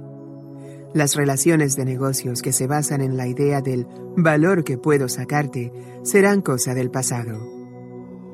Este capítulo ofrece una guía para satisfacer el creciente deseo de los clientes de trabajar con las compañías que se toman el tiempo y hacen el esfuerzo de demostrarles que los aprecian. En el resto del capítulo describimos cinco factores que contribuyen a satisfacer la necesidad general de me valoras, empezando con el cuadro 5.1. Cuadro 5.1. Experiencia de éxito y fracaso según el cliente. Éxito de me valoras. Fracaso de me valoras. Éxito de me valoras. Aprecias mi potencial. Fracaso de me valoras.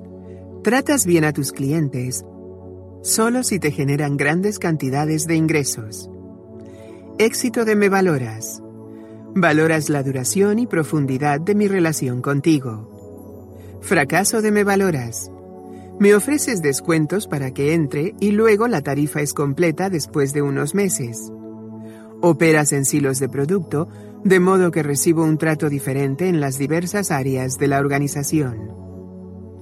Éxito de me valoras. Me escuchas y actúas de conformidad con lo que digo. Fracaso de me valoras. Me fuerzas a darte retroalimentación de maneras y en momentos que no me convienen. Nunca das seguimiento a ninguna de mis retroalimentaciones. Éxito de me valoras. Valoras mi tiempo y esfuerzo. Fracaso de me valoras. Consideras que el tiempo de la empresa y de tu personal es más importante que el mío. Con frecuencia me haces esperar y repites información y procesos. Éxito de me valoras. Te aseguras de que tus socios me valoren tanto como tú. Fracaso de me valoras. Tus socios y empresas relacionadas no muestran comprensión alguna de mi relación contigo. Valoras mi potencial. Todos los clientes, no solo quienes gastan mucho, quieren que se les trate bien. Desean saber que su compra, por pequeña que sea, es importante y que, cuando menos, merecen una experiencia de calidad gracias a ella. Una manera de satisfacer esa necesidad es enfocarse en el valor potencial, reconociendo que los clientes que no proporcionan grandes ingresos ahora podrían adquirir después un alto valor si se les trata como se debe. Esto lo conocen ampliamente los mercadólogos como CLV o valor del ciclo de vida del cliente. Por supuesto que modificar el foco de atención a la rentabilidad futura es una propuesta desafiante para la mayoría de las compañías. Está muy lejos de la estrategia común en la actualidad que enfatiza las ventas pasadas y que requiere no solo pronosticar el valor futuro, sino también ponderarlo contra los costos futuros de servir a cada cliente. Pero quienes se enfocan ciegamente en los ingresos pasados se arriesgan a caer en la trampa de pensar que ésta se repetirá en el futuro. De hecho, todos los clientes atraviesan de manera constante un cambio en estilo y ciclo de vida. Se casan, cambian de empleo, reciben herencias. Mirar hacia atrás provoca que las compañías subestimen significativamente el valor de sus clientes. Y, como es natural, estos se sienten subvaluados o quizá incluso ignorados. En otras ocasiones, la mirada retrospectiva conduce a las empresas al otro extremo, lo cual les hace sobrevaluar el valor actual verdadero del cliente. Modificar la perspectiva a un énfasis en el valor potencial, o CLV, no es un concepto tan misterioso como podría parecer. Existen muchas formas de medir el valor potencial, algunas de las cuales se practican hoy en las empresas, aunque sea de manera simplista. La primera consiste en averiguar cuánto vale un cliente típico por año o por compra y compararlo con el costo de adquisición y de soporte continuo. Desde hace muchos años han circulado estadísticas en algunas industrias que comparan el costo de adquirir un nuevo cliente con el costo de retenerlo. Esa proporción y costo relativo es importante. En las fusiones recientes, los comentaristas del mercado declararon que una compañía había pagado efectivamente mil dólares por cada uno. El margen promedio anual en esa industria era de 300 dólares. Como es evidente, eso significa que la organización creía que los conservaría a todos durante cuando menos 3.33 para salir a mano. En la misma industria, adquirir un nuevo cliente tocando puertas o pagando el costo de llamadas salientes estaba en el orden de 200 dólares por adquisición. Sin embargo, esta también implicaba descuentos y reducción del margen a cero en el primer año. En ambas áreas, las compañías tenían modelos del valor futuro de estos clientes. Por simplistas que puedan ser sus modelos, claramente ilustran que la adquisición es costosa y que las actividades de retención pueden ser esenciales para hacer que ese costo valga la pena.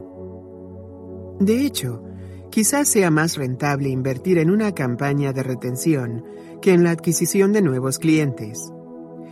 Dicho de otro modo, si quieres aumentar su adherencia, es decir, que permanezcan más tiempo contigo, al arreglar, por ejemplo, las cosas que los hacen irse, obtendrás un enorme reembolso. Hace poco, la compañía de David Jaffe le proporcionó asesoría a una organización que había adquirido un negocio más pequeño. El plan era fusionar a la pequeña empresa con la matriz, pero eso empezó a tener menos lógica cuando el equipo de David encontró que el pequeño negocio proporcionaba una experiencia mucho mejor para el consumidor. Mantener independiente a esa pequeña compañía añadía costos por año, pero el análisis mostró que perder a 250 clientes, un porcentaje diminuto, y que era un probable resultado de arrojarlos dentro del sistema de la compañía más grande, le costaría incluso más. El valor futuro de estos superaba los costos de mantener al pequeño negocio como una entidad independiente. Malas historias, perspectiva estrecha de la cartera. Uno de los problemas más complejos cuando se determina la participación en la cartera del cliente, es decir, la participación del dinero que estos gastan en el tipo de bienes o servicios que ofrece la compañía, está en definir el espectro de la cartera. Veamos el caso de las librerías. ¿La cartera representa el mercado total de compra de libros? ¿O se consideraría que un libro es también una forma de entretenimiento y educación personal, de modo que la cartera debería incluir formas alternativas de entretenimiento y educación, como las revistas o las escuelas? Si se trata del primer caso, podrías tener una participación de 25% de la cartera del cliente, pero si es el segundo, podría ser solo de 2%. Es fácil observar cómo esto podría ampliar tu idea del potencial futuro de cada cliente. Las aerolíneas tienen dificultades con este concepto. Su modelo recompensa a los viajeros frecuentes, pero no conocen lo suficiente sobre el historial general de viajes de todos los usuarios como para construir un análisis útil de la participación en la cartera del cliente. Por ejemplo, si un viajero frecuente en American Airlines vuela 88.513 kilómetros, la aerolínea podría colocarlo en un nivel medio, porque no son tantos kilómetros. Supongamos que la aerolínea sabe que ese mismo cliente vuela otros 321.868 kilómetros con otros proveedores y que estos se encuentran en las rutas que American también recorre. El mejor trato podría ser que más de esos kilómetros estuvieran en manos de American. Claro, algunas líneas aéreas envían encuestas a sus usuarios en las que les preguntan sobre el número total de vuelos o kilómetros por año. Pero la tasa de respuesta a esas encuestas es sumamente baja. En consecuencia, en lugar de apreciar el potencial de los viajeros en toda la industria, las aerolíneas en general se quedan cortas y se provocan a sí mismas un perjuicio en cuanto a ingresos cuando solo cuentan sus propios kilómetros. Si en vez de ello recolectaran los datos de redes sociales, conversaciones ociosas con el personal de documentación y muchas otras fuentes, podrían empezar a construir el valor potencial de sus viajeros y entonces los tratarían de manera muy diferente. Buenas historias Predicción del potencial. Calcular el valor futuro de los clientes se vuelve una inversión más atractiva cuando las empresas aprenden a identificar las características de los clientes con mayor potencial, lo cual posibilita que se enfoquen en adquirir más de ellos e invertir en su retención. En el diseño de 1990, el National Australia Bank adoptó este enfoque tras reconocer que los profesionales eran clientes muy rentables. Para atenderlos crearon un paquete profesional en el que empaquetaban productos y servicios. Eliminaron las comisiones en ciertas cuentas con la creencia de que estos usuarios, del tipo que es probable que contrate una fuerte hipoteca, ameritarían muy bien la inversión. El empaquetamiento de productos también hizo que estos usuarios fueran más fieles, dado que les era más difícil cambiar de banco. Como resultado de esta campaña, el NAB capturó un número mayor de los clientes más valiosos del mercado con respecto al que sus competidores pudieron conservar. Lloyds es otro banco que ha invertido en los clientes que tienen el mayor valor potencial. En el Reino Unido, solo un subconjunto de estudiantes termina sus últimos dos años de preparatoria, que se conoce como Sixth Form. Estos estudiantes están en mayor probabilidad de ingresar a la universidad y tener profesiones bien pagadas.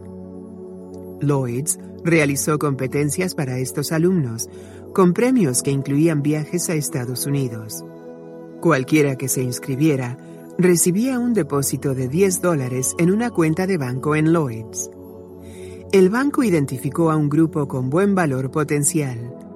Luego su inversión de 5 libras esterlinas, 7 dólares con 60 centavos, por cabeza, junto con los gastos del concurso, era una manera relativamente económica de abrir cuentas en su banco a los miembros de ese grupo. Los proveedores de televisión como DirecTV utilizan en su beneficio una perspectiva amplia de la participación en la cartera del cliente.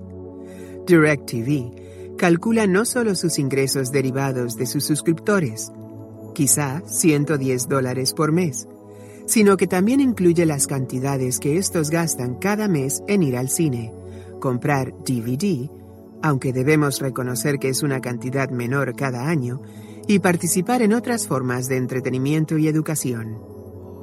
Comprender la imagen más general de los gastos en entretenimiento de sus usuarios ayuda a la empresa a comprender su gasto potencial esa es información importante para ayudar a establecer los precios para eventos deportivos, canales premium, opciones de streaming y otros nuevos productos. Al decidir que está en el negocio del entretenimiento y no en el de la televisión satelital, DirecTV puede progresar, calcular y obtener el verdadero valor potencial de sus clientes. Valoras la duración y profundidad de mi relación contigo. Es frecuente que las empresas no comprendan el valor y la importancia de la duración y profundidad de la relación de cada cliente con ellas. Mientras tanto, los clientes desean que su lealtad, como se mide de acuerdo con el tiempo y el gasto, se reconozca y recompense. Las compañías harían bien en reconocer esta duración y profundidad de la relación por razones que van más allá de la experiencia del consumidor. Un cliente que permanece con una aseguradora durante cinco años quizás sea bastante más valioso que quien se queda un año, aunque este último adquiera más productos. Las relaciones largas reducen los altos costos de ventas y adquisiciones y ofrecen a la organización valiosas oportunidades de comprender mejor a sus clientes y de diseñar productos y procesos que respondan a sus necesidades. La profundidad de la relación también importa. Un consumidor podría ser muy rentable en un producto y no en otro.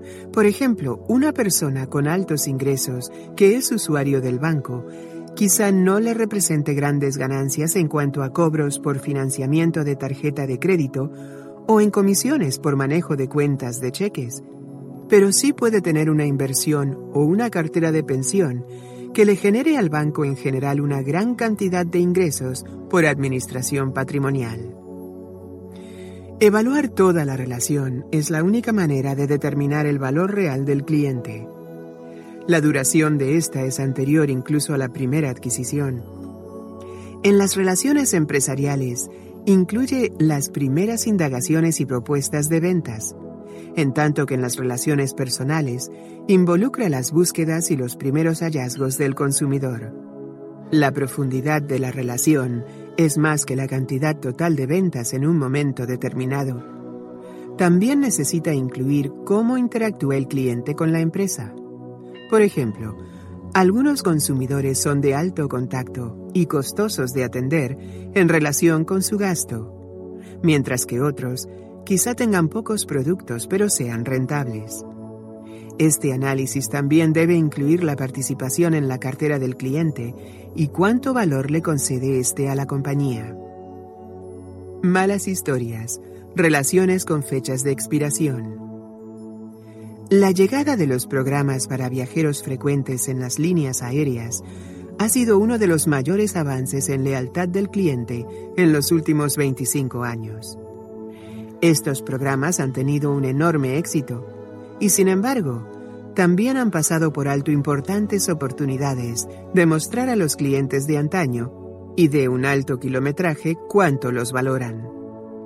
Este tipo de programas que empezaron con American Airlines y que poco después copiaron casi todas las aerolíneas del mundo, ahora tienen múltiples niveles de estatus de viajero frecuente que reciben cada vez mayores recompensas, incluyendo ascensos de categoría, concesiones en cuanto a equipaje adicional y vuelos gratis. Pero por alguna exótica razón, las aerolíneas decidieron que sus viajeros frecuentes deberían volver a cubrir los requisitos cada año, de acuerdo con el calendario. Esto ha conducido a una extraña conducta estacional en algunos viajeros, que agrupan los vuelos en viaje redondo alrededor del fin de año para poder mantener su estatus. Para el cliente que quizás se tome un año libre, esto puede parecer como si la línea aérea le dijera, ¿qué has hecho por mí últimamente? Lo cual puede ser un error costoso si al siguiente año éste empieza a viajar de nuevo y no tiene ninguna sensación de lealtad hacia su antiguo proveedor favorito. De hecho, hemos observado que algunos de nuestros socios en Limebridge dejaron de utilizar por completo aerolíneas específicas porque acababan de perder su estatus. La cosa se vuelve todavía más enloquecida. No conocemos de ningún caso en que la compañía aérea se haya preocupado de comunicarse con sus viajeros frecuentes que redujeron el número de kilómetros que recorren todos los años para preguntarles por qué habían dejado de viajar con ellos. ¿Se debe a errores de la aerolínea? ¿Cambios en las circunstancias del cliente que podrían cambiar el año siguiente? ¿O a que perdieron su estatus por la estúpida regla de volver a reunir las condiciones? Considera cuán valioso sería para la aerolínea obtener y analizar estos datos. Muchas organizaciones, y de ningún modo solo las líneas aéreas, necesitan adaptar sus procesos empresariales actuales que no toman en cuenta los antecedentes del cliente. Es típico que a los clientes de las aseguradoras, empresas de servicios públicos y de tarjetas de crédito se les cobren comisiones por pago atrasado o a destiempo, sin importar sus antecedentes. Cuando han pagado a tiempo en todos los periodos anteriores durante 10, 15 o 20 años, esa comisión es como una bofetada. Los hemos escuchado quejarse en los centros de contacto y decir, sumamente consternados, pero he sido su cliente desde hace 15 años y simplemente se me olvidó pagarles antes de salir de vacaciones. En algunos casos, el personal de primera línea podría tener la libertad o el buen sentido de eliminar esa comisión. Pero nunca hemos visto que una empresa maneje proactivamente este problema al medir el buen comportamiento del cliente y recompensarlo con una política flexible. En general, solo toman en cuenta las infracciones, como el pago vencido, pero no el buen comportamiento, como en ha pagado a tiempo 146 de 146 veces. Si lo hicieran, Quizá podrían enviar un aviso diferente cuando ha ocurrido una demora de una vez o condonar la comisión cuando ha sido un error único.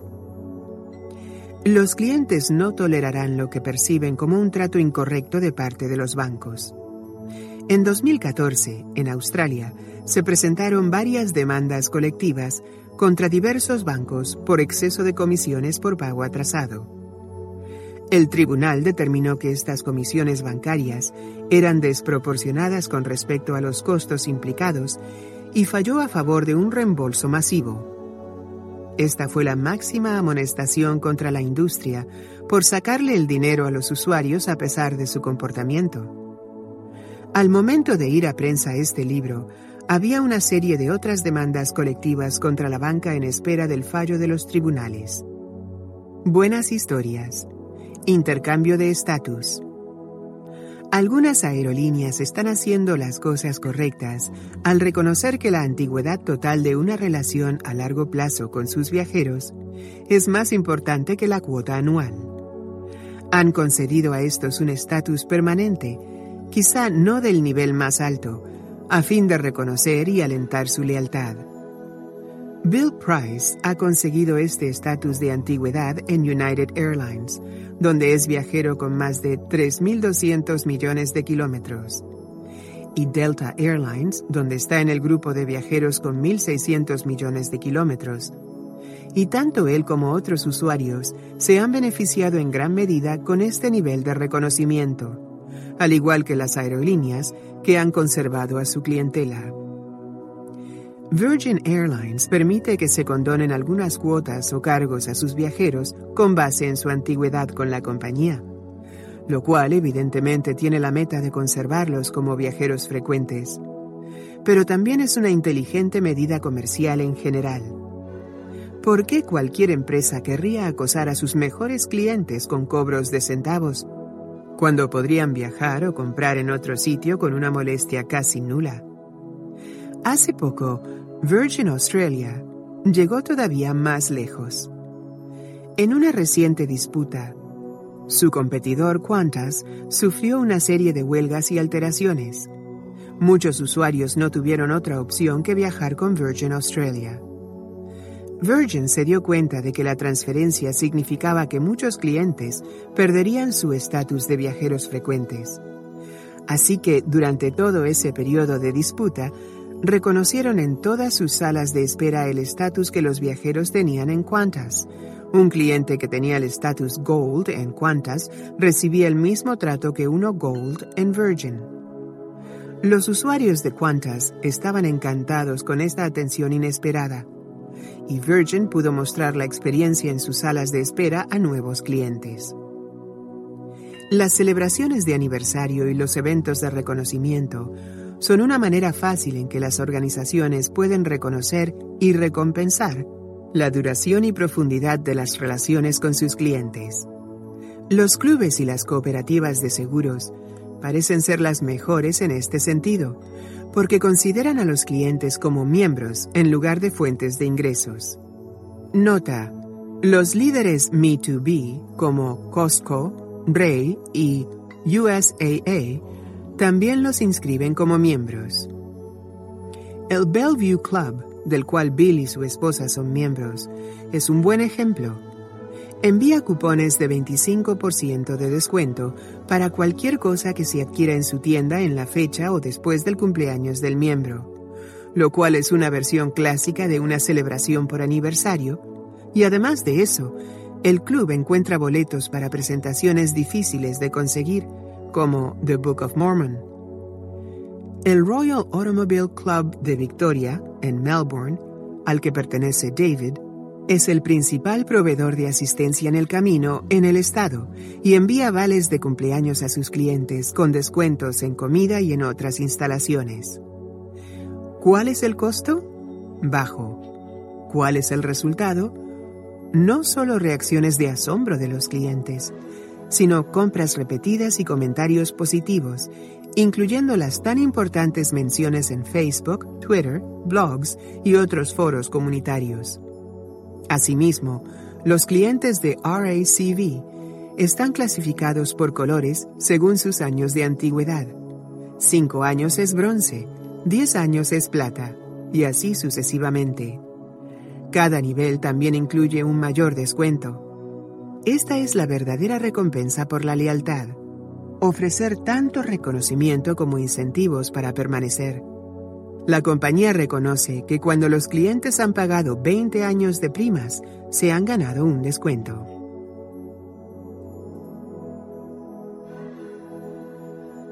Me escuchas y actúas de conformidad con lo que digo. En cualquier relación, es frustrante que no nos escuchen y es una de las principales causas para el rompimiento. Pero escuchar por sí solo no basta. Se necesita que haya una acción como consecuencia. La respuesta puede asumir varias formas. Comencemos con el reconocimiento. Los clientes necesitan saber que se les ha escuchado. Luego está la acción táctica, como resolver el problema específico.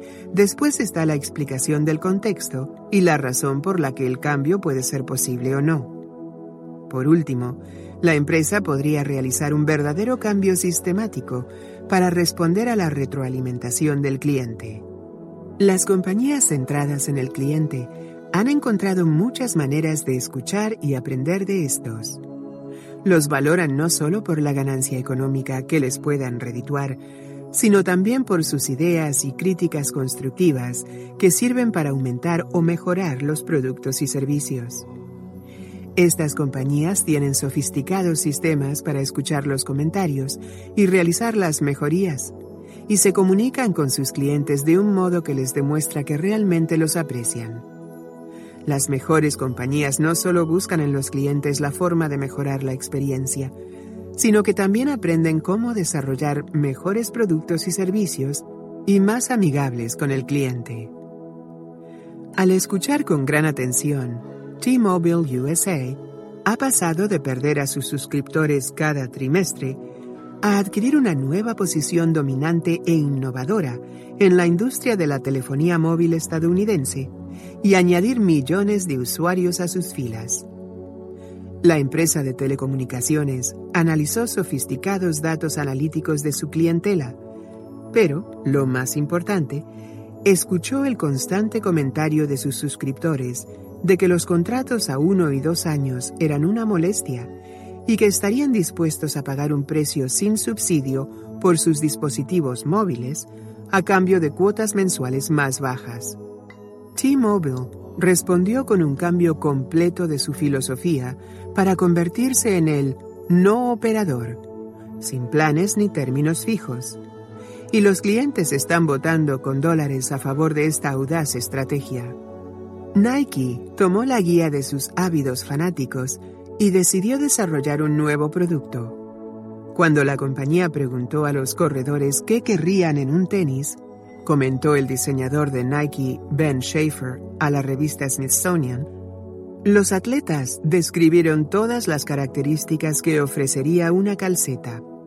Así que en 2013, Nike les tejió un zapato, el Flyknit Racer, con una malla superior sin costuras que se expande y contrae con el pie de quien lo usa. El Flyknit Racer está recibiendo reseñas entusiastas de los clientes. Malas historias, problemas auditivos. Por desgracia, la complejidad y disfunción organizacional, tan comunes, tienden a frustrar e incluso a impedir programas que abarquen toda la empresa y que provengan de escuchar y actuar. Considera toda crítica como un regalo. Es un dicho popular entre los especialistas en administración de empresas pero en demasiados casos nos enfrentamos con situaciones en las que los empleados que dan la cara al público, en comercios minoristas o en sucursales, centros de atención al cliente, apoyo en campo y demás, dicen que no es su trabajo escuchar lo que el cliente les comunica y llevar esa información a los altos mandos de la organización. Hemos visto esto en múltiples industrias. El personal de documentación en las aerolíneas te dirá que llames al número de quejas. Recientemente, David lo intentó con una compañía de ferrocarril. Le comentó al agente de boletaje que tenía una sugerencia de cómo cambiar el proceso. La persona le dijo, tendrá que hacérselo saber al departamento de quejas. David respondió que no era una queja, pero la respuesta fue la misma. Con renuencia, llamó al departamento de quejas y les comunicó su idea. Como es natural, lo consideraron como una queja y preguntaron si ese asunto seguía siendo un problema. Dijo que no, que simplemente les estaba haciendo una sugerencia para que la sometieran a valoración, pero no entendieron el concepto. La queja se cerró y su sugerencia, y el tiempo que ocupó en ofrecerla, se desperdiciaron. Aplicamos esto como una prueba común de la capacidad que tiene una organización para escuchar. El personal de primera línea puede escuchar las sugerencias y, en ese caso, ¿tienen un mecanismo para llevarlas a quienes toman las decisiones?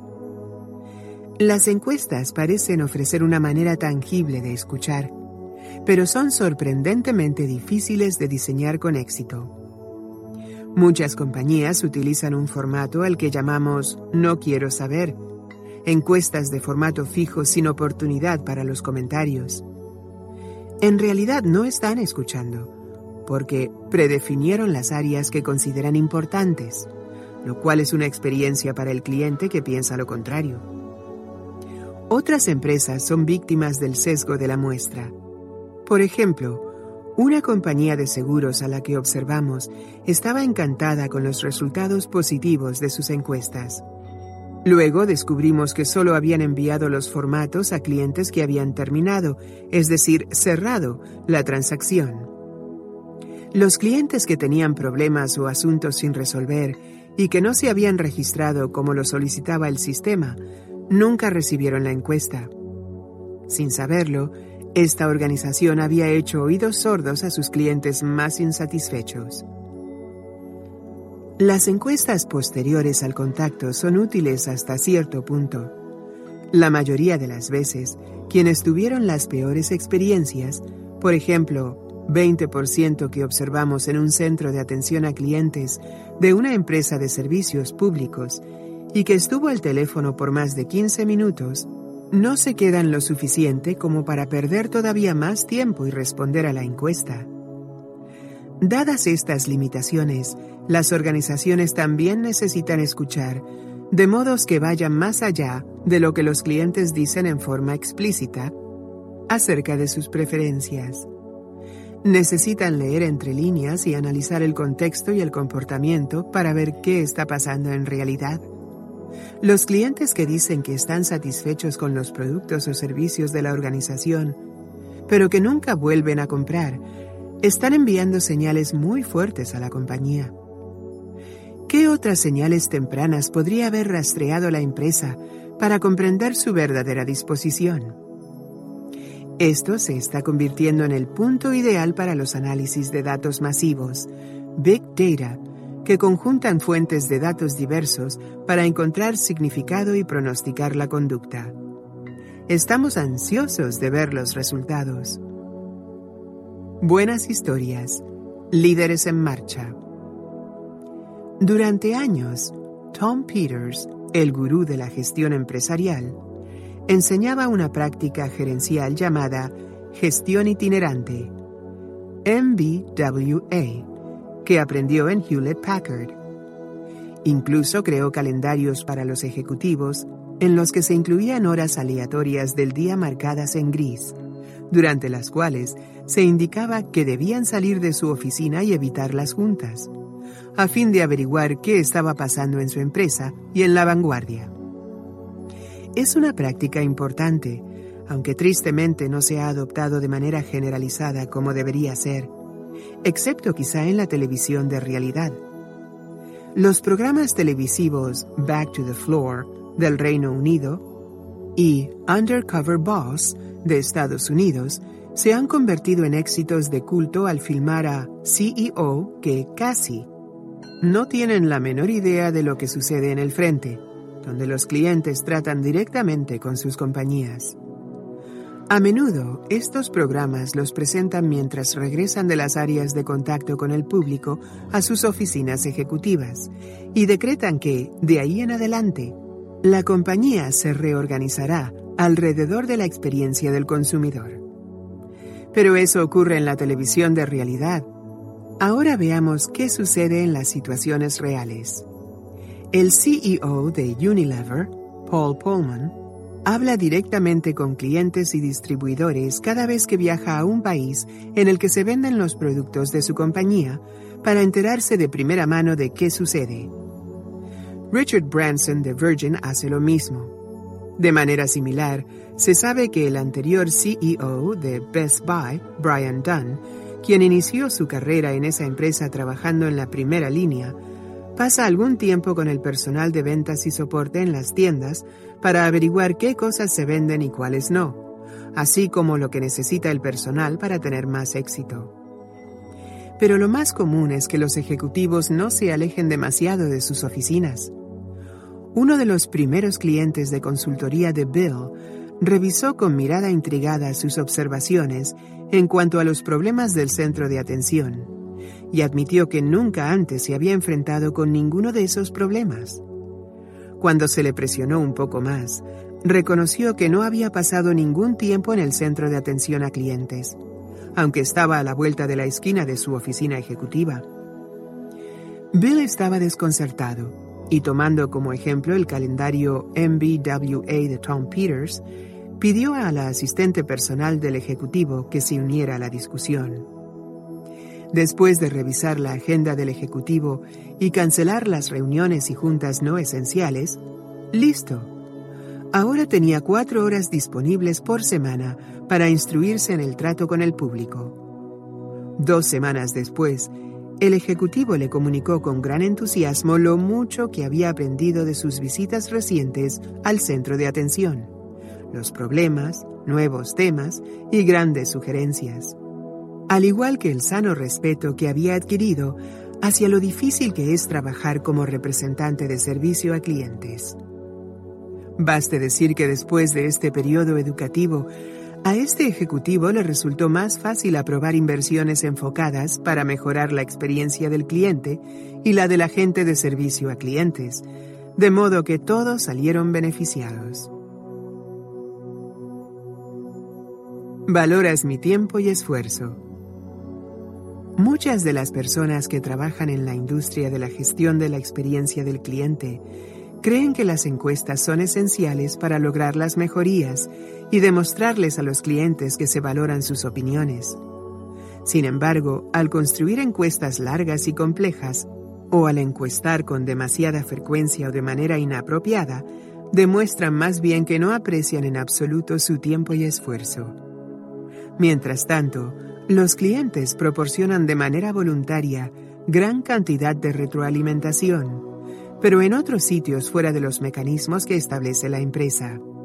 Ahora los clientes facilitan reseñas, clasificación de estrellas y opiniones o reacciones a través de otros foros. Las organizaciones que escuchan cuando sus clientes conversan con otros en estos foros, una característica esencial de los líderes Me2B, están demostrando que los estiman suficiente como para buscar y escuchar sus opiniones a través del medio que ellos elijan.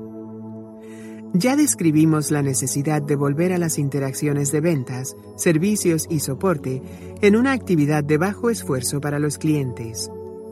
Valoras mi tiempo y esfuerzo extiende esa idea a los métodos que emplean las compañías para solicitar comentarios y retroalimentación enviar la petición de responder a una encuesta, en especial una por la que no se recibe ninguna recompensa explícita, representa esencialmente que se está pidiendo un favor al solicitar al cliente que invierta tiempo para ayudar a la empresa. Los líderes Me2B son muy cuidadosos de reconocer este hecho y encuentran la manera de obtener su retroalimentación demandándole un mínimo de tiempo y atención. Cada una de las preguntas en una encuesta debe revisarse cuidadosamente para determinar la cantidad de esfuerzo que requerirá del cliente, así como establecer el valor de la encuesta. En 2007, la corporación hotelera Hyatt lanzó una nueva marca llamada Andas, bajo la cual establecieron rápidamente hoteles en Asia, América del Norte y Europa. Las mentes detrás de la nueva cadena hotelera han construido su diseño de proceso detrás de una meta doble. Eliminar todas las barreras que impiden que los usuarios tengan una maravillosa experiencia en el hotel y las que impiden que los empleados proporcionen este tipo de experiencias. ¿Cuál fue el resultado? Los clientes se sienten valorados en cada momento de su estancia. Esto condujo a una reducción en la complejidad de procesos como recepción, facturación y servicios, así como a un aumento en la flexibilidad del personal para satisfacer las necesidades del cliente.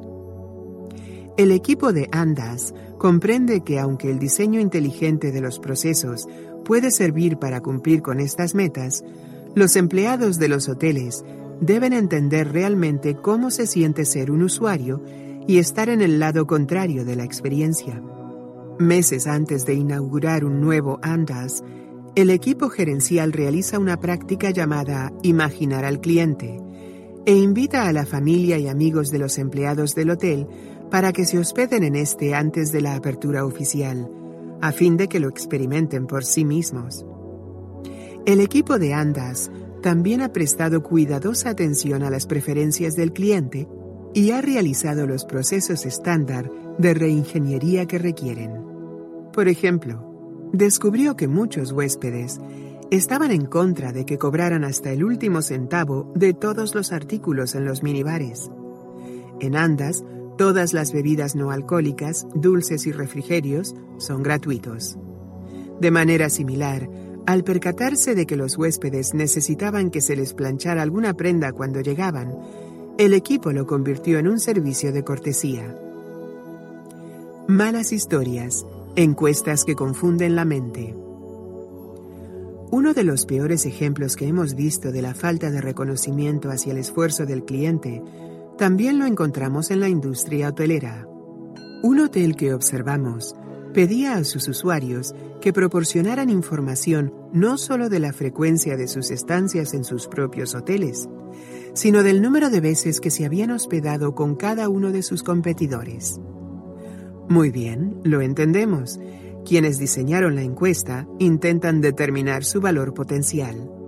Pero pedían a los huéspedes que recordaran y enumeraran cuántas noches de estancia habían pasado en cada cadena durante el año anterior una tarea que no es fácil para el viajero frecuente, además de que no es una labor que valore su esfuerzo. El total de noches que pasamos de viaje el año pasado es algo que la mayoría desearíamos olvidar. Quizá una sola pregunta como ¿cuántas noches pasa típicamente lejos de casa en viajes de negocios durante un año? Sería suficiente para obtener una idea del valor potencial. Además de todo eso, este hotel pedía a cada cliente que señalara el número de noches que se había hospedado en su cadena de hoteles, que evidentemente es información que ya tienen registrada. Pero al complicar en exceso la encuesta, lo más seguro es que el hotel haya recibido pocas respuestas. Y probablemente, en ese proceso, enemistó a más de uno con su abordaje descuidado. Cuando las empresas lanzan encuestas torpes que fuerzan a los clientes a trabajar de más, no se sienten empoderados, sino insultados. Buenas historias. Empoderamiento inteligente del cliente. Cuando los sitios web lanzaron inicialmente bases de datos con información de soporte, utilizarlas era un proceso abrumador. Los artículos rara vez coincidían con los términos de búsqueda que había utilizado el usuario. Se les forzaba a ver múltiples páginas de artículos, a menudo sin encontrar uno que resolviera su problema. Mientras tanto, no tenían un mecanismo rápido para informar los resultados y mejorar el sistema. Por fortuna, empresas como Pitney Bowes y Apple encontraron una forma de mejorar el proceso. Redujeron el número de artículos que aparecían en respuesta a una búsqueda y añadieron una nueva característica. Preguntan a los clientes qué tan valioso fue este artículo para usted. En la actualidad, Amazon hace el mismo tipo de pregunta para cada reseña de un libro en su sitio web, lo cual ayuda a los posibles compradores a decidir cuáles valen la pena leerse. Proporcionar mecanismos sencillos de retroalimentación que permitan a los clientes dar su opinión hace que se sientan empoderados. En lugar de percibir que se les exige opinar, pueden darse cuenta del valor que esto tiene y estar felices de hacer ese pequeño esfuerzo. Antes criticamos ferozmente las encuestas extremadamente largas que no tienen ningún beneficio aparente para quienes las responden. Pero incluso con las encuestas extensas, las compañías inteligentes han encontrado maneras de aliviar la demanda de tiempo en sus clientes. Implementar una barra de porcentaje de progreso en cada página para que estos sepan cuánto avanzaron, lo cual ofrece un beneficio práctico y también una sensación de logro. Otras empresas han añadido características de pausa para que el cliente pueda salir y regresar sin tener que reintroducir ningún dato. La barra de progreso es común en la actualidad, pero la característica de pausa y regresar sigue siendo inusual. Aunque ambas parecen ser soluciones directas y obvias, la mayoría de las compañías no han averiguado cómo implementarlas. La cadena de hoteles Hyatt, en la que las encuestas para clientes sí ofrecen estas características, obtienen tasas de respuesta superiores al promedio. Los sitios de reservaciones de viaje como Booking.com, Whatif.com y TripAdvisor han facilitado en gran medida a los clientes que envíen sus comentarios por medio de encuestas. Sus sistemas de retroalimentación incluyen solo dos o tres preguntas y permiten que los usuarios proporcionen comentarios según les parezca conveniente. Como resultado, el volumen de retroalimentación que obtienen es bastante mayor. Y con toda probabilidad, la demografía tiene menos sesgo hacia el grupo de personas que tiene tiempo de responder encuestas largas. Los datos de encuesta, por ejemplo acerca de la experiencia en un hotel específico, son un promotor muy importante del valor de los sitios, así que es esencial que sean correctos. Para integrar confiabilidad en los datos, informan cuántos clientes contribuyeron a la calificación y recompensan a quienes participan con descuentos en reservaciones futuras. Te aseguras de que tus socios me valoren tanto como tú. Incluso entre los líderes Me2B, muy pocas empresas han descubierto cómo asegurarse de que sus socios comerciales consideren y valoren a sus clientes del mismo modo que lo hacen ellas. Es la manera más desafiante y menos utilizada de lograr que se sientan valorados. Sin embargo, es importante. El mundo empresarial tiene una interrelación más estrecha que nunca antes. Las compañías de todo el mundo utilizan sistemas de outsourcing o tercerización subcontratados para manejar las llamadas de servicio a clientes. Las compañías de televisión por cable usan organizaciones independientes para instalaciones y reparaciones. Las principales aerolíneas subcontratan rutas de corta distancia con otras empresas. Utilizan el mismo logo, pero con diferente personal gerencial y propietarios. Las cadenas otorgan licencias de sus marcas como franquicias. Cada vez que estas compañías asociadas operan en nombre de otra empresa, es imperativo que comprendan y empleen la misma propuesta de valor acerca de lo que los clientes traen a la organización. Necesitan tener el mismo acceso a los antecedentes, problemas y oportunidades del cliente, al igual que la capacidad para participar de manera conjunta en recolectar y aplicar la información de los clientes. Malas historias, alianzas falsas. Por desgracia, es demasiado frecuente que el socio de una compañía no pueda tener acceso a los mismos datos ni que trate al cliente del mismo modo. Veamos las alianzas entre líneas aéreas. La mayoría de las veces, los socios de bajo costo de las aerolíneas grandes no reconocen el estatus de los clientes de estas. Por ejemplo, una aerolínea pidió a 100 pasajeros, viajeros frecuentes de alto nivel, que se trasladaran en su socio de bajo costo luego de una demora de 5 horas. Cuando los pasajeros aceptaron la propuesta, ¿Qué otra opción les quedaba? Encontraron que no se respetó ninguno de los beneficios que les prometieron cuando compraron sus boletos. Por ejemplo, se les impusieron restricciones con el equipaje y les cobraron tanto los alimentos como el entretenimiento. Eso no parece una alianza útil, sino una relación de negocios que es beneficiosa para las aerolíneas a costa del bolsillo del cliente. Las franquicias caen en la misma trampa y a menudo comparten el mismo logo corporativo, pero operan bajo circunstancias diferentes e incluso con lemas o eslóganes diferentes. En uno de los principales aeropuertos estadounidenses, Bill vio que había una franquicia de su cafetería favorita, pero descubrió que no aceptaban la tarjeta prepagada de la empresa y que tenían variaciones en el menú como tamaños más limitados en las bebidas. A Bill le gusta el té helado tamaño jumbo. El mismo logo, pero con experiencia diferente, es siempre la receta para frustrar al cliente, al igual que un desastre para la reputación de la marca. Buenas historias. Experiencia consistente para el cliente en las diversas franquicias. La corporación McDonald's es, en esencia, un negocio de franquicias. 80% de los restaurantes McDonald's de todo el mundo son propiedad de gerentes locales y no de la propia compañía. Es posible que McDonald's no esté en los primeros lugares de tu lista de restaurantes favoritos, pero es una de las compañías más exitosas del mundo. Ha hecho un trabajo fantástico en cuanto a crear una experiencia consistente para los clientes a nivel global, al tiempo que permite las diferencias locales en el tipo de comida, tamaños e ingredientes. Uno de los primeros mantras de Ray Kroc que se enseñaba a generaciones de nuevos gerentes de tienda en la Universidad de las Hamburguesas de la empresa, era CSLB corta.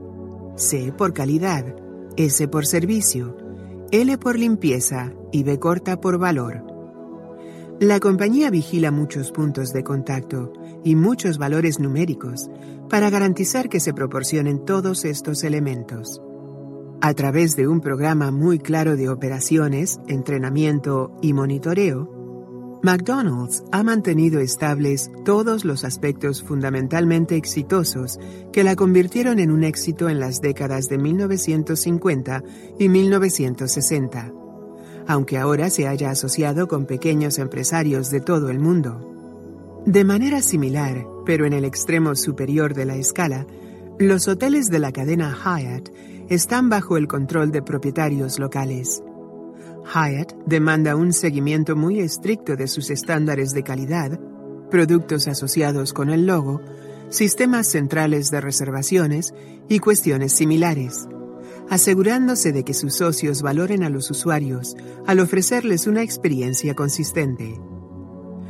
Pocos huéspedes se dan siquiera cuenta de que cada hotel tiene un propietario y una gerencia independientes lo cual prueba el éxito de la asociación.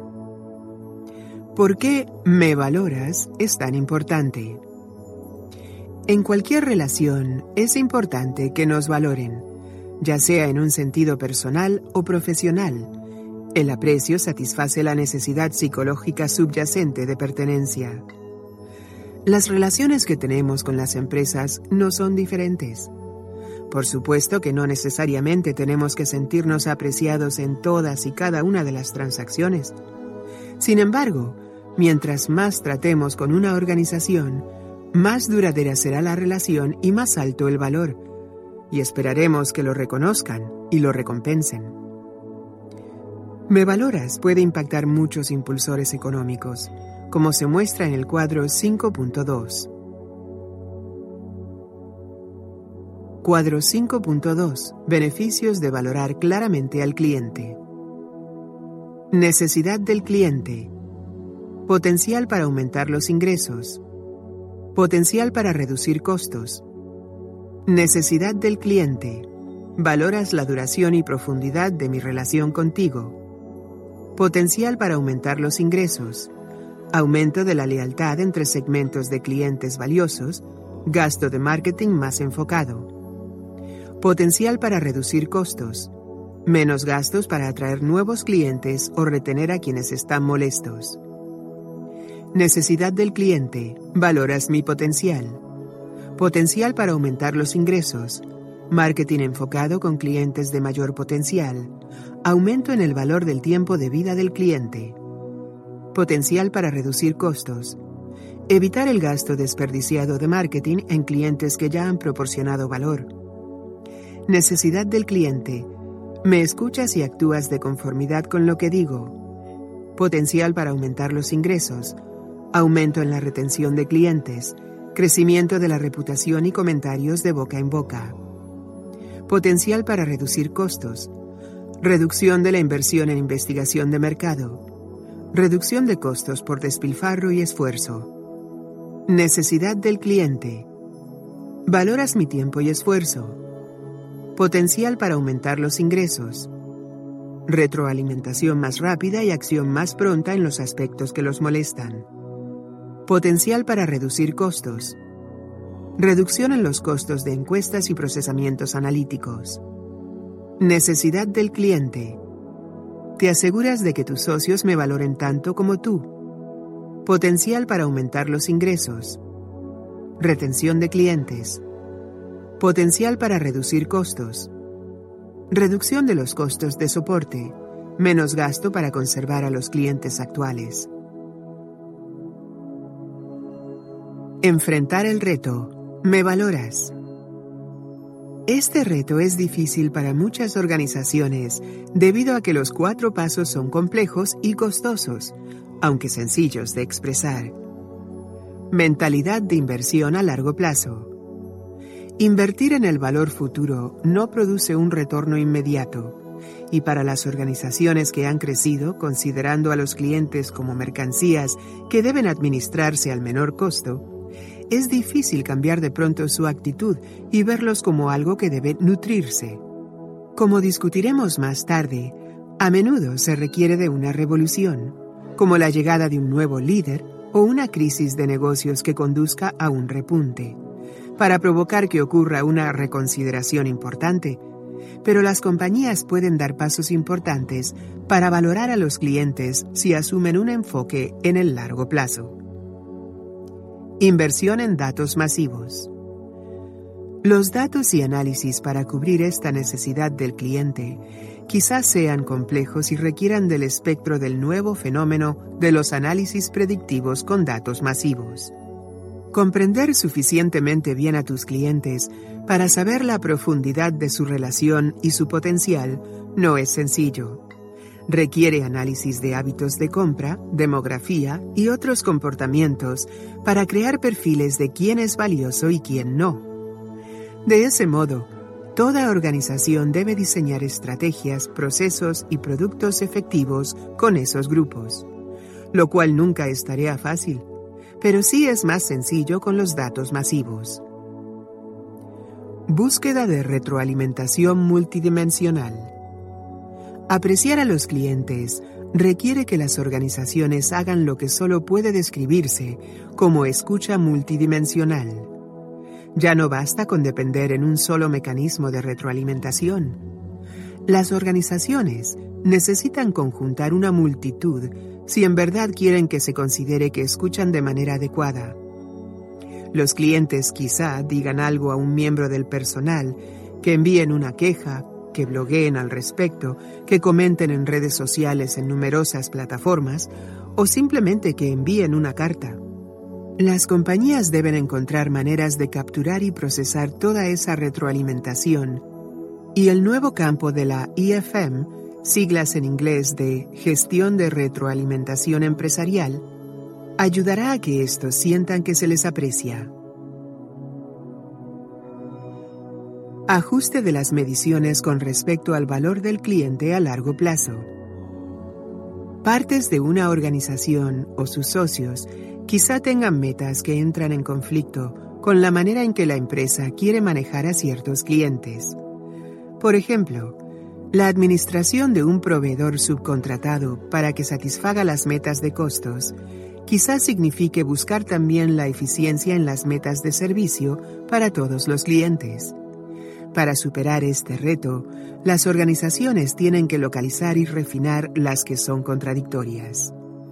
Algunos lo han logrado al encontrar mediciones que se ajustan mejor con los objetivos más amplios en cuanto a los clientes.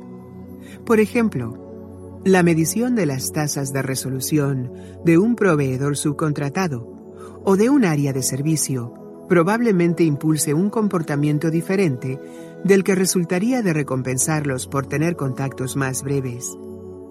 La medición puede volverse incluso más compleja si la empresa quiere que se trate de manera diferente a diversos tipos de clientes, lo cual, evidentemente, demanda medidas adaptadas de manera específica al tratamiento de cada grupo.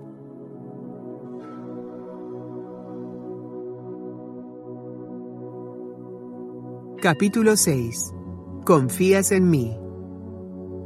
De por sí, Es frustrante tener que enfrentar lo que nos parece como una inflexibilidad arbitraria cuando tratamos con una empresa. Pero eso puede escalar con rapidez a un estado de furia, cuando la razón aparente para el inconveniente es que la compañía no confía en que uno actúe con integridad. Esta es una experiencia demasiado común.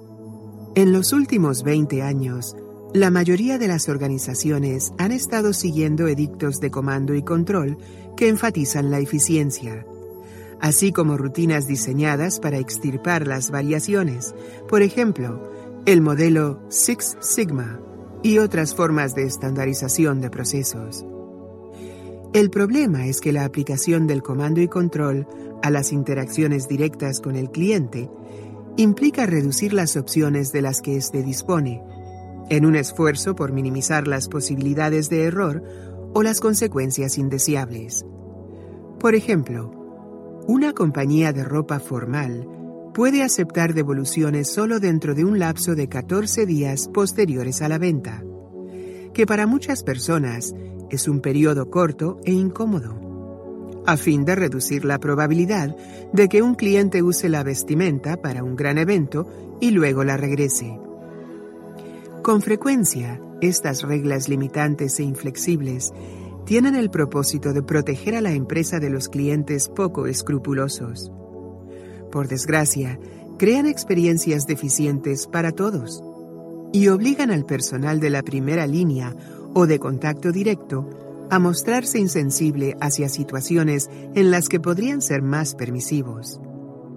Los líderes Me2B, que están decididos a crear una experiencia excepcional para los clientes, reconocen que la confianza, que siempre es importante en las relaciones de calidad, es un asunto bidireccional.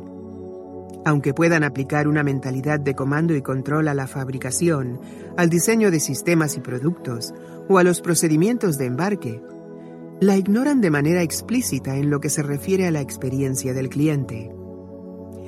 El valor de confiar en ellos se pondera contra los costos potenciales.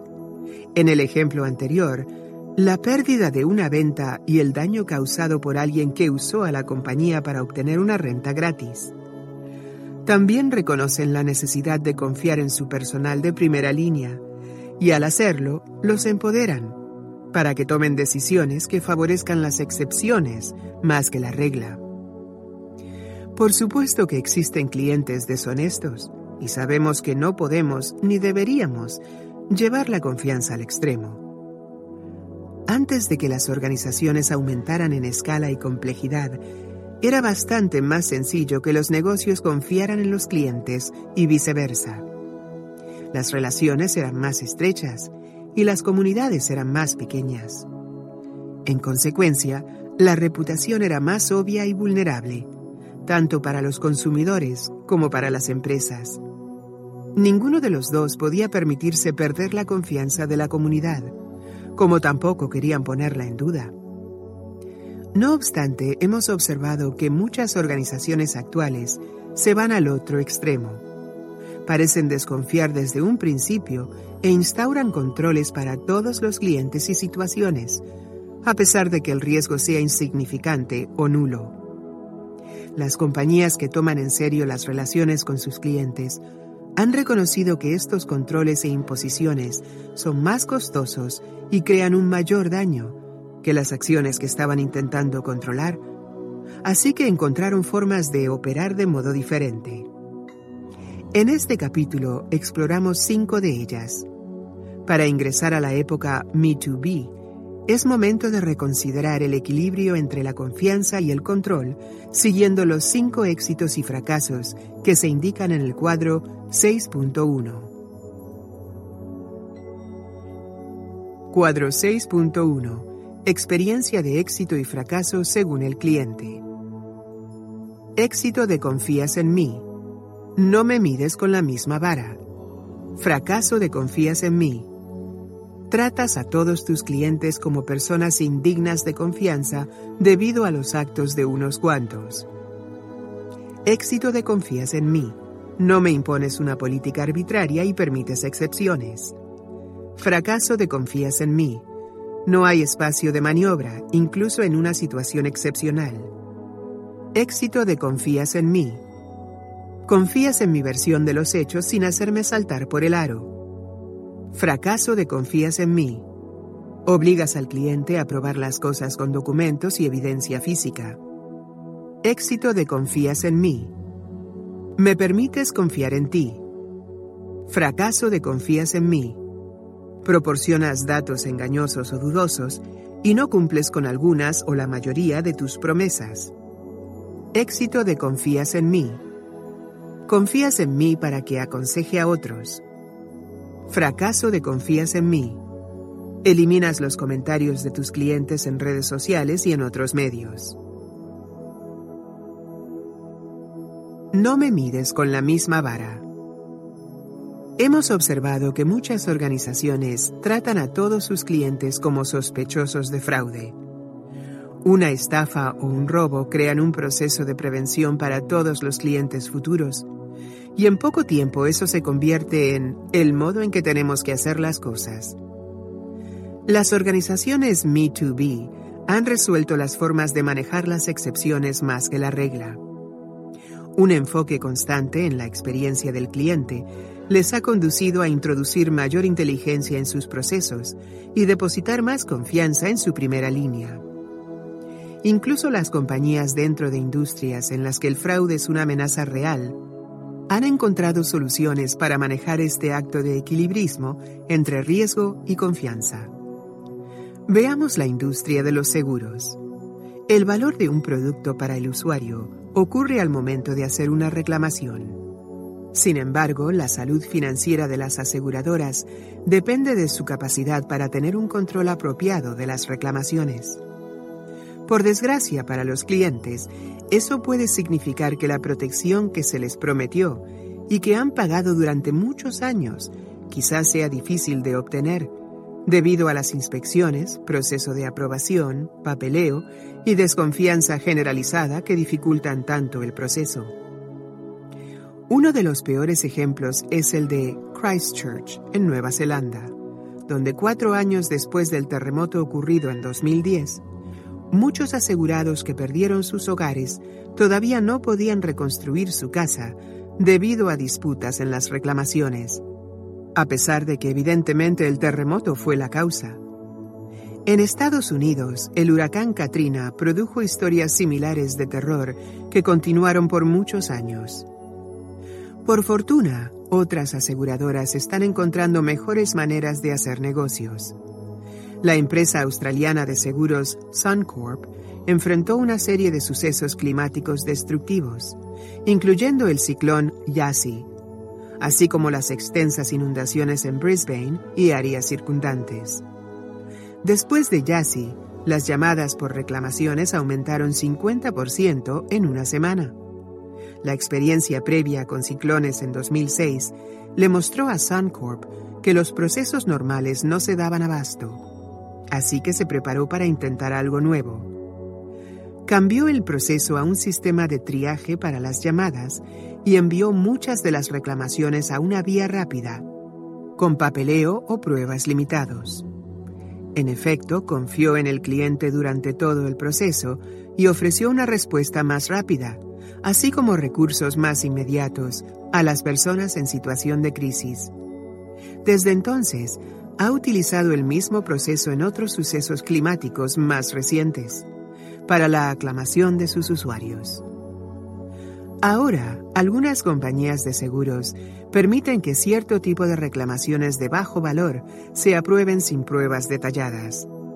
Las empresas llegaron a la conclusión de que el valor de la confianza o de facilitarle la experiencia al cliente puede ser de suficiente magnitud como para hacer que valga la pena tanto para el comprador como para la compañía.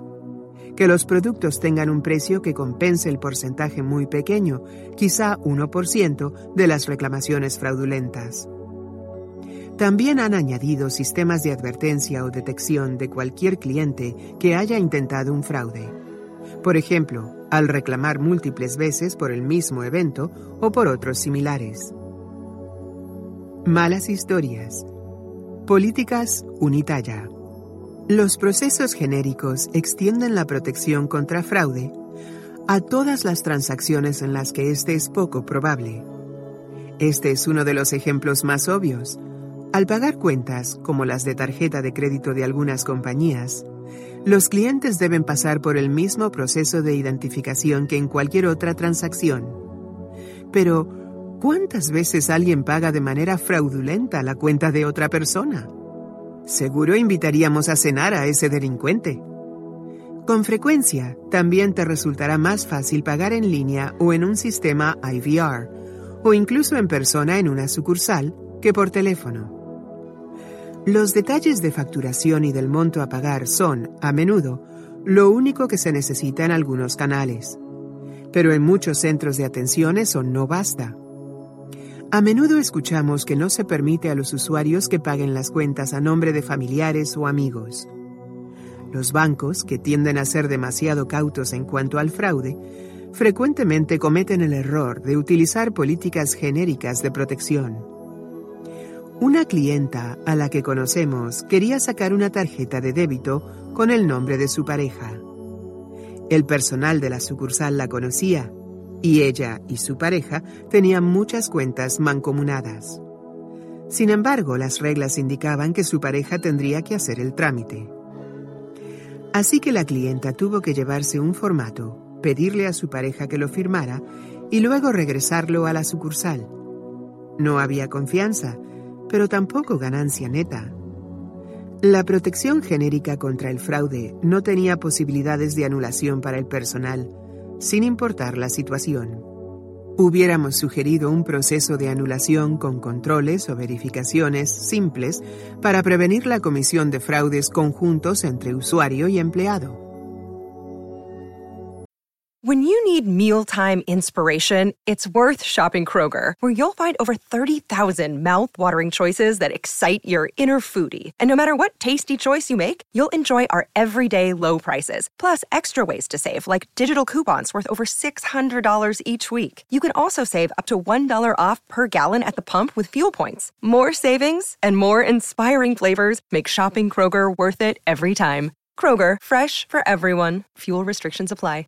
Save big on your Memorial Day barbecue, all in the Kroger app. Get three pound rolls of juicy 80% lean ground beef for $3.49 a pound with a digital coupon. Then get select varieties of flavorful Powerade, Body Armor Super Drink, or Arizona tea for 77 cents each, all with your card. Shop these deals at your local Kroger today, or tap the screen now to download the Kroger app to save big today. Kroger, fresh for everyone. Prices and product availability subject to change. Restrictions apply. See site for details.